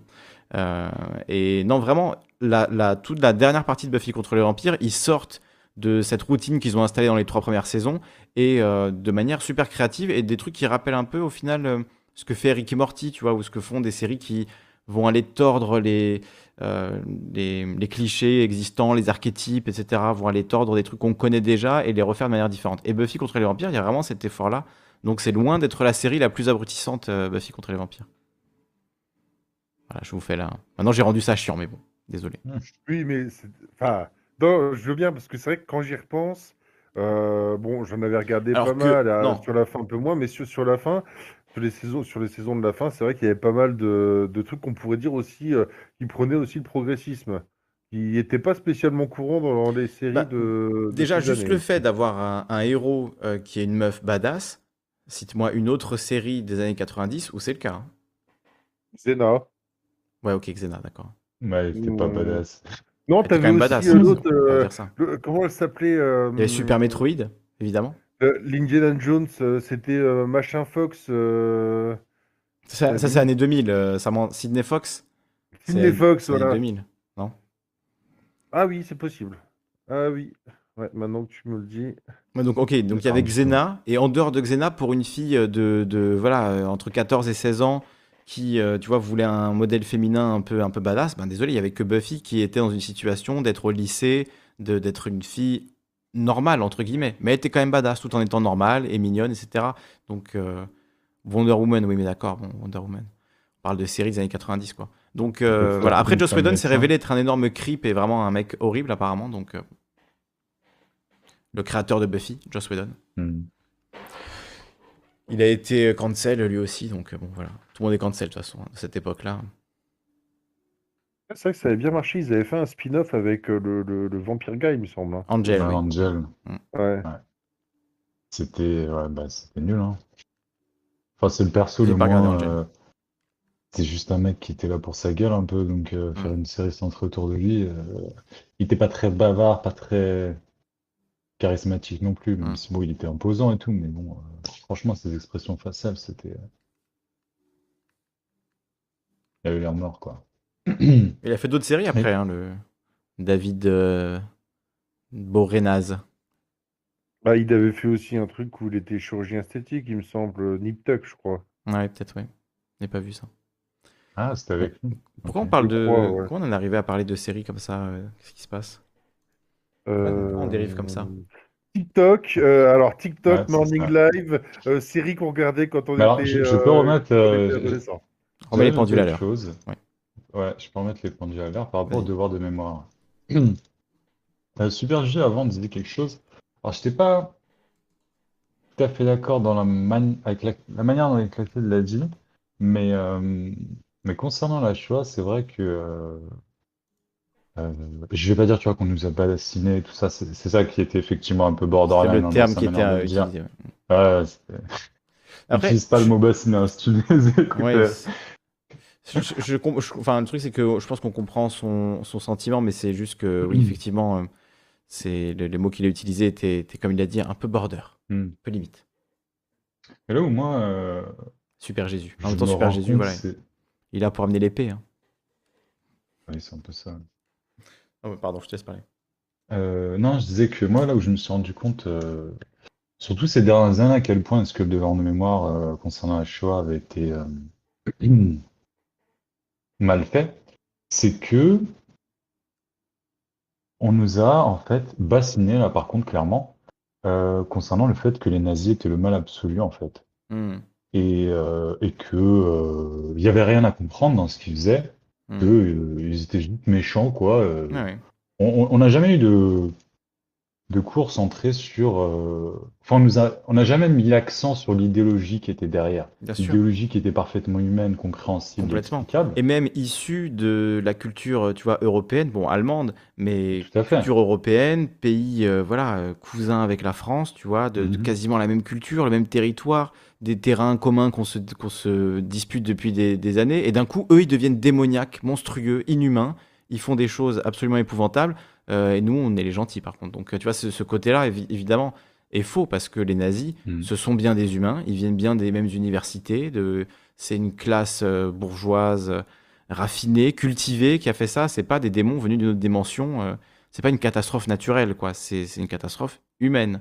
Donc euh, oui, c'est bien des humains et même des Européens et voilà les et les ancêtres des Allemands avec qui aujourd'hui euh, on s'entend bien. Et donc c'est vrai que oui, il y a un cours axé sur bah, ce que fait Chapoutot. En fait, j'ai l'impression que moi c'est vraiment lui qui fait ce travail-là. Je sais pas si tu pensais à lui aussi en disant ça. Euh, Mais Non, pas du tout. Johan Chapoutot, c'est Johan Chapoutot, c'est un historien qui travaille sur euh, bah, précisément le- les nazis et de, de bah, leur rendre en fait leur part humaine quoi et, de, de dire euh, arrêtons de dire que c'est des barbares parce qu'en fait c'est juste pas vrai.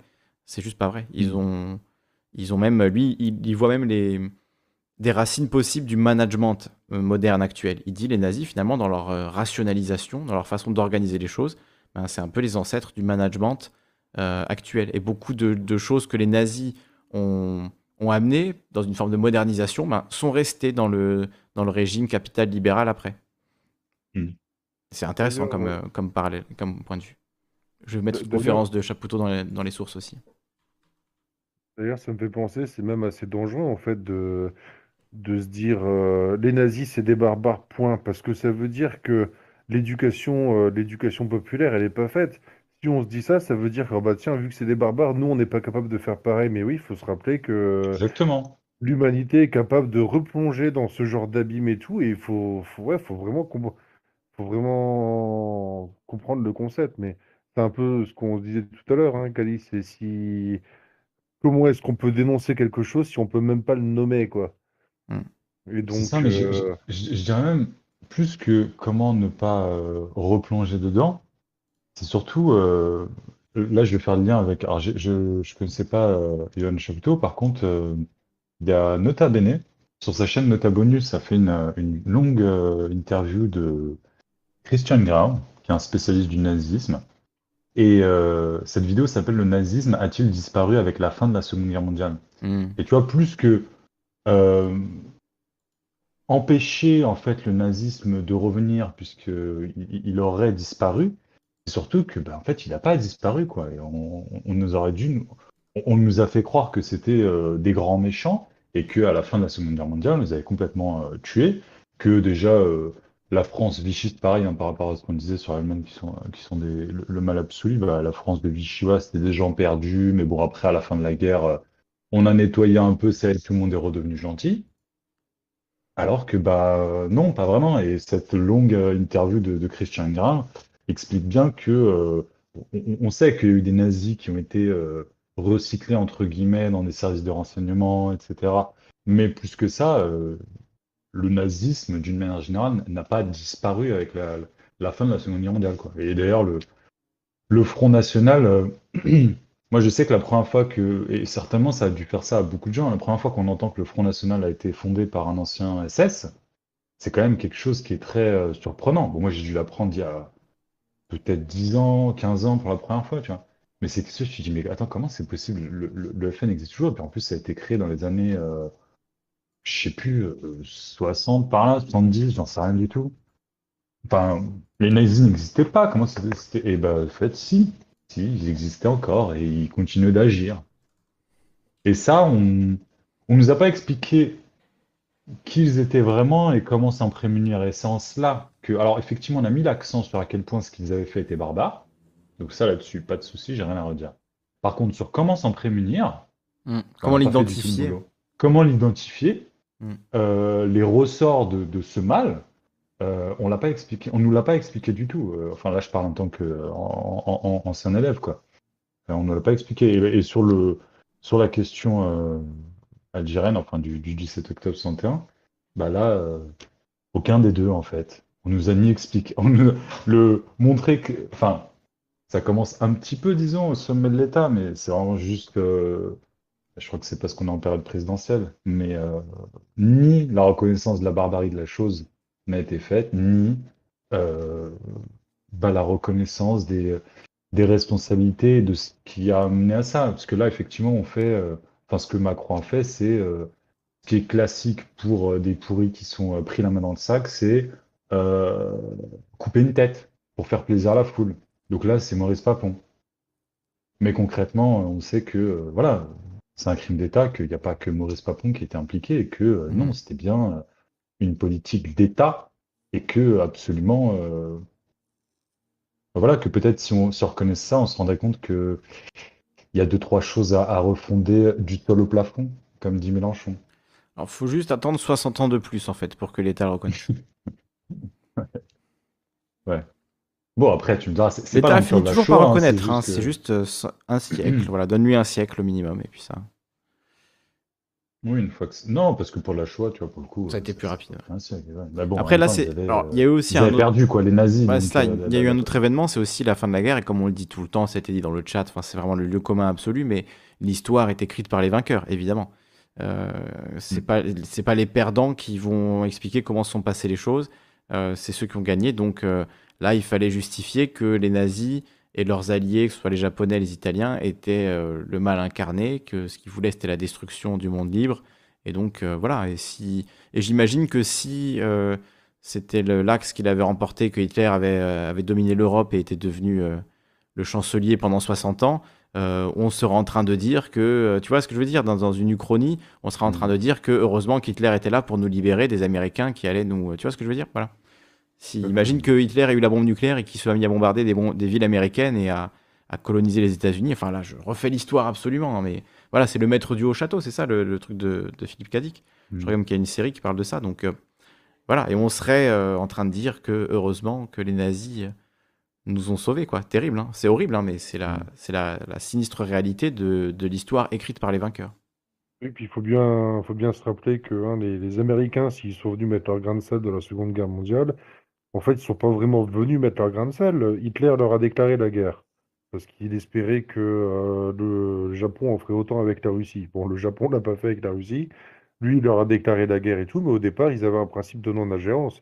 Il faut Mhm. rappeler qu'à la même période, euh, la politique de ségrégation américaine euh, Oui, bien sûr. Hein, Enfin, voilà quoi. Ouais, Donc, venir s'imposer comme grand défenseur de la liberté, bon, ils l'ont vendu après grâce à la, à la pop C'est ça. culture, hein, mais, mais le fait est que Oui, les on se sou- Américains, en termes de racisme, de ségrégation et tout, n'avaient pas grand-chose à envier aux nazis. hein. Oui, et puis dans l'histoire, on va pas rappeler euh, les longues années d'atermoiement des Américains pour rentrer ou pas dans la guerre, est-ce qu'il fallait y aller, pas y aller, etc. Et, et le- les alliances avec, le- avec les nazis, euh, IBM qui travaille avec les nazis, etc. Tout ça, effectivement, c'est pas dans le grand roman national de la Seconde Guerre mondiale gagné par les Américains et la France libre, etc. Quoi.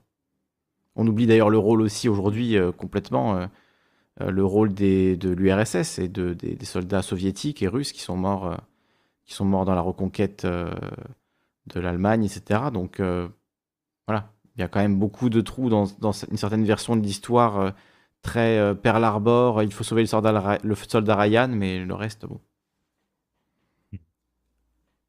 Et alors que Parce que c'est ça aussi, hein, c'est par le cinéma hein, qu'ils ont, la réalité, c'est que les Américains, euh, pour prendre le Berlin le plus rapidement possible, parce que les Russes allaient leur coiffer, euh, allaient, avaient leur coiffé la chance au poteau, ben, ils ont aussi euh, multiplié les bombardements et tout, quitte, avec, quitte aux pertes civiles et tout. Enfin voilà, tu Oui, vois, oui. enfin, ils ont trouvé Oui, la moitié de Berlin a été guerre, hein. détruite. ouais. Ils ont, hein, voilà, enfin, je veux dire, à l'heure actuelle, les États-Unis restent quand même la première puissance euh, mondiale. hein. Hmm. Mais d'ailleurs, euh, je je disais tout à l'heure que qu'on nous a pas expliqué euh, les, les ressorts, enfin qu'on n'a pas euh, mis l'accent sur ce qui a poussé les nazis à faire ce qu'ils ont fait. Hmm. Et, euh, et en réalité, quand je dis ça, je fais un peu l'imbécile, enfin je fais un peu le- l'idiot qui veut pas comprendre, puisqu'en réalité, selon moi, euh, la raison pour laquelle euh, on n'a pas mis l'accent là-dessus, c'est que bah euh, moi je vois ça comme étant euh, les alliés qui ont gagné face aux nazis, c'est un peu des impérialistes qui ont gagné face à d'autres impérialistes. Donc ils n'avaient aucun intérêt à pointer du doigt l'impérialisme des nazis. Je dirais pas le fascisme parce que bon, euh, c'est peut-être. Enfin bon, en même temps, la, France du général de Gaulle, euh, est-ce que c'était pas un peu fasciste? J'en sais rien, mais un peu quand même parce que. C'est super Jésus, il vous a matrixé avec, euh, avec Non, son point de vue anarchiste. Ah oui, tout, tout le monde est fasciste. Pas du tout, mais non, c'est pas ça. C'est que il y a là, forcément euh, des aspects. oui. Ah, c'est un pouvoir militaire en même temps. hein, Je veux dire, le Non, général je- de Gaulle, je hein, c'est voilà. est président oui, voilà, et général, quoi. Donc bon, déjà, déjà. ça met Et l'ambiance. puis, euh, certainement parce que je suis d'origine algérienne, mais euh, mais il y a un truc quand même qui, qui, qui est difficile à avaler, c'est que c'est qu'à la Libération, on, on massacrait des Algériens à sétif, quoi. Et ça, euh, si c'est pas Mm. un, un pouvoir impérial qui, euh, qui vient de gagner et qui, euh, qui discrètement rappelle bien que c'est un pouvoir impérial un peu fasciste, hein, un peu Ouais, ouais. beaucoup. Euh, c'est pour ça, c'est qu'au final, pourquoi est-ce que, pourquoi est-ce que les nazis, on on n'a pas, on n'a pas fait le travail qu'il fallait par rapport aux nazis, c'est que concrètement, on, on a pris la relève, quoi, en fait. Hmm. C'était, pour moi, c'était une, c'était, c'était un peu, euh, alors les nazis, c'est quand même Oui. un autre délire, on est d'accord, hein, je vais pas non plus, on va pas, on va pas mettre sur un, sur le même euh, niveau un État euh, militaire, fasciste même, et euh, un État génocidaire. Oui, qui déporte chose. massivement des gens pour euh, des Voilà, raisons hein. religieuses, des raisons euh, raciales. pas ce que, de c'est pas ce que la croyances, France a fait même en politiques et tout. Algérie, hein. C'est pas, c'est Ouais. pas un génocide de masse comme a pu l'être la Shoah. Ah, mais parce qu'en enfin même bon, temps, est-ce que, est-ce qu'aussi le, les nazis, euh, quelque part, c'est, tu vois, leur, euh, c'est-à-dire que c'est, alors je veux pas parodier ce que dit Chapoutot, et lui, il est très prudent, et il le dit toujours avec beaucoup de prudence, c'est vraiment beaucoup de précision, mais finalement, c'est un, un peu ce que tu dis, c'est-à-dire que on a pris la place, alors euh, voilà, sans euh, les camps de la mort, déporter des millions de gens, etc., Mhm. mais avec, en gardant quand même une infrastructure ultra verticale, et en utilisant finalement les, les trouvailles techniques, tu vois, les autoroutes, les trucs qu'on dit souvent, Hitler a Mhm. construit des autoroutes, etc. Donc il y a plein de, de trucs, et même en France, hein. En France, euh, le Pétain, euh, il invente la carte d'identité, je crois même le permis de conduire, enfin il y a énormément de choses qu'on considérait comme des avancées qui sont La nées très très rapidement sous Pétain, tu vois, la police nationale, etc. Des, des trucs en fait de contrôle. Euh, et on se dit aujourd'hui, bah oui, la carte d'identité c'est normal. Mais avant Pétain, c'était pas normal, tu vois, la carte d'identité obligatoire. Et pourquoi de la carte d'identité Mhm. obligatoire sous Pétain? Parce qu'il fallait euh, que chacun mette bien s'il était juif, s'il avait les yeux bleus, les yeux blancs, etc., enfin, les, yeux, les yeux marrons, etc., sur sa carte, ses origines, sa religion. C'était ça le but, c'est de ficher la population. Et ça maintenant, c'est devenu un truc naturel. Donc euh, c'est en ce sens-là que je comprends ce que tu dis, on prend la relève, tu vois. C'est-à-dire qu'on s'est pas dit, mince, l'invention horrible du fichage fasciste, il faut absolument s'en débarrasser. non, le pouvoir s'est dit, Hum, c'est bien pratique ces petites fiches sur tout le monde, c'est bien pratique. On Voilà. l'a fait que pour le génocide, en fait. Et encore. Ouais, pour, euh, Mais oh, le, le génocide, ça y a pas de souci. euh, ça a Ouais. été. Mais concernant tout le reste, des pratiques, euh, que ce soit ouais, l'endoctrinement des jeunes euh, par l'école, euh, Mm. c'est quelque chose qu'on a bien retenu, ça. hein. les On ne fait pas pareil. C'est pas, euh, pas les génocides hitlériens, mais enfin, on a bien compris que on pouvait modeler les, les- Enfin, pas à ce moment-là, hein, mais. Non, voilà, c'est un. C'est un méchant qui se faisait taper dessus par un autre méchant qui était encore plus méchant et qui était bien content d'avoir gagné au final. Et, euh, penses que les Américains sont pires que les nazis Pardon? Tu penses que les Américains sont pires que les nazis? Non, non, le plus gros méchant, je parlais des nazis. hein. Non, non, je parle de la France qui se fait taper dessus par, par les nazis et qui, qui a appelé tout le monde à l'aide Ah oui, oui. et qui, euh, au final, euh, avait juste envie de faire la même chose. Quoi. En- en- certes, pas la même échelle, pas la même euh, cruauté, je sais pas, pas la même brutalité en tout cas, mais euh, Parce que, est-ce que le truc, c'est que la France elle était dans une position aussi. Enfin, je, on refait l'histoire. hein, allez, ré- révisio- révisionnisme time. Mais la France est dans une position euh, euh, un peu de. Comment dire Elle venait d'humilier l'Allemagne euh, 40 ans avant, tu vois, euh, après la Première Guerre mondiale. C'est ça le- la naissance du, du nazisme. Au final, si on veut remonter à nazisme origin, c'est ça. C'est l'humiliation que subit l'Allemagne après la Première Guerre mondiale. Les Français, évidemment, ont perdu des millions de personnes, les Allemands aussi. Mais les Français se retrouvent vainqueurs et. Euh, écrase sous énormément de, de- sanctions, de tribus, de, voilà, de, euh, tout un tas de, critères que l'Allemagne devait respecter, pas d'armée, pas de ceci, pas de cela. Donc vraiment, ils sont humiliés les Allemands, alors que c'était un empire, voilà, vraiment, euh, pour le coup, l'impérialisme euh, comme la France, quoi. Et donc un empire qui en étrangle un autre, qui le réduit littéralement à l'humiliation.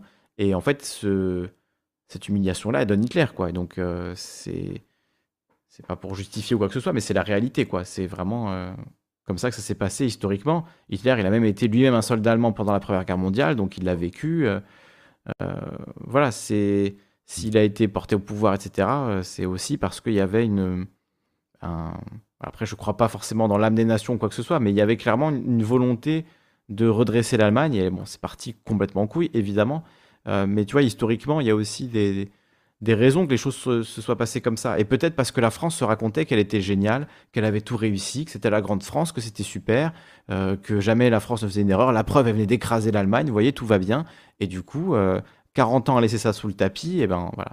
Hitler, Seconde Guerre mondiale et tout le reste. Quoi. Je simplifie sans doute Mhm. outre mesure, mais bon, j'ai prévenu. C'était à l'instant, euh, l'instant, euh, voilà, Uchronie. D'ailleurs, ça me fait penser, alors, je sais pas comment ça m'a fait penser à un truc que je regardais tout à l'heure, c'était le, tu vois, le, le marquage des, alors, le système de marquage nazi des prisonniers dans les camps de concentration. On connaît, euh, en tant que gauchiste, on a tous euh, certainement entendu parler du, Le du triangle petit rouge. triangle rouge, voilà. Que Trofou Et- a et sur son avatar, là, il a un, un pyjama de, de, de déporté avec le triangle rouge. Le Euh, triangle oui, rouge, c'est triangle rose, exactement ça, avec triangle le jaune, F qui etc. veut dire euh, Pour c'est les le gitans, mariage ouais. pour les prisonniers politiques euh, français. Et tu Mm. vois, si tu regardes euh, la, la page Wikipédia concernant ce marquage-là, Mm. tu te rends compte que qui était euh, désigné par les nazis comme étant des indésirables, les catégories de la population qui étaient désignées par les nazis comme indésirables sont un peu ceux qui sont euh, considérés comme des indésirables aujourd'hui dans notre société, que ce soit les tziganes. euh, alors là, il y a quoi? Il y a, un marquage pour les asociaux, t'as les tziganes, les vagabonds, les alcooliques, les prostituées, les lesbiennes. Bon, pas les handicapés, les malades mentaux, certes. Les homosexuels, bah, les communistes, hein, je pense qu'il n'y a pas besoin de. Donc, il y a quand même euh, voilà, des, des... Bon, c'est- vraiment plus euh, le, le, le côté euh, des communistes qui aujourd'hui ressort le plus. Enfin, les, bon, les LGBT aussi, peut-être un peu. Bon, les Roms en même temps, tu me diras, on n'y pense même plus tellement Donc, ils sont. Il y a quand même vraiment énormément de catégories différentes. Euh, marquage pour les juifs, évidemment, l'étoile jaune, ça c'est connu. Ouais, c'est ça. Marquage pour les prisonniers asociaux, les tziganes, vagabonds, alcooliques, donc c'est triangle noir. Euh, les lesbiens, aussi, euh, on dit aussi. Attendez, merde, j'ai Les tziganes, c'est nos Roms d'aujourd'hui qui sont clairement des Oh indésirables pour absolument tout le monde. hein. Même les gens, même certaines personnes raisonnables quand même. Après, t'as les homosexuels, triangle rose. Voilà, euh, tzigane aussi, euh, pour certains camps tziganes, euh, triangle marron, triangle rose pour les homosexuels, triangle rouge pour les prisonniers politiques allemands, les résistants, avec le F pour les Français, le S pour les Espagnols. Euh, alors, une étoile de David avec triangle rouge pour les prisonniers politiques juifs. Hmm. Un marquage pour les apatrides, notamment les républicains espagnols déchus de leur nationalité par Franco. Tiens, ça me rappelle un autre facho qui veut déchoir les gens de la nationalité massivement. Ben, ça, ça rappelle des Hmm. souvenirs. Euh, marquage pour les apatrides juifs, donc étoile de David avec le triangle bleu, euh, triangle noir pour les juifs asociaux. Donc les juifs à chaque fois sont spécifiquement euh, séparés de- par rapport à leur Mm. catégorie, quoi. C'est c'est Ils ont intéressant. double. En fait, ils Ouais. ont deux triangles, quoi. Ouais, ils ont double triangle, c'est ça. Donc il y a les criminels de droit commun, triangle vert, témoins de Jéhovah, triangle violet, prisonniers politiques de la compagnie, alors on voit pas, désolé, c'est coupé. De la compagnie disciplinaire. D'accord, compagnie disciplinaire. C'est un triangle rouge avec une espèce de cible noire en dessous. Un triangle noir avec un A pour les prisonniers formés au travail. Et un marquage spécial pour les juifs, honte de la race. Eh ben, sérieusement quoi. Voilà, les nazis. Donc effectivement, donc tous ces triangles de, marquage nazi, du coup, tu nous parlais de ça par rapport à. Bah que par les similitudes en fait entre l'idéologie nazie et, l'idéologie peut-être pas républicaine, mais en tout cas de, la République française et, d'ailleurs de, pas mal de pays alliés qui étaient présentés comme le bien.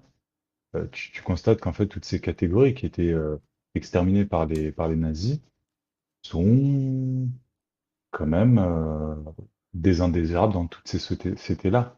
Qui étaient les gagnants, le camp des. Voilà. Mm. Si tu regardes pour les, les tziganes, c'est quand même le pire, tu vois. Enfin, les mm. tziganes, les homosexuels, hein, d'ailleurs, c'est pareil. Hein, bon, les prostituées aussi, c'est. Mais, mais les Roms, c'est quand même euh, vraiment le truc où. Euh, où euh, c'est peut-être le, plus choquant en France, tu vois. Mm. Où, où tu as très peu de gens qui vont, qui vont les défendre. Hein. Je ne sais, pas si vous êtes déjà retrouvé dans un débat avec avec de la famille ou des amis et que ça parle de Rome, franchement, ça fait mal au cœur un peu. Hein. Quand tu vois des gens que, que, tu, que tu penses très respectables et, que tu estimes et qui, euh, qui tiennent des, discours pas beaucoup plus respectables que ceux de, de nos dirigeants à propos des Roms, de Manuel Valls par exemple. Peut-être pas à cet extrême-là, mais il y a peu de gens qui les défendent, tu vois, en fait. Hmm. Peut-être à beaucoup de gens qui vont te dire que, mais quand même, euh, bah, en fait, ils volent, ils volent. Voilà, ils finalement, le, nazisme, c'est juste le, enfin juste, c'est le, quelque part euh, aller jusqu'au bout de ces pulsions-là dégueulasses, tu vois. C'est vrai, c'est vraiment ça. C'est genre, ah ben, bah, et moi, quelque part, je veux pas dire que Zemmour est nazi parce qu'il est juif et je sais que voilà, les gens vont tomber dessus, etc. Euh, mais quelque part, il y a un peu de ça aussi, quoi, Zemmour. C'est on en a marre des Arabes, alors on va les prendre, on va les dégager manu militari, tu vois. Et si, et si on peut pas les dégager, ben voilà, on verra ce qu'on fait. On suspendra les droits de l'homme et on verra ce qu'on fait à ce moment-là. C'est un peu terrifiant quand même, non? Enfin, c'est quand même, euh, on est d'accord que c'est ça. mais je, pourquoi, tu veux pas euh, dire que Zemmour est un nazi? Enfin, je veux dire, on peut être noir et raciste, on peut être juif et antisémite, parce que je, peut parce être que... juif et nazi. Non, parce que nazi, il y a vraiment. Néo-nazi, il est néo-nazi, il y a pas vraiment. De... Bah, moi, je le dirais pas parce que non, il faut être précis, tu vois. C'est-à-dire les nazis avaient clairement une haine des juifs. Je crois pas que Zemmour ait la haine des juifs comme, le, comme les nazis l'avaient. Donc dans ce sens-là, on ne peut pas dire qu'il est nazi. Qu'il soit néo-fasciste, pourquoi pas? Je m'entends sur néo-fasciste. Oui, oui, non, mais après, euh, Alors, le nazisme, c'est une forme de, barbarie, tu vois, donc euh, on peut dire c'est un barbare, à la limite, mais parce que, voilà, mais... Pour moi, néo-fasciste, ça lui correspond très bien. Nazi, c'est spécifiquement une... Tu vois, euh, Soral serait plus nazi, pour le coup. Parce que lui, spécifiquement, ça, voilà, sa haine orientée, euh, orientée vers ça. Zemmour, c'est beaucoup plus les musulmans, les arabes. Et comme tu le dis, hein, l'homosexualité, euh, les femmes, euh, le, les les roms, etc. Mais c'est pas. Non, enfin, il n'y a pas la même. Il a pas la même voilà, volonté vraiment dans, dans, de s'en prendre à la vie des juifs, et lui-même juif, donc ça paraît assez logique. Certes, mais. Pardon? J'allais dire, je vais faire un point un point gonwid sur, sur Zemmour, mais je tiens quand même à rappeler qu'au départ, euh, Hitler, c'était juste un bon tribun et un orateur dans une taverne. Hein. Donc, euh, tu remplaces une taverne par CNews parce que Zemmour, ça reste quand même, euh, ça reste quand même un, bon orateur, tu vois. Il, mm. il sait parler en public et tout. Et donc, ouais, méfiez-vous, méfiez-vous des, des trop bons orateurs, sauf mm. Kali, bien évidemment, mais, mm. mais en même temps, Kali ne cherche pas. se méfier. Si, méfiez-vous de moi. Oui, mais euh, tu cherches pas le pouvoir, Kali. C'est ça la différence. Non, je cherche pas le pouvoir. Il y a trop fou qui dit euh, il y a eu des juifs nazis, j'ai des sources. Mais alors, il y a peut-être eu des juifs nazis, mais je ne pense pas que Zemmour soit un juif nazi. C'est ça que je voulais dire. Un juif néo-fasciste, peut-être, mais bon. bon ça, moi, ça me fait chier de, catégoriser les gens en mode Ah oui, c'était un juif ceci, un juif cela. Je m'en fous complètement qu'il soit juif. Non, mais j'ai pas après, tu vois, été lire euh, ce que ce que les nazis ou ce que Hitler euh, dans Mein Kampf pensait des juifs et euh, les, raisons qu'il invoquait pour mm. justifier leur extermination. Oui, bon, déjà que l'émission est, cancel à ce point-là, donc on va, on va pas rentrer là-dedans parce que là, c'est terminé. Ah non, non, non, mais je, je comptais pas du tout parce que ça m'intéresse pas du tout en fait de rentrer là-dedans. C'est ce que je voulais. Ce que je voulais. ce que je dis. non, non, évidemment, on est d'accord. Déjà, on est démonétisé depuis, euh, depuis environ 1h30, donc. Non, non, ce que je veux dire, c'est que. L'émission n'est pas monétisée pour cette raison-là, pour que je ne stresse pas quand on part sur ces sujets-là. Voilà. Après, si euh, Jeff Bezos n'aime pas ce genre de discussion, qu'il vienne me chercher. hein. Qu'il vienne me chercher, Jeff, je l'attends. Non, ce que je veux dire, c'est que, que, que j'ai j'ai beaucoup lu, en tout cas par rapport à, à la société euh, pré-nazie, euh, enfin avant la Seconde Guerre mondiale, c'est que les Juifs étaient. Est-ce que c'était pas en fait. euh, je- c'est c'est pour ça que là je dis que je ne sais pas con- concrètement les, les, ce qu'il. Je ne me suis pas intéressé à ce, ce qu'il. re- euh, ce qu'il, euh, s'il y avait quelque chose de, de spécifique au fait d'être juif, tu vois, en tant qu'ethnie ou en tant Mm. que, que religion. Mais euh, ce que je sais, c'est que euh, c'était un ennemi intérieur, les juifs. L'ennemi intérieur à abattre. Et, euh, Mm. et, de, et, et à ce niveau-là, je vois un lien entre ce que les nazis, enfin, la représentation, euh, la propagande nazie concernant les juifs en tant qu'ennemi intérieur et ce que fait Zemmour et d'autres aujourd'hui par rapport aux musulmans. Et en cela, euh, tu vois, à la limite, c'est juste un Ouais, nazi, anti- ouais. c'est un nazi anti-musulman, tu vois, la Ouais, limite. Complètement. Mais euh, après, si effectivement, euh, et franchement, je, je pense pas que le, enfin non, là, là, je, je saurais pas, je vais pas m'avancer plus sur sur sur ce qui euh, spécifiquement dans la judéité les dérangeait, mais euh, il devrait pas y avoir lire Mein Kampf, apparemment, il est, il est édité aujourd'hui, donc allez lire Mein Kampf, et voilà.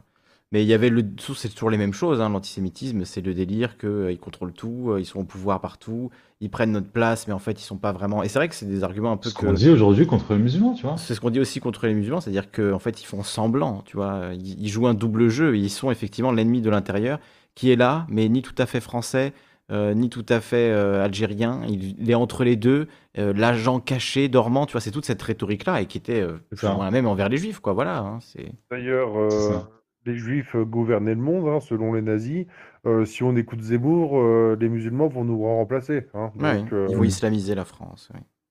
Et de la même manière aussi, euh, par rapport à ce que je disais tout à l'heure qu'on n'a pas fait le boulot, bah là-dessus aussi, on n'a pas, on n'a pas fait le boulot correctement. Puisqu'on on a, bon, sans vouloir euh, tendre vers le dieudonisme ou le soralisme, hein, je, je m'en détache absolument, mais on a beaucoup trop mis l'accent sur le fait que il ne fallait pas toucher aux juifs, tu vois. Alors qu'en réalité, c'est pas les juifs spécifiquement qu'il faut pas toucher. C'est n'importe quelle catégorie de la population qui serait targetée comme les nazis l'ont fait, tu vois. Tout à fait, oui. Aujourd'hui, euh... bah pareil, hein, je, je vais faire très attention à ce que je dis pour pas faire du dieudonisme, mais Tu vas parler d'Israël? Non, non, non, je voulais juste dire que si, si tu dis, enfin, il y a beaucoup de choses que tu pourrais dire aujourd'hui concernant les juifs où tu te ferais euh, démonter et euh, cancel et peut-être même tu finiras en justice, ou en tout cas dans les médias où ça, c'est Ouais, je sais- intolérable, Ça, je et où sais la pas, même parce que tu chose vois. concernant les musulmans, ça Alors, passe. vraiment, non, mais take euh, Ouais, moderne, récente, tu vois, j'ai écouté le, le dernier spectacle de Dave Chappelle.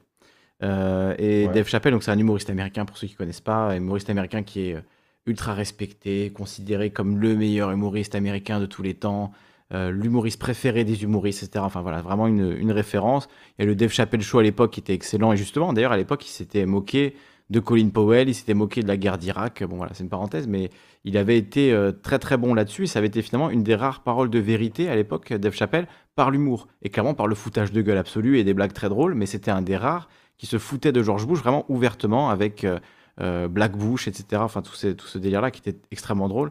Et, euh, et vraiment, c'était euh, voilà, très très bon à l'époque. Et il a fait un, spectacle récemment qui a été euh, extrêmement extrêmement critiqué. Et dedans, il y a une blague récurrente euh, sur, euh, les juifs. Alors, je ne veux pas euh, massacrer la blague et du coup voilà, la, faire, essayez de vous la faire ici, euh, ce serait, arriverai pas. Donc, allez regarder sur Netflix ou débrouillez-vous pour voir euh, le truc de Dave Chappelle. Mais il y a une blague récurrente euh, sur, euh, sur les juifs tout le long. C'est les juifs de l'espace. Il fait une blague là-dessus. J'en dis pas plus. Et, euh, et en fait, c'est pas du tout pour cette blague-là qu'il a été attaqué, qu'il y a eu une polémique. C'est pour des blagues sur les personnes trans. Et il y a toute une polémique autour de ça. Donc, pareil, je ne veux pas rentrer dans les détails. Je crois que Cassandre a prévu de faire un live là-dessus. Donc, moi, je regarderai ça attentivement. Mais voilà, il y a beaucoup de blagues. Il parle de beaucoup de choses différentes. Et c'est ça, en fait, qui a vraiment été au cœur de la polémique. Et tout le monde lui reproche d'avoir fait des blagues sur les trans, etc. Et la blague euh, sur, le, sur les juifs qui fait tout le long et qui est pourtant assez provocante, hein, honnêtement, euh, bah, elle est passée complètement inaperçue, en fait. Et personne ne l'a relevée. En tout cas, moi, j'ai vu vraiment absolument personne l'a relevée. quoi. Donc, euh, comme quoi, tu vois, il a pu se moquer euh, très bien des juifs. Par contre, la communauté LGBT, effectivement, a été beaucoup plus tatillonne sur un truc qu'il a dit. Après, peut-être que ce qu'il a dit est plus problématique aussi, je sais pas, mais en tout cas, euh, voilà, c'est vraiment là-dessus que la polémique a éclaté euh, suite à, à tout ça. Donc, euh, bon, je sais, voilà, c'est pour nuancer un peu ton propos.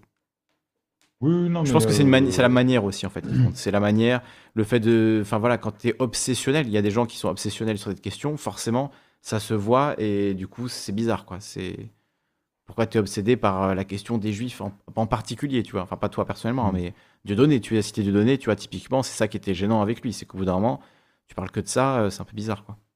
hmm. Mais après, moi, je parlais.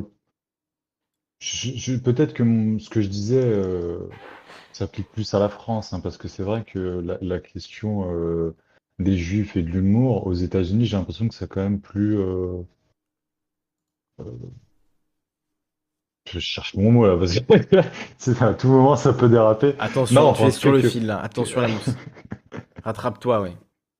Euh, non, qu'à tout moment, euh, non, que, que, que aux États-Unis, j'ai j'ai- j'ai entendu. En fait, ouais, voilà, dans, dans, chez les humoristes américains, j'ai entendu beaucoup plus de choses euh, provocantes concernant les Juifs que chez les humoristes français. Mais vraiment pas pour verser dans le euh, euh, les Juifs, on peut rien dire à propos d'eux, machin truc. Euh, non, non, c'est pas du tout pour. euh, donc, euh, c'est- c'est- s'il y a des gens dans le chat qui vont là-dedans, euh, ils vont me faire foutre. hein. Attention, on sent que, on sent que tu marches sur des œufs. hein. Il y avait une vidéo euh, de, de France Télé qui parlait de ça, où justement ils ont reçu plusieurs euh, personnes juives et qui, qui témoignaient de ça. Tu voyais que même, euh, voilà, entre elles, elles n'étaient pas forcément d'accord sur tout, qu'elles avaient des points de vue différents.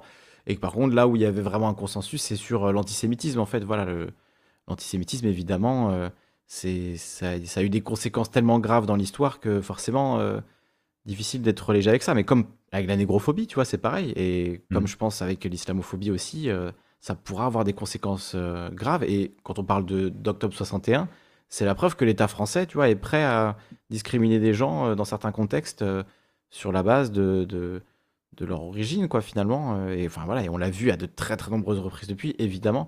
Mais voilà, toutes ces, enfin vraiment quand ça, quand on sort de l'humour et que c'est plus bienveillant, mais que ça devient de, de l'humour qui est dans le but de vraiment nuire à une catégorie de la population, moi je trouve ça horrible, peu importe le- la personne, quoi. Comme tu dis, tu vois, c'est le fait de, de cibler une catégorie de la population qui est horrible, euh, peu importe laquelle en fait. Là, tu vois, sur Diodo, euh, je je sais pas trop en fait euh, encore euh, quoi en penser. Bon, ces dernières prises de position extrêmement troll, euh, enfin voilà. Mais je, je parle au niveau du, du début. Je pense ce qu'il a fait, ce qu'il a fait euh, partir là-dedans, c'était son sketch chez Fogel qui avait fait, euh, qui avait fait un petit scandale et tout. Mais avant, il avait pas, il avait pas spécialement de, de position euh, sur, euh, sur les juifs, quoi que ce soit, Diodo. Ou Euh, ben, Hmm. avant ce, avant ce sketch. Après, Non, après, il a, il a, il a continué, je pense. en- en- Donc c'est pour ça, je sais pas quoi en dire. Si il a fait du clientélisme parce qu'il s'est rendu compte que ça a plu à des gens, et est-ce que ce serait un effet de, de réactance euh, Il a fait se spécialiser là-dedans? Parce que bon, plus il avançait, plus, ben, plus c'était clair. Tu sais, ces petites vengeances personnelles qu'il a voulu faire et, et se dire, tu sais, quitte à être cancel, bah, je vais y aller à fond. Je, je ne sais pas. Mais je sais Alors, pas si c'est un peu un épiphénomène Dieudonné euh, dans, dans, dans ce contexte. moi, à te répondre et, et en tant qu'ancien, euh, c'est pour ça aussi que je fais attention à ce que je dis parce que j'ai, j'étais un, un, gros un gros fan de Dieudonné, tu vois. Je, l'ai vu plusieurs fois sur scène euh, à l'époque, euh, Mahmoud et, et d'autres, et les spectacles d'après, je sais plus c'était lesquels. je l'ai vu au moins deux, trois fois sur scène, tu vois. Et le problème, c'est que non, tu peux, enfin, en fait, juste citer Soral, ça, ça suffit à, à démonter ce- cet argumentaire de, euh, de il a été attaqué sur un sketch euh, où il s'attaquait aux colons sionistes et du coup, suite à ça, en réaction, il est devenu un peu taquin à propos des Juifs. Ça, ça tient jusqu'à ce que tu cites Soral. Et Mm. tu vois, quand on commence à réaliser que moi, c'est un peu euh, en m'intéressant à Soral, il y a euh, peut-être, euh, je sais pas, deux, trois, non, trois, trois, quatre ans, tu vois, donc bien après euh, la vague Soral, en fait. Moi, j'étais pas du tout dans les déreites de Soral à l'époque où, où, je suivais Dieudo et et, c'était très bien. hein. Mais juste, en fait, non, quand tu, quand tu regardes ce que, ce que fait Soral, et quand tu sais que Dieudonné est ami avec Soral, tu ne peux plus nier son antisémitisme, tu vois. Et même si il est devenu antisémite parce qu'il a été attaqué euh, par, euh, je sais pas, des lobbies sionistes ou, euh, ou, euh, le CRIF ou autre, bah ok, certes, mais il est devenu antisémite en fait, donc il n'y a rien de défendable. Mm. Il n'y a, pas de, il y a pas de bonne raison de devenir antisémite. Ah oui, non, mais je Et de toute évidence, il l'est, euh, vu ses liens avec Soral et vu même en fait, c'est le truc le plus évident, hein, ses liens avec Soral, mais euh, en vrai, si tu décortiques ses spectacles, bon. euh, Ouais. Fallait être fan pour ne pas le voir en vrai. Fallait vraiment aimer l'humour euh, piquant pour ne pas le voir, mais, mais c'était là. hein. Bah, Le truc, c'est qu'il a toujours été drôle, je pense. Il a toujours été bon en comédien C'est sur ça le scène. Et problème, même, euh, c'est ça le problème. même des gens comme Alexandre Astier, tu vois, il y a des interviews de lui à France Inter où il dit c'est le meilleur, c'est le meilleur d'entre nous. C'est triste qu'on puisse pas le- l'embaucher, etc. Bon, avant que ça parte vraiment trop loin avec Soral, etc. Euh, tout le monde reconnaissait crois son que c'était déjà talent parti en et, couille, hein. et sa, voilà, et son humour et sa façon de le jouer et d'écrire et d'être vraiment une bête de scène, etc. Donc, euh, c'est peut-être pour ça que beaucoup de gens sont, sont restés accrochés parce qu'il y avait encore ce côté, euh, ça les faisait rire, quoi. Mais effectivement, comme tu dis, il faut être très fan pour euh, ne pas voir aujourd'hui, en 2021, euh, après euh, 10 ans de, de dérive, que, que Mm. voilà, qu'effectivement, il est parti bien en couille. Et, et effectivement, il, son amitié avec- Soral semble résister à tout, en fait. Et c'est même bizarre euh, la manière dont Soral semble le tenir. Enfin, je sais que beaucoup de gens euh, étaient assez surpris par ça, quoi. Le fait que, que Soral avait l'air d'avoir une emprise sur lui, en fait. Euh, ce qui est assez, étrange, quoi. Ouais. Et pour revenir d'ailleurs au, travail qui n'a pas été fait, hein, euh, que, que ce que je disais tout à l'heure à propos des nazis, ben, sur Dieudonné, et d'ailleurs c'est peut-être un peu ce qui m'a, ce qui a fait que j'ai pas vu pendant un certain temps, c'est que le travail, il est, enfin en gros dans les médias, c'était euh, uniquement concentré sur le fait que euh, voilà, ce- euh, Dieudonné fait des spectacles dans lesquels, euh, à chaque fois tu vois qu'il sort un spectacle, tu avais sur euh, à la télé euh, une, une, une ou deux phrases concernant les juifs, et voilà, c'est- Mm. c'était, il y avait juste ça qui en sortait. Mm. Et si tu veux, moi qui, Enfin voilà, tu, tu lisais sur internet, j'avais des gens, des amis et tout qui me disaient mais il est antisémite et tout, mais je disais mais non, il crache sur tout le monde. En fait, tu vois, en fait, le, le fait d'insister spécifiquement sur cette question euh, de l'antisémitisme, et sachant que moi je me disais mais en fait il blague sur tout le monde, donc euh, je vois pas en quoi il est plus antisémite que autre chose. Et ben c'est ça qui a fait que je ne voyais pas, parce qu'en fait, là ce que je viens de dire, c'est que on, on nous, on nous disait qu'il était plus antisémite que autre chose. Or, il n'était pas plus antisémite que autre chose. Parce que si tu regardes, enfin, non, si, il est quand même plus antisémite que autre chose, mais il était aussi, Ouais, Il il se moquait aussi, aussi, d'autres euh, gens. Du coup, l'argument de dire ouais, mais non, c'est il se moque de tout le monde Exactement. passait bien et Là, tout le monde se disait aujourd'hui, c'est moi je regarde. Mais parce qu'en fait, cet euh, argument, il est vrai, tu vois. Si tu le fais vraiment avec, euh, tu vois, comme je pense à un Pierre Desproges. Pierre Desproges, il s'est moqué de, des Juifs et vraiment avec, voilà, de l'humour sur la Seconde Guerre mondiale en plus, sur les nazis, etc. Enfin, c'était vraiment extrêmement plus que limite, tu vois. Et justement, c'est ça qui, est, qui fait, le, qui fait ce, que ce sketch est intéressant. Euh, mais vraiment, voilà, Desproges, il est, il est allé très très loin là-dedans. Et pourtant, personne lui reproche d'être antisémite. Enfin, à ma connaissance, j'ai jamais Mm. entendu personne dire Desproges est antisémite parce que il- dans son écriture, dans sa vie, dans on, voilà, on, on pouvait pas le soupçonner de l'être vraiment en fait, dans voilà, en, en le connaissant. Dieudonné, le problème, c'est Mhm. comme tu dis, ses liens avec Soral, une obsession spectacle après spectacle. Enfin, moi, je me souviens, je l'ai vu en live aussi, Dieudonné. Hein. Euh, et je quand je l'avais vu, il avait dit. euh, Oh, vous inquiétez pas sur. euh, Enfin, il n'avait pas dit les juifs, mais c'est ce qu'il voulait dire. Sur les juifs, je ferai qu'un spectacle sur deux. Euh, et tout le monde avait explosé de rire, etc. Tu vois, c'est voilà, parce que c'était euh, c'était tout l'enjeu en fait. Est-ce qu'il va sortir la petite phrase sur les juifs? Et du coup, effectivement, tout était polarisé là-dessus. Et oui, alors il faisait l'accent africain de temps en temps, du coup ça faisait rire. Après, il faisait une prof de, français, voilà, bien, bien français, ça faisait rire aussi. Et on disait, bah regarde, il se moque de tout le monde. Mais il y avait toujours ce, ce, ce truc de la blague sur les juifs, elle était un peu différente des autres, quoi. C'est ça, le, c'est ça aussi le, Mm. le truc. Et ça se ressentait, donc on peut pas, euh, tu vois, c'est voilà. Et il y en a d'autres. Il y en a qui font, euh, voilà, qui ont fait de l'humour trash, euh, de l'humour sur, sur tout le monde, et finalement, on leur fait pas forcément ce reproche-là. Enfin, ou s'il l'aurait fait, il l'aurait pas fait par la majorité des gens, quoi. Mais après, Dieudonné, Mhm. il a aussi été victime d'une censure d'État. Ça, c'est un truc réel aussi. euh. clairement, Manuel Valls, ça fait interdire son spectacle. Ça, c'est un truc aussi, c'est spécial, quoi. Mhm. Euh, C'est vraiment la censure d'État, tu vois. parce Aussi, que un des trucs qui a fait que je que la justice hein, l'empêche, machin. Là, c'était vraiment Valls qui a demandé à ce qu'on on se réunisse vite pour l'interdire. C'était fou, quoi. Enfin, c'était. ouais. Ouais. Ça, ça, ça, ne participe pas trop à l'éveil des consciences de ceux qui, Mm, dont il faudrait justement éveiller les consciences. Par exemple, moi à l'époque, tu vois, moi je voyais Emmanuel Valls qui crachait sur Dieudonné, j'avais juste envie de défendre Dieudonné en fait. Oui. Mais comme prendre un euh, exemple récent, polémique aussi, mais peut-être un peu moins polémique, mais Frisk Corleone, tu vois, toute la polémique autour de lui, je pense que pour beaucoup de gens qui l'écoutent, ils se disent Ah ouais, en fait, Frisk Corleone, il dit des vérités, il est censuré. Alors que non, Frisk Corleone, il fait du rap, il raconte très souvent euh, n'importe quoi, ou en tout cas, enfin, il est un peu trop Ouais. Wikipédia, euh, Wiki, Wikiconspi, euh, ou je sais pas quel, quel site, mais voilà, c'est- de l'art, je veux dire, c'est de la création. Il se sert de, de- de symboles, d'objets, de thèmes, de- d'événements pour créer un univers. Et donc, euh, faut pas le prendre au sérieux. Mais le fait de faire une polémique où on va prendre une micro-phrase et dire Regardez, il a dit ça, donc c'est qu'il est antisémite, donc c'est qu'il est ceci, qu'il faut le censurer, machin. Sur son public, ça a quel effet, en fait? Sur les gens qui le suivent depuis le début, qui sont équipés à fond, etc. Ils se disent Ben voilà, c'est ils veulent le censurer, ils veulent le faire, ils veulent le boycotter. Parce que c'est un vrai gars qui dit la vérité, tu vois. Ben ouais, mais bon. C'est. Pas forcément, en fait, pas forcément. C'est. Surtout quand c'est Manuel Valls, quoi, le mec qui veut faire interdire un spectacle euh, pour cause d'antisémitisme, alors que tu sais que c'est un gros raciste et tout, tu sais, tu te dis, ouais, bon, Oui, en plus, oui, en plus Manuel Ah, Valls, c'est ah, c'est clair que voilà. il veut se refaire une virginité là-dessus, Ouais. alors que lui-même, euh, il parlait de mettre des blancos parce que ça fait une mauvaise image s'il y a trop de noirs, quoi. Enfin, c'est oui, c'est ce mec-là quand même hein, à la base. Ah ouais, donc euh, donc c'est pour ça, d'autant plus venant de sa part, oui, c'est clair que même sans être spécialement fan de Dieudonné, j'ai plus envie de le défendre euh, contre Valls, tu vois. Mm. Enfin, j'ai envie de défendre n'importe qui, n'importe qui contre Valls, en fait. euh. Ouais, non, mais en- alors par rapport à ça, euh, non, c'est- je, je disais tout à l'heure qu'effectivement c'était c'était un peu euh, ma position à l'époque. hein.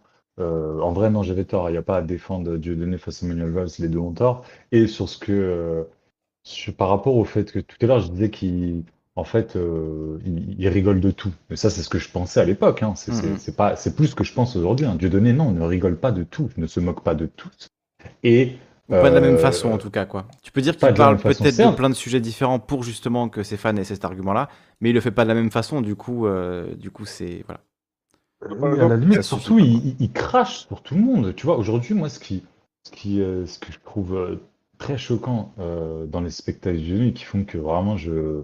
Ça fait des années que j'en ai pas vu un. Il y a donc je- les juifs Hmm. et il y a aussi les homosexuels. Ah ouais T'écoutes ce qu'il dit à propos des homosexuels, mais c'est super. Bah, en gros, les homosexuels, ils s'enculent, euh, c'est dégueulasse. Tu vois, il y a un truc où il dit que euh, des- des- ils pourront, euh, ils, ils pourront faire ce qu'ils veulent. Tu vois, par rapport au fait qu'ils peuvent pas avoir d'enfants, ils pourront faire ce Hmm. qu'ils veulent. euh, Ce qui n'en sortira n'ira jamais à la maternelle. Enfin, tu- Hmm. il dit des trucs de fou concernant. Ouais. Et tu vois, ça, jamais, ça n'avait été repris à l'époque. Et moi, à l'époque, qui était beaucoup moins, euh, comment dire, euh, sensibilisé à ces questions de, de- d'homophobie, ben, tu vois, comme, euh, tu vois, le, qui peut être euh, enculé, euh, des mecs qui s'enculent, etc., c'est bon. euh, des trucs, disons, qui sont très euh, répandus dans la société, hein, comme cliché par rapport aux homosexuels. Donc, Mhm. euh, mais il se trouve qu'en fait, quand tu es un peu sensibilisé, bah, tu te rends compte que bah non, il dit des trucs dégueulasses par rapport aux, aux homosexuels, il dit des trucs dégueulasses par rapport aux juifs, et même par rapport aux noirs. Alors tout à l'heure, je voulais te reprendre, parce que tu as dit accent africain quand même, je me suis obligé de te reprendre. Il n'y a pas d'accent africain. Oui, oui, oui. Et Il fait- j'ai dit, il fait des accents africains. la- il- Il fait ah, l'accent- camerounais, Oui, parce qu'il fait l'accent camerounais, l'accent malien, etc. Et même ça, tu vois, je- je- j'ai j'ai déjà vu des, des, des, euh, Ça, est-ce que c'est raciste du coup? des Renois, on va dire du Mazara, pas des Africains. Mais j'ai déjà vu des Renois qui, te- qui, qui justement euh, aiment pas du tout ça. Alors, je- ils Mm. se, ils étaient euh, remontés contre quel, euh, contre un, un, un- un comique euh, d'aujourd'hui, un, un jeune, je sais plus lequel, un Renoir et qui se, euh, Ahmed Silla, je crois, Hmm.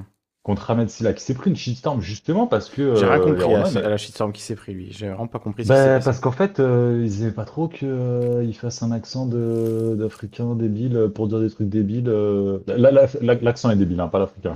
Hmm. Mais euh, et Oui, de euh, faire passer les Africains p- pour des débiles avec une imitation Ouais. un peu, un peu limite quoi, un peu bête. C'est ça. Et tu- en fait, tu te rends compte que bah, tu donnais, euh, bah, il est aussi raciste envers les. Regarde ce qu'il dit. Non, concernant- c'est pas, c'est pas du racisme, après, c'est c'est chacun son credo. Non, regarde mais par c'est exemple c'est quoi si ce Pierre-Emmanuel. n'est- C'est c'est de Regarde- l'essentialisation, quoi, en fait. euh. Regarde par Il- exemple Pierre-Emmanuel Barré. Bah, le, le mec là, tu vois, il est, il est dans l'humour noir. Et puis, euh, bah, lui, pour le coup, vraiment, il tape sur tout le monde, tu vois, et sans, Oui, il fait sans pas d'accent, tu vois. intention, tu vois, mais euh, il, il tape sur tout le monde. Hmm. Après, euh, après, voilà, je pense que c'est chacun dans, dans son, dans son style comique et tout. euh, Après, est-ce qu'il y a forcément et- besoin de taper pour faire rire aussi, tu vois? ça dépend Ouais, du parce que tu vois, c'est ça le truc. Pour, pour faire rire une certaine branche de la population, oui, il faut, Bah, moi, tu vois, Pierre-Manuel. Barré, il en... c'est sûr que euh, voilà, les... tout le monde en prend pour son grade, on va dire, mais tu vois, j'ai... je trouve pas que son humour soit problématique, même s'il est tu vois, très limite et vraiment très violent, comme dit, c'est de l'humour noir, absurde, etc. Mais c'est vrai que, tu vois, euh, à chaque fois qu'il va faire un truc limite, en fait, ça va être bien amené, justifié, bien écrit, en fait. Donc ça donne pas envie de le... Tu vois, t'as pas envie de le cancel à la fin ou de te sentir mal à l'aise, en fait. Tu, tu vois que le mec gère son truc de bout en bout et qui t'emmène quelque part et que justement il en rajoute tout le temps et voilà enfin après peut-être qu'il y a des gens qui le détestent et qui trouvent que que voilà il va trop loin mais pour le coup c'est vrai que il se moque de tout et de tout le monde et vraiment euh, voilà dans tous les sens mais j'ai pas l'impression qu'il soit particulièrement euh, cancel ou victime de polémiques etc par exemple l'autre jour là non mais juste pour un exemple l'autre jour il y a une polémique sur euh, un type qui a été qui a fait une blague moisie sur le Bataclan genre j'aimerais bien revenir dans le temps et, et réserver le Bataclan pour Éric Zemmour et ses fans, quoi, pour une rencontre, voilà. Donc blague de merde, il s'est fait complètement, complètement pourrir. Euh, on est d'accord que Pierre-Emmanuel Barré, il a fait des blagues dans ce style toute sa vie, et pourtant, bah, lui, s'est jamais pris de, shitstorm de cet ordre-là, tu vois. Oui, bah ouais, non, mais c'est ce que je dis, c'est pour ça, euh, je veux dire, après, que, que, qu'il y ait certaines personnes qui, qui, qui ont été vexées par un truc, bon, à partir du moment où tu fais de l'humour, et notamment de l'humour noir, ou que tu, que tu catégorises quelqu'un, potentiellement, tu vas pouvoir choquer des gens, mais après, j'ai envie de dire, c'est comme, euh, ah, c'est un peu comme une révolution, quoi, hein. Le déclic qui fait que, euh, il va y avoir un shitstorm qui va tomber dessus, je pense que c'est un petit peu aléatoire, et puis... Et puis voilà, après le- l'humoriste euh, le- l'humoriste que tu, que tu parlais, euh, qui était euh, euh, l'humoriste Renoir que tu parlais et tout, je, Ahmed je Silla. crois Ahmed avoir, Silla. je crois avoir déjà vu un ou deux sketchs euh, de lui, il a le crâne rasé, non? Non. Non, non, c'est celui qui a joué dans un, un film euh, inspiré d'une histoire réelle où en gros il, il grimpe euh, l'Himalaya, je crois, un truc comme ça. Si jamais tu l'as vu. Non. Moi, j'ai vu sur Twitter Euh, il- tout le monde révolté et avoir envie de le cancel à fond, mais j'ai j'ai pas réussi à comprendre pourquoi. J'ai remonté des, des, des fils jusqu'à l'infini, tout le monde s'engueulait, mais j'ai pas compris pourquoi il avait été. Non, mais là, tu vois, après, euh, Du coup, c'est ça, c'est parce qu'il fait trop d'accents. euh, Ou des accents de mauvais je l'ai je l'ai- je l'ai- je l'ai déjà vu à Pas du Silla, cacacho. j'ai déjà vu euh, un film dans lequel il jouait, je l'ai déjà vu sur scène. Enfin, je l'ai Ouais. vu, euh, j'ai vu des sketchs de lui. Effectivement, je, je le trouvais plutôt marrant. Maintenant, euh, je dois admettre qu'effectivement, euh, un, un humoriste renois qui fait l'accent renois, n'importe quel accent euh, de n'importe quel pays d'Afrique, j'avoue, ça me fait marrer, tu vois. Mais il faut à un moment donné, tu vois, écouter la, la, la parole des concernés. Et la parole des concernés, apparemment, c'est qu'ils aiment pas trop, en fait, que tu fasses ça. Ou en tout cas, il y en a eu un certain nombre qui n'ont pas aimé, tu vois. les- Mm. c'est certainement des Renois woke, tu vois, de, de, de, de Twitter, hein, que moi j'ai vu passer. Donc du coup, euh, j'ai pas à mettre, enfin en fait, je, je le suis même pas du tout à mettre là, donc j'ai pas besoin de le cancel, hein. Mais, euh, mais euh, voilà, et par rapport à ce que tu disais, euh, l'ours, ouais, l'ours, euh, il sais plus ce que tu disais exactement, mais ça me faisait penser à, ouais, par rapport à Pierre-Emmanuel Barré, alors je, je l'ai jamais vraiment écouté, moi je connais plus Guillaume Meurice sur France Inter euh, qui aussi effectivement tape. euh, pas, oui, on parlait de, de est-ce qu'il faut absolument taper pour Mm. faire rire. Ouais. Euh, pas de problème à taper. Effectivement, moi j'aime bien quand ça, quand ça tape. Mais tu vois, là je viens de chercher la phrase, ça me re- refaisait penser à une phrase de, de Terry Pratchett qui disait que la satire est faite pour excuser le pouvoir. Et que si tu Mhm. rigoles de gens qui souffrent, c'est pas de la satire, c'est, bon, il utilise le mot Ouais. bullying, qu'on peut traduire par harcèlement, mais on va dire bullying. Ouais. Euh, et voilà, en C'est fait, de une forme et- Moi, j'ai un exemple très concret de, de ce que tu viens de dire. Euh, c'est les blagues sur le petit Grégory, par exemple. Euh, alors, il y a plein de gens qui en ont fait. Je crois que tous les- quasiment tous les humoristes en ont fait des blagues sur le petit Grégory à un moment ou à un autre. Euh, Ouais. Et tu pensais à la parole des concernés. Ben là, les concernés, c'est la famille, euh, et nommément les parents du, du petit Grégory, qui tu vois, peuvent être dans leur voiture en train d'écouter euh, une matinale sur une radio, et d'un coup, il y a un humoriste qui débarque et qui dit Eh, petit Grégory, lol tu vois, imagine la, la détresse en fait dans laquelle ça te met au quotidien. Alors que, enfin, le petit Grégory, quand même, pendant. Ça, c'est une affaire qui a bientôt 40 ans, qui doit avoir 35 ans. Euh, on- voilà, il y en a eu des blagues, hein, et des films et des trucs qui en ont, qui en ont Ouais, parlé, etc. Et du coup, bon, qu'est-ce que ça apporte, tu vois? Est-ce que, est-ce que tu te moques du pouvoir quand tu te moques de, du petit Grégory, quand tu fais une blague sur le petit Grégory? Est-ce que vraiment ça apporte quelque chose? Est-ce que les humoristes, ils se reposent pas un peu sur le choc de cette blague-là, encore 40 ans après, et c'est, est-ce que c'est pas un peu un truc de flemmard, tu vois, de... Non, mais honnêtement, Voilà. un enfant mort, moi je vois pas ce qu'il y a de marrant. Et Bah ouais, mais par pourtant, exemple, on est d'accord, on est d'accord qu'il y a des tonnes et des tonnes d'humoristes qui ont fait ces blagues-là sur le petit Grégory. hein. Ouais, mais il y a même aussi euh, un truc qui est. euh, euh, comment dire? Moi, tu vois, je, je, je, je- j'ai- je t'avais dit tout à l'heure que j'étais d'origine algérienne et, et je viens de, de, de banlieue parisienne. Et tu vois, euh, bon, je vais dire culture de banlieue, mais c'est très vague. Mais tu vois, il y a un truc qui, que je vois, que j'ai pas vu avant de, de quitter la banlieue parisienne, qui est les blagues pédophiles. Enfin, les blagues sur la pédophilie. Qui pourtant, euh, quelque chose qui se fait beaucoup en France, hein, euh, enfin qui se fait beaucoup en fait dans le monde entier, hein, qui se fait beaucoup peut-être dans la culture occidentale, j'en sais rien. Et, euh, et, et en banlieue parisienne, j'étais beaucoup au contact de gens qui étaient enfin, d'ascendance pas occidentale, et c'est pas du tout quelque chose qui se fait, tu vois. Mm. Et en découvrant, en, en grandissant, en quittant la région parisienne, j'ai découvert ce type d'humour-là qui m'a un peu choqué au début, auquel je me suis fait, et qui en fait aujourd'hui je suis revenu à ma position initiale, qui est que c'est absolument dégueulasse en fait, et je vois pas ce qu'il y a de marrant là-dedans. Ah, sur les blagues, euh, C'est bah, c'est le choc en fait. C'est le, c'est truc de choc, genre euh, ça n'a rien à faire là, c'est un truc horrible, et d'un coup tu balances ça au milieu et tu espères le, le- le rire du choc. Quoi. sur les blagues pédophiles, euh, la, plus- la plupart, en tout cas une grande partie, euh, c'est sur les prêtres pédophiles. Donc, euh, on, c'est plus pour se moquer euh, des, prêtres ou des trucs comme ça, ce, genre de trucs. Après, bon, t'accroches ou t'accroches pas. Le, fait est que l'humour, euh, c'est subjectif et il en faut pour, il en faut pour, pour tout le monde. Mais après, là où, là où je trouve ça un peu nébuleux, c'est Com- comment tu expliques qu'un sketch avec avec un accent avec un accent marqué euh, fait là quelque chose de comment f- fait se taper un, un shitstorm, enfin provoque un espèce de cancel, alors que tu regardes par exemple d'autres sketchs, on- je prends par exemple les, les inconnus. Tu vois, le nombre de sketchs où Pascal Légitimus ou, ou même les autres, hein, déguisés, euh, déguisés en noir, prennent un, un fort accent. Tu regardes les infirmières dans l'hôpital, euh, enfin, tout ce genre de trucs. Et ça, même encore maintenant, ça se regarde et il n'y a personne qui, qui dit qu'on peut cancel. Alors que Eh bon, ben écoute, euh, je vais être de ceux qui, qui, vont dire qu'il faut cancel. Et pourtant, tu vois, alors je vais préciser avant, j'ai grandi avec les inconnus. C'est un truc euh, dans ma famille, on, on kiffe de ouf, les Ah, c'est inconnus. cancel les Et je inconnus connais maintenant absolument. Non, non, non, je je veux pas cancel les inconnus. Vas-y si tu veux. hein. je pas. remets en question deux, trois trucs. Vas-y, juste que je, je pense que le fait que Pascal Légitimus, euh, c'est un Renoir, ça les a aidés un peu sur ce, sur ce sujet précis des Ah, alors, sur les Renois. Un Antillais qui fait euh, un- ouais. des accents de différents pays africains, est-ce que là y a pas, c'est pas problématique, tu vois? Ben moi, honnêtement, aujourd'hui, je trouve, euh, pas juste lui en fait, hein, euh, les inconnus, il y a quand même des trucs un peu problématiques. hein, euh. Il y a des trucs quand même. tu- Et de toute façon, tu, tu vois, Misogyne.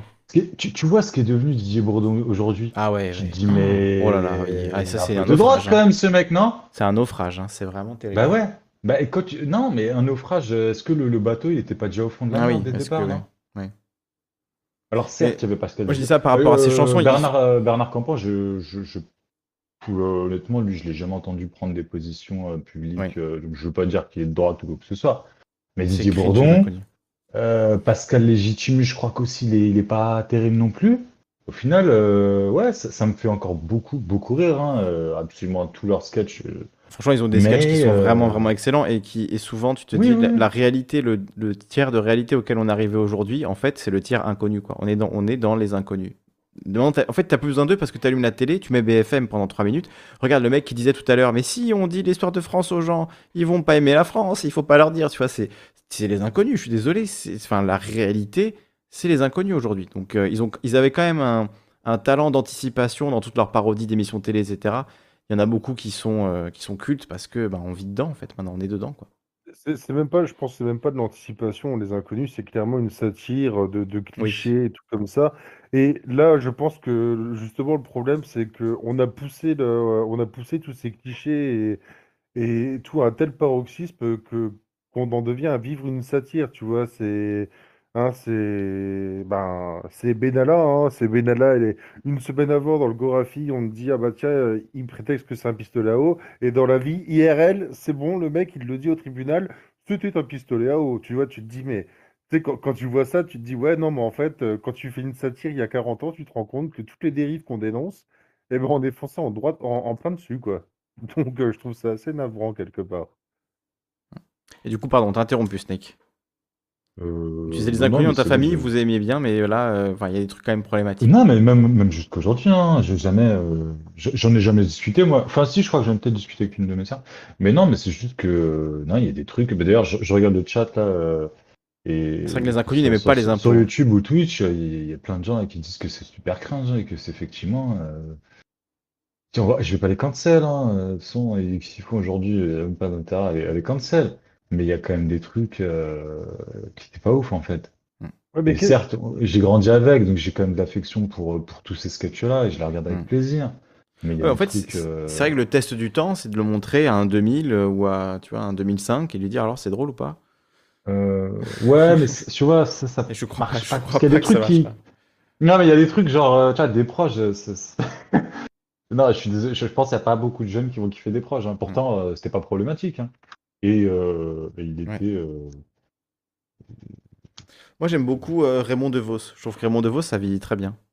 Alors que c'est plus vieux que tout ça, tu je- vois. je- c'est c'est un angle mort pour moi. ça. Raymond DeVos, euh, c'est vraiment alors, l'humoriste à l'ancienne, mais qui fait beaucoup de. J'ai pas envie de dire de jeux de mots, mais de jeux de langue, tu vois. De... Enfin, Ouais. vraiment, c'est écrit d'une manière euh, ultra précise et vraiment, il joue avec la langue française d'une manière euh, extraordinaire. Et vu que c'est relativement. Enfin, c'est là, c'est le... c'est là que tu vois le génie, tu vois. C'est-à-dire que ça apparaît simple en apparence, ça apparaît vraiment basique. Mais en réalité, voilà, il n'y a, qu'un seul Raymond DeVos qui peut faire ça. Donc c'est ça qui, c'est là où tu vois le, le génie. Et donc ça, ça reste relativement simple. Tu vois, il y a par exemple un sketch où euh, il parle de son chien et en fait, au bout d'un, tu finis par te rendre compte que c'est que c'est lui qui est le chien de son chien en fait. Tu vois. Enfin bon, je veux pas vous spoiler. Je vais, si vous découvrez Raymond DeVos, je Je crois mets, qu'il me dit quelque chose, je vous mets des sketchs de Raymond DeVos. Voilà, allez voir des Raymond DeVos. Ça, ça, je pense, ça peut faire rire n'importe qui à n'importe quelle époque parce que c'est juste euh, de l'humour absurde, un peu. euh, Alors c'est pas politique du coup, hein, mais peut-être que c'est Ouais, ça qui résiste le mieux au temps aussi. hein. T'as De Groot euh, qui, qui reprend un peu ce créneau du, du jeu de mots et tout. euh. Ouais, De Groot, il est fort là-dedans. ouais. Il écrit très très bien aussi. ouais. Il y a Chronomusique aussi. hein. Et c'est ça le problème, c'est, tu vois, il y a, tellement de types d'humour et il en faut, il en faut pour tout le monde. Après, euh, enfin, je veux dire, qui est le censeur pour dire qu'est-ce qu'on qu'est-ce qu'on cancel, qu'est-ce qu'on cancel pas? Et ça, ça pose un, réel problème qui a ses avantages et ses inconvénients. Oh. C'est un problème de droite un peu quand même, non? Non, il y a- enfin, je pense il y a que- essentiellement des gens de droite hein, quand même qui se, qui s'inquiètent de ce qu'il faut cancel ou pas. hein. Les, les gens, euh, tu vois, là, moi, je te- je- j'ai commencé de manière un peu provocante en disant que j'allais, euh, j'allais mettre les pieds dans le plat et, et cancel les inconnus. Tu vois qu'en réalité, quand, quand, quand je développe, euh, je, je veux pas du tout cancel les inconnus. hein, Ouais. mais- Et puis surtout que le, Et- le cancel, en vrai, c'est moi j'en rigole aussi parce que voilà, le, le mot fait peur à tout le monde, donc c'est rigolo de, de dire cancel. Voilà, c'est mais, ça que. mais, euh, mais en vrai, pour cancel, il faut avoir le pouvoir de cancel. Nous, on n'a absolument pas le pouvoir de cancel, tu vois. Avec nos comptes. Twitter à yeux laser, là, qu'est-ce que tu veux qu'on cancel On cancel rien du tout. On peut se plaindre autant qu'on veut, mais on ne cancel rien. Ce qui cancel, c'est le pouvoir, tu vois, c'est l'État, c'est c'est euh, ou, ou c'est la menace de perte d'argent. Si une entreprise pense qu'elle va perdre de l'argent, là, elle cancel. Mais c'est l'entreprise qui cancel in fine, c'est pas les gens, tu Mhm. vois. C'est c'est TF1 qui choisit de virer euh, le candidat de The Voice parce que quelqu'un euh, sur Twitter a remonté un tweet à lui de 2012 euh, raciste. Et donc, c'est, tu vois, c'est TF1 qui prend la décision de cancel le candidat. TF1 aurait très bien pu euh, le garder et il n'aurait pas été cancel, tu vois. Donc, euh, faire peser la responsabilité du cancel sur des gens sur Twitter, je trouve que c'est un peu fort de café, étant donné que nous, on n'a absolument aucun pouvoir. Enfin, sinon, on aurait cancel euh, la moitié de la France depuis longtemps. Zemmour, euh, Pascal Pro, l'intégralité de CNews, en fait, tout ce qui est de droite, tu vois, Super Jésus, il aurait déjà cancel euh, tout ce qui est facho, donc, donc tout, en fait. Non, non, non, sauf que c'est pas le cas. On ne peut pas tout cancel, évidemment. On n'a rien cancel, en fait. On ne- on- ne peut que cancel des gens qui sont a priori respectables. hein. Les gens qui sont des Mm. pourritures finies, euh, tu ne peux pas les cancel en fait. Zemmour est protégé contre la cancel culture. Il, il s'en bat les couilles de la cancel culture. Ben, Et, et ce que tu as dit, me- La me- vraie me cancel pense- culture, c'est qu'on t'enlève ton émission de télé, tu ne peux plus être invité nulle part, tu es déplatformé, on te ferme ton. Moi, c'est ça que j'entends par cancel ouais. culture. Quoi. Ouais, bah, c'est en ça qu'il est, il est bien protégé, la cancel culture. lui, Mm. Il les présente. les- Non, il les présente pas, mais bon, enfin, il- Ouais, bah, il, il est il- présent- il était jusqu'à récemment. euh, C'est juste Ah le ouais. CSA. Le CSA, là, là, un peu cancel. La Non, oui, side même cancel. Zemmour et Nolo, euh, Zemmour et Nolo, ils présentaient hein, plus ou moins. Enfin, il y avait une meuf qui, euh, qui, qui- qui faisaient bah, comme Christian Kelly, quoi, qui faisait semblant de leur poser des questions, quoi. Mais, euh, Ouais, ouais, complètement. et, euh, mais c'est c'est marrant parce que ce que tu as dit, du coup, me fait penser au fait que. Enfin, j'ai jamais entendu. euh, J'ai jamais vu et entendu le, le, le- tu sais, le, que la, la cancel culture fait chier les gens de droite et les gens de pouvoir parce qu'ils se sentent dépossédés de ce droit à cancel les gens. Tu vois, je l'ai jamais ouais, euh, ouais, entendu pris par ce prisme-là, tu vois, où ils avaient ce droit avant et c'était les seuls qui pouvaient décider de qui était cancel et qui n'était pas cancel, et qu'aujourd'hui, en fait, ils se sont rendus compte, parce que tu disais qu'on n'a on n'a pas le pouvoir de cancel. Toi, moi, non, mais euh, regroupé sur Twitter, si, on peut quand même euh, cancel des gens. Après, on choisit pas toujours, euh, enfin, ça tombe pas toujours Bah, sur en ceux France- qu'on qu'on aimerait, mais euh, En France, qui a été vraiment cancel? Euh, Dieudonné, Soral. hein. En oui, personne c'est le vraiment pouvoir, connue, coup. tu vois. C'est vrai que c'est le pouvoir. Non, il y a quand même. euh, Oui, non, parce qu'en fait, au final, tu, tu cancel quelqu'un et euh, il est récupéré par, euh, par la droite. Donc, euh, ça devient le porte-étendard de chef de file de, de, de, de la droite. Et du coup, ils vont remplir ses spectacles ou euh, ils vont aller regarder son émission, peu importe c'est qui, enfin, en fonction de qui c'est, Ouais. ils vont acheter ses albums. Ouais, c'est c'est pas faux ça, parce que c'est vrai que quand Papacito a été, bah, pour le coup, on va utiliser le mot cancel, tu vois, mais cancel de YouTube, Mhm. sa vidéo a été supprimée et tout, euh, à droite, il y a beaucoup de gens qui ont fait bloc autour de lui. Bon, je sais qu'il est critiqué aussi à droite, mais voilà, qui l'ont beaucoup défendu. Quand il y a l'humoriste qui a fait sa blague de merde sur Eric Zemmour, j'ai pas vu beaucoup de gauchistes le défendre quand même. J'ai vu des gens un peu rigoler en mode Ah, la cancel culture de droite, etc., mais pas vraiment le défendre lui, quoi. Mais oui, mais parce qu'en même temps. euh, Parce qu'en fait, on n'arrive pas. c'est à- difficile, hein, il faut, il faut se lever tôt pour Mais aller le défendre quand même. on n'arrive pas à... On n'arrive pas à... Comment dire? À jouer un rôle, à, à faire les acteurs, en fait. Tu vois, eux, ils, ils jouent un rôle. Ils, surjouent le, le- les offusqués euh, par rapport à ce, cet humoriste-là, et ils surjouent les, les mecs qui trouvent Papacito marrant, tu vois. Et nous, on fait pas ça, en fait. Lui, ils veulent le cancel parce que euh, il a fait une blague qui était, euh, ils estiment pas marrante. Bah, en fait, euh, il y en a plein parmi nous, on l'a regardé, on a fait, ouais, bon, euh, Osef, tu vois, en vrai, la blague, Osef, pas ouais, ouf. Tu vois, en fait, nous, on est Osef. Osef et on va, on va pas faire bloc autour d'un mec parce que. En plus, on le connaît pas, le mec de base. Je sais pas hein. quoi. Mm. Ouais, voilà. En fait, surtout ça, on le connaît même pas. Alors que dans leur camp, il suffit qu'ils qu'ils ne montraient pas de blanche. Mm. Euh, blanche ou, euh, Et- ou autre, d'ailleurs. Enfin, bon, peu importe par quel bout Pas de le blanche, c'est pas mal. être- hein, Ouais, ouais, je sais plus qui est. C'est c'est pas de moi, mais. Et, euh, Ouais, et c'est sûr que euh, valeur actuelle, tu vois, tu dis euh, j'étais wokiste et je suis devenu de droite. Valeur actuelle te tend le tapis rouge et te fait 4 heures d'interview pour que tu puisses raconter les moindres détails de ton existence. Quoi. Ouais, mais- Bah d'ailleurs, euh, petite dédicace à, à- comment il Malik Milka sur Twitter, sais, qui Mm. avait, euh, qui avait piégé euh, Valeurs Actuelles en disant de la merde et, et puis euh, Ah ouais, j'avais pas ils ont suivi fait un article. Hein. Euh, C'est euh, un, mec sur Twitter qui euh, un peu suit, on va dire un mini influenceur de Twitter, qui euh, un rebeu, je crois d'origine algérienne, il me semble, d'origine algérienne, et qui et qui en fait a pris un de ses vieux comptes Twitter, un, un compte de secours Twitter, donc qui avait un minimum de followers, l'a complètement changé pour le faire passer pour un prof, a contact, a commencé à tweeter des trucs genre ouais les élèves, euh, je sais plus, on peut pas parler de la Shoah ou enfin ou je sais plus où qu'ils, enfin je sais plus par quel bout il l'a pris, mais en gros euh, il- lait, quoi.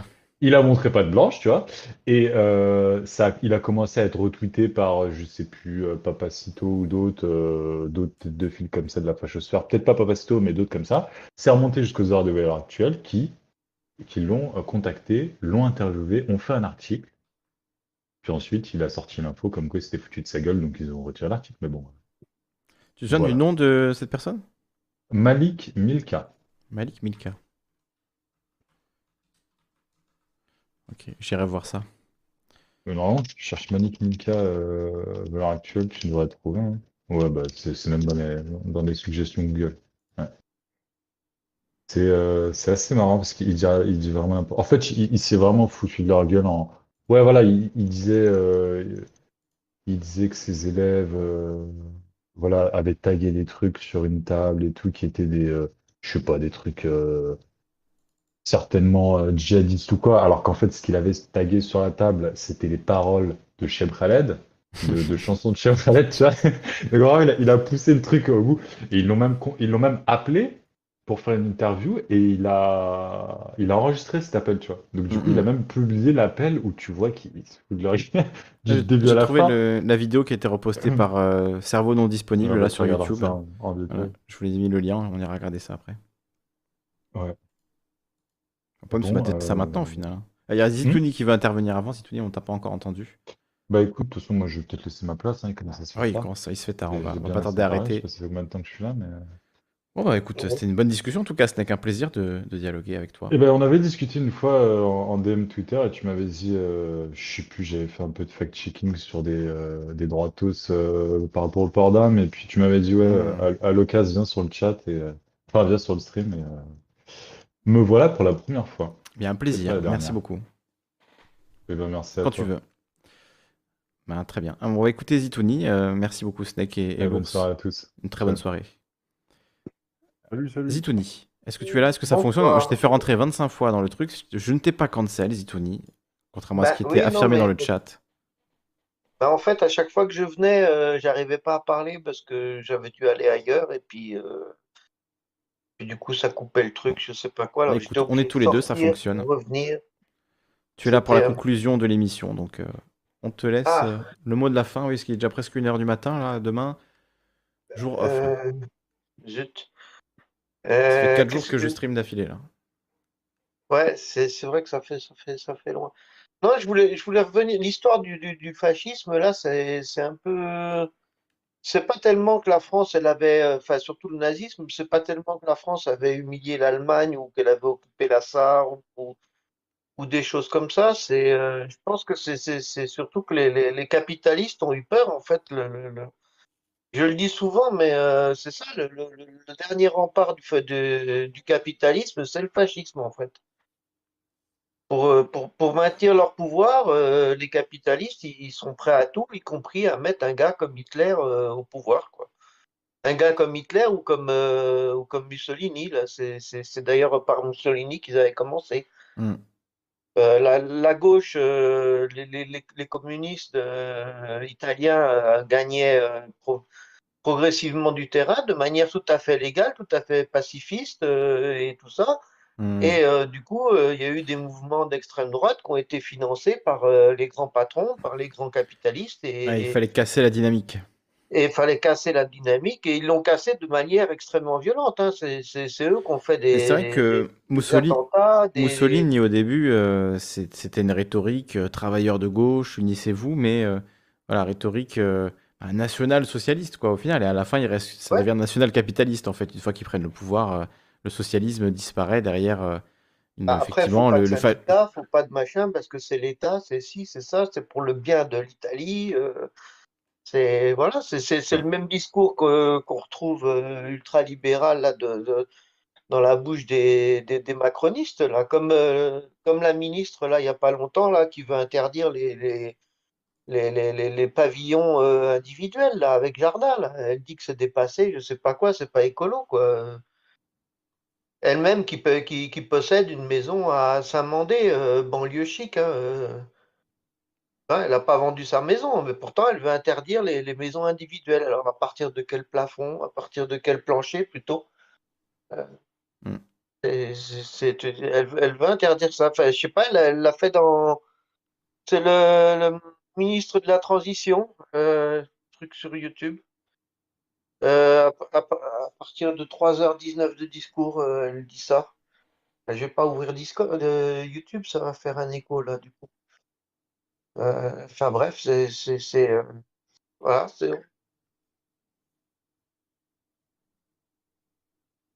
Allô? Allô, Zitouni? Allô? Allô? Allô, Zitouni On t'entend plus. Ça a coupé. Très bien. Décidément, les problèmes de micro. En même temps, Zitouni euh, est sur le Ouais. continent africain, donc forcément. Non, ça a coupé parce que je, je voulais rechercher le, le lien sur YouTube là de Ah, tu es sur téléphone. du ministre de la ouais, c'est ça, du ministre de la, de la transition qui voulait interdire les maisons écolo quoi. Les maisons individuelles, pardon, parce que c'est pas écolo, selon elle. Et Je sais Ouais. pas si t'avais Non, j'ai pas vu ça. Envoie-moi le lien, on en, on en parlera. Je ferai une capsule dessus. euh, je regarderai ça. euh, Euh, c'est si... ouais, euh, c'est le ministre de, de la, de la transition. Elle a posté ça sur son sur son compte YouTube. Euh, ouais, mais là, si, si je reviens sur YouTube, je pourrais de nouveau pas te. Non, mais tu me mets-la moi dans le, sur le Discord pour euh, après le live et comme ça je, je ferai un, Ouais. un truc mercredi, je pense. On regardera ça. On fera une petite revue de presse mercredi. On regardera tout ça. Je rechercherai ça alors du coup. Ouais, avec plaisir. Euh, Tu voulais ajouter quelque chose, euh, Zitouni?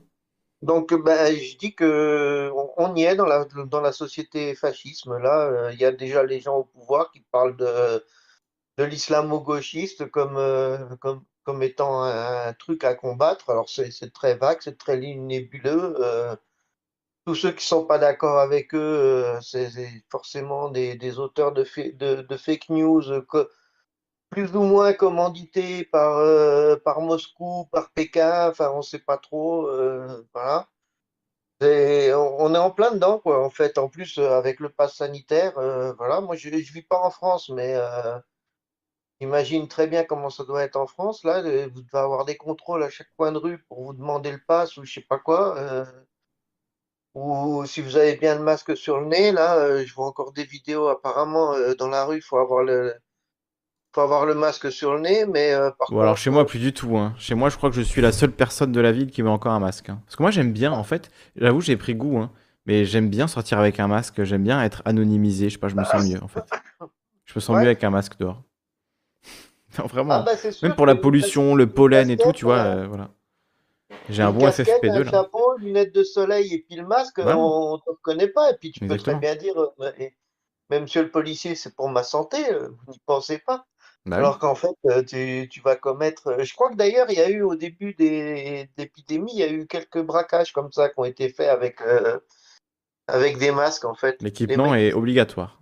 Donc, euh, Ouais, maintenant, il- c'est maintenant mais du coup, tout ça pour dire que voilà, moi je, je vois bien que même les gens me regardent mal en mode quoi, tu nous fais passer pour des gens qui sont pas responsables avec ton masque, tu vois, enlève ton masque, c'est bon, c'est terminé Ah là, ouais, arrête. Donc euh, voilà, moi dans ma ville, euh, c'est plutôt. euh, Bah, surtout que dernièrement, en plus, on a vu, c'est le match de, de, de football, l'après-match de football là, de- avec Macron et les stars de, de machin. là, ils étaient tous dans une pièce, ils étaient apparemment une centaine à faire la fête et tout, et il n'y en avait aucun qui avait le masque. hein. bah, bravo. Et- Donc ça y est, ouais, c'est ouais. terminé quoi. Mais c'est vrai que là on en parle, euh, ça depuis. En fait, il y a eu Covid, Covid, Covid, Covid pendant deux ans, et maintenant c'est Zemmour. Voilà, c'est Voilà. arrêté. On a arrêté Covid, on l'a remplacé par Zemmour. C'est quel Voilà, plaisir, ils- hein, c'est. Ben, ils, ils sentent aussi qu'ils sont arrivés euh, de, de, de machin. Ils ont imposé le pass sanitaire, ils ont imposé euh, toutes sortes de mesures d'état d'urgence, de machin, de ci, de ça. Donc euh, voilà.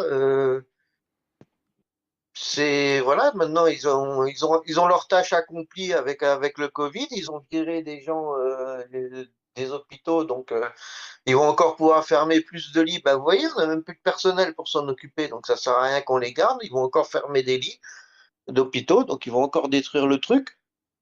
Et puis, puis voilà, euh, le but est accompli avec le Covid, il passe à autre chose. Et puis il y Mm. aura, il y aura effectivement, il y aura peut-être un attentat, un truc comme ça, et puis du coup ils reprendront encore des mesures de, de, de, de- de- contre les attentats. Euh, Tu, tu comprends, pour ta sécurité, hein, euh, tu vois, euh, pour ta sécurité, ben, quand as un flic qui te contrôlera dans la rue, euh, il aura le droit aussi sec, euh, sans passer devant un juge ou même son supérieur, de t'amener chez toi et de faire une perquisition sauvage. Mm. Parce que pour rechercher des, trucs d'attentat, alors qu'en fait, on sait très bien que s'il y a un vrai euh, djihadiste en face de lui, euh, le mec, il va, il va faire demi-tour, quoi. Parce que de toute façon, le gars, il est un peu comme Mesrine, il a un sac de grenades avec lui, puis il est prêt à se faire, à se faire sauter, quoi, en fait. Euh, Ça, ça sert à rien, quoi. Ou alors, il y a le loup solitaire, un peu comme le, comment il s'appelait, le gars à Toulouse, là, qui, qui a tué des militaires, Un là, parce que- Mera, oui, qui a tué des enfants. ouais. Ouais, voilà, ouais, il était un peu loup solitaire. Ce- Celui-là, de toute façon, tu peux mettre une caméra à chaque coin de rue. Euh, tu peux mettre euh, quasiment un, flic pour cinq personnes. Ouais. De toute façon, tu l'arrêteras pas. T'es- De toute façon, le risque zéro, euh, tu vois, n'existe pas. Il y aura Ouais. toujours un psychopathe pour faire un- une dinguerie, mais c'est vrai que par contre, on peut, euh, peut quand même faire quelque chose au niveau de, tu vois, de la politique extérieure, la géopolitique, ne pas ah bah s'acoquiner avec des régimes affreux, etc. Quoi. Ah ben ça oui, puis pas intervenir des fois pour, pour aller casser de l'arabe ou casser du musulman, tout ça pour casser du musulman, quoi. En Libye, en Syrie, etc. Oui, bien sûr.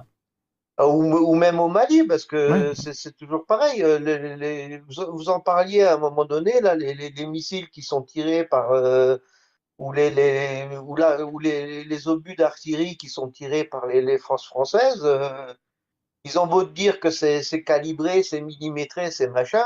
moi, j'ai fait partie de l'armée française. Je sais que bah, c'est, oui, c'est normalement ça atterrit pile poil là où on veut, mais normalement quoi. Et puis il suffit que, bah, un peu comme euh, un peu comme le cargo qui a bloqué le, canal de Suez, il suffit qu'il y ait une saute de vent, il suffit qu'il y ait un truc un peu imprévu, un imprévu qui justement ça se prévoit pas, et une charge de la, charge de poutre qui est un petit peu mouillée d'un côté ou je sais pas quoi, et puis boum, euh, bah, l'obus au lieu d'atterrir euh, pile poil là, il il atterrit 30 mètres plus loin, et puis 30 mètres plus loin, c'est une école avec 50 euh, hmm. enfants, quoi. Euh, oui, mais en plus, euh, pendant la guerre d'Irak et d'Afghanistan, puisqu'on parlait de la mort de Colin Powell, il y a eu des, hôpitaux, des mariages, des, immeubles de, civils qui ont été détruits par ce type de bombardement. Donc clairement, l'idée de d'une guerre propre, entre guillemets, de frappe chirurgicale, je veux dire, c'est des oxymores totaux. ça n'a aucun sens. C'est pas, pas possible. Bah, effectivement, des fois, il y a la, puissance des, missiles. Hein. quand on envoie une bombe de 550 kg sur. Euh, quand on envoie un, truc explosif de 550 kg sur, sur, un appartement, euh, hmm.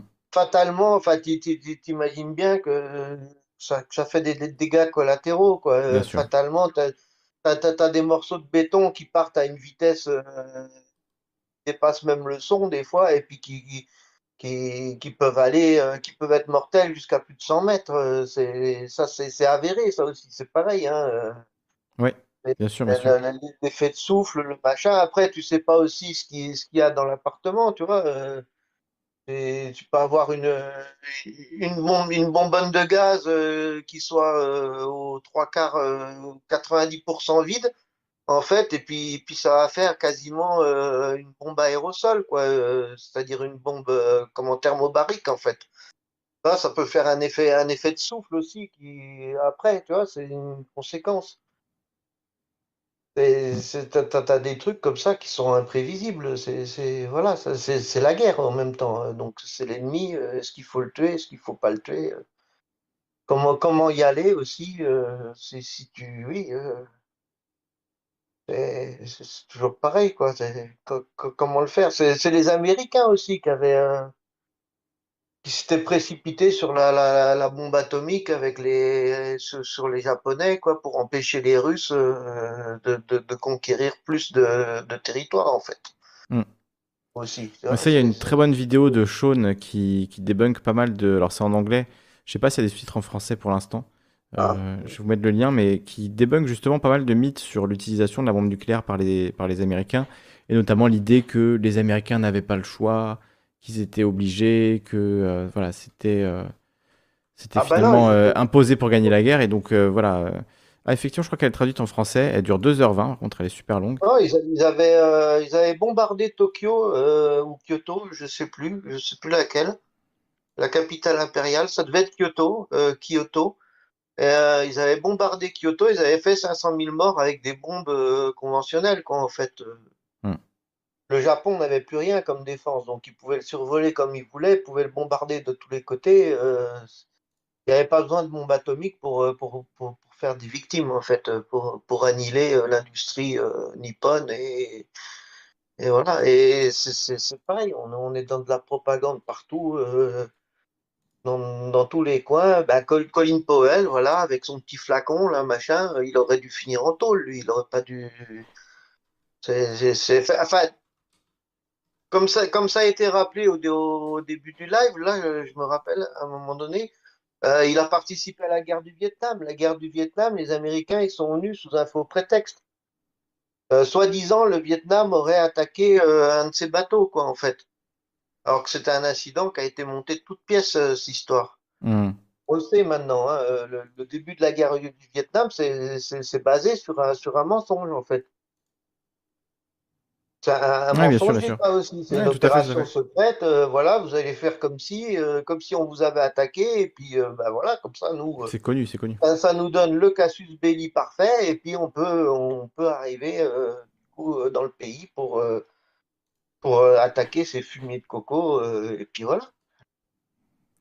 Et oui, et comme, on- comme la fiole de, de Ouais, Colin comme la Powell. fiole hein. de, de Voilà. Colin Powell, ouais, ils ont des armes. Regardez, c'est un danger, c'est un machin.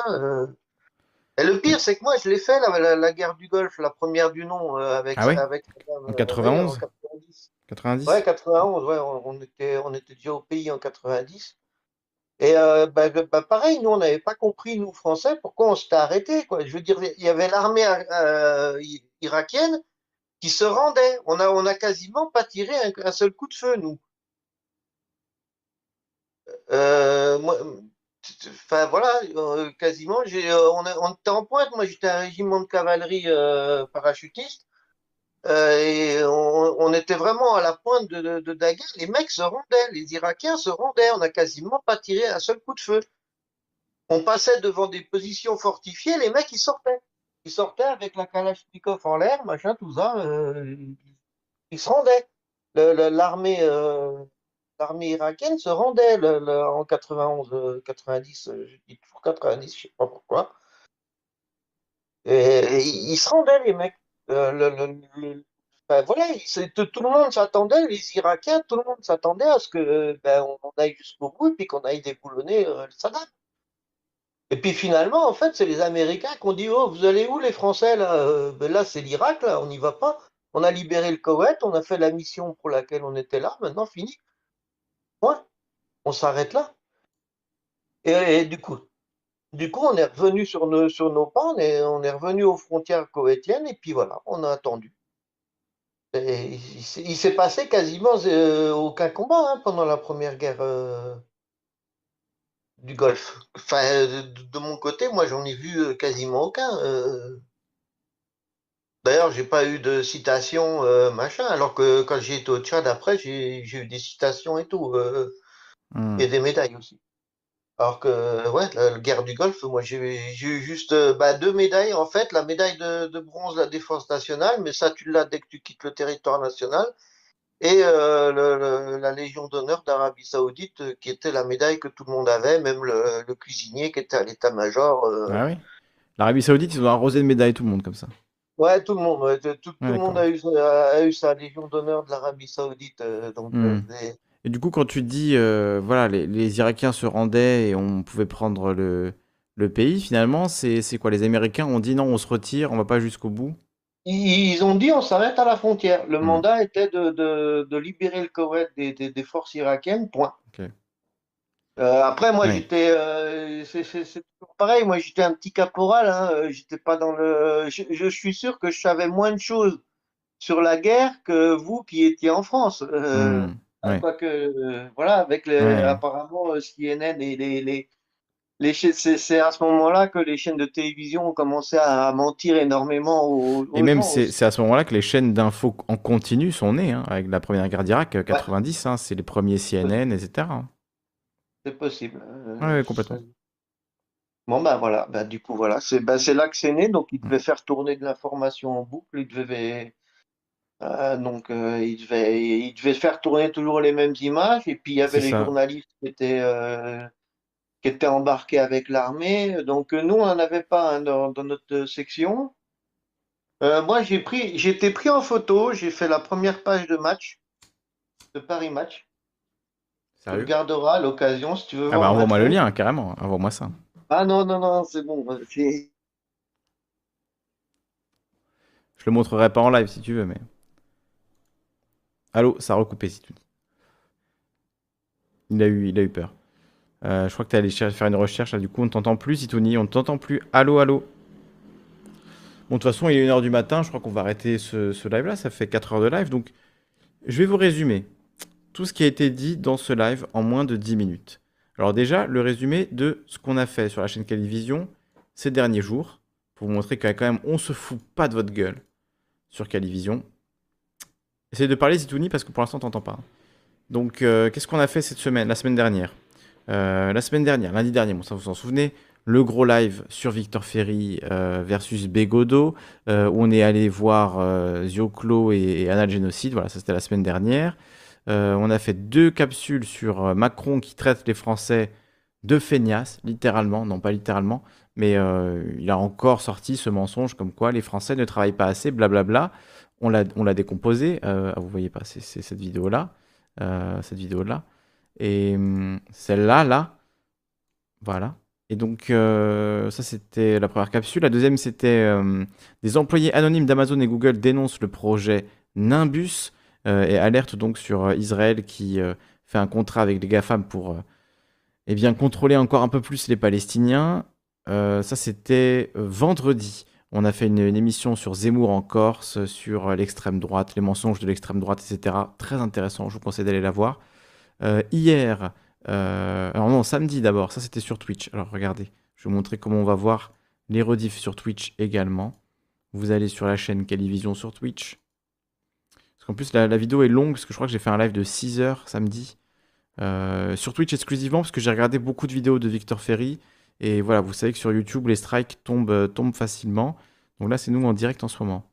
Euh, les strikes tombent facilement hein, sur, YouTube, donc j'ai préféré faire la journée sur Twitch sur un rythme un peu plus reposé. Voilà, on a fait 6h30 le Victor Ferry Deep Dive.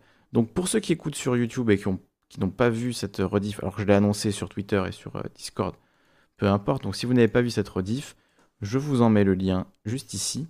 Euh, donc rediff de notre Deep Dive de Victor Ferry. Regardez comme j'ai l'air heureux. Là on est à peine à 10 minutes, j'ai déjà envie de me suicider, hein. c'est terrible. Déjà envie de, j'en ai déjà trop marre euh, donc voilà, on a écouté Victor Ferry pendant 4 heures. On a parlé de, plein de choses, d'épideptiques, de bons produits. Après, j'ai fait une petite pause musicale. Regardez, je me suis douché entre temps, tellement j'étais au bout de ma vie. Regardez, on va regarder la fin du bout de ma vie. Là, je suis vraiment au bout. Là, j'en peux plus. Et après, j'ai mis un peu de musique, j'ai mangé. Je suis revenu, regardez comme je suis pimpant là, incroyable. Donc voilà, vous pourrez aller voir ça sur la chaîne Twitch. Euh, je vous mets le lien, profitez-en tant que c'est dispo, parce que je ne sais pas si celle-là euh, sera disponible, et surtout que le but c'est de produire une vidéo concentrée euh, sur, sur Victor Ferry, et donc voilà, on, on mettra toute la puissance dans une, dans une, simple, dans une simple vidéo. Donc voilà. Après le raid était sympa, j'ai découvert Lex Calvin. On a raid de Lex Calvin la dernière fois? Non, je crois qu'on a raid quelqu'un d'autre qui a fini par raid euh, Lex Calvin. Euh, donc voilà, ça c'est pour euh, l'émission de, de samedi et hier dimanche. euh, hier dimanche, on a fait une émission avec Valentin. sport et capitalisme. Et on a regardé aussi la vidéo de Macron qui fume les sportifs. Et on a discuté avec vous. Donc c'était très intéressant. Si vous aimez le sport, si vous n'aimez pas le capitalisme, je vous invite à aller voir euh, cette vidéo euh, qu'on a réalisée hier. Et ben aujourd'hui, voilà, l'allemand rend hommage à la colonisation. Euh, et justement, pour accompagner cette réflexion autour de la colonisation, autour de- du massacre de 200 Algériens à Paris en 1961, euh, je vous ai mis tous les liens là, donc je vous les mets dans le chat. Donc il y a le, stream de Wissam sur, sur Twitch. Excellent. Je vous le mets là. Ça, c'est le stream de Wissam. Je vous mets le diable positif. Voilà, très bon. Je vous mets euh, voilà, le diable positif. Bim.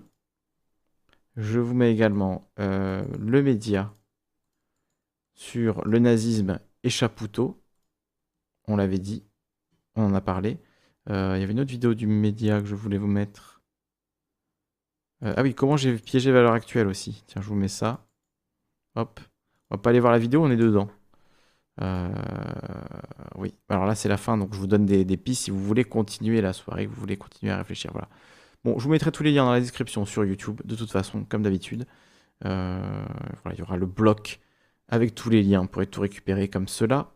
Je vous fais des bisous, n'hésitez pas à faire des dons, pas beaucoup de dons ce soir, hein. vous n'avez pas euh, été très généreux, bon c'est c'est pas grave. Heureusement qu'il y a des gens qui sont généreux qui aident cette chaîne, mais voilà, on a besoin de gens généreux pour aider la chaîne parce que tout le contenu que je viens de vous montrer, que je fais au quotidien, est 100% gratuit. Donc si vous l'aimez et que vous voulez que ça continue, eh bien je compte sur vous. Euh, parce que voilà, ce que je vis, c'est pas euh, forcément d'avoir le plus grand nombre de, viewers euh, en live, c'est ça à la limite, bon, on verra. hein. mais c'est surtout de pouvoir en vivre et de pouvoir vivre de ça. Donc si ça vous plaît et que vous comprenez ce que je fais et que vous trouvez que ça a de l'intérêt, n'hésitez pas voilà, à m'aider par divers moyens. Vous avez PayPal, Utip, Tipeee, tous les liens sont là. Donc euh, voilà, n'hésitez pas. Et n'hésitez pas à aller voir tout le, reste de, des liens que je vous ai mis. J'espère que ça vous intéressera. Demain, du coup, jour off, on se repose. Et on se retrouve mercredi, mercredi après-midi. Je sais pas, on fera un petit live, on verra. Je ne suis ni riche ni généreux, dit Toto Kakam. Tu n'as aucune qualité, que veux-tu que je te dise? Aucune qualité. Mais tu as vu, je ne t'ai pas banni, même si euh, apparemment les autres, d'autres gens t'ont banni. Nous, tu nous dis ça tout à l'heure que sur d'autres streams de gauche on t'a banni. Écoute, nous ils en font pas plus que ça euh, pour bannir.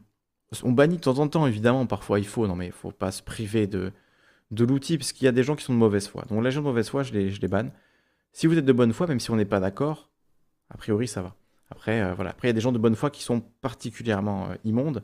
Donc ça, ça dégage aussi. Mais, mais voilà, dans l'ensemble, effectivement, on essaye d'être un minimum ouvert à la discussion.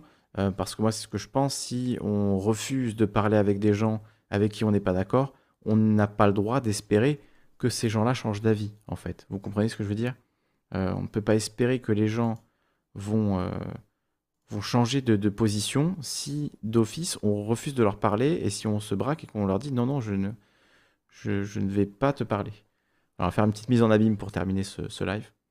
Donc, donc voilà, c'est- même si on n'est pas d'accord, même si vous dites parfois des, choses horribles, il faut quand même qu'on essaie de discuter. Tant que vous restez de bonne foi et que vous n'êtes pas. euh, voilà, vous n'insultez pas. Quoi. Voilà, très bon moment, merci. Merci à toi, Tita merci pour tes interventions. Euh, on a clashé le ferry comme du sale, nous dit Roger Soleil. C'est vrai que c'était. Au bout de 6 heures de Victor Ferry, j'étais un peu bougon. J'étais un peu soupolé. hein. Euh, donc, euh, voilà. Cœur sur toi, euh, Super Jésus également. Plus de méta partout. Voilà, on fait une, on fait une fin méta. Qui on va raid? Qui peut, qui peut-on raid? Euh... Au lieu temps que je raid Yuka Inobaya Cassandre, on va raid Cassandre. Cassandre le S, je crois que c'est une règle. S'il y a Cassandre qui enlève, on est obligé de raid. En plus, euh, Cassandre, il dit à peine merci, il fait comme ça, genre Ah, merci pour le raid. Ils s'en bat les couilles, donc c'est ça le plaisir aussi. C'est ça le plaisir, c'est de simp pour Cassandre à l'infini. Donc voilà, on va raid Cassandre, vous voyez, je le fais en direct. Ah, il est là, dans la liste, incroyable. On lance le raid. Je vous fais des bisous. Allez sur Twitch si vous voulez avoir la fonction raid, parce que sur YouTube, ça n'existe pas. Des gros bisous. Salut Moni, salut Olga, salut Baron Perché, salut les gens. Et à très bientôt. Faites des bisous à Cassandre de ma part. Ciao, ciao.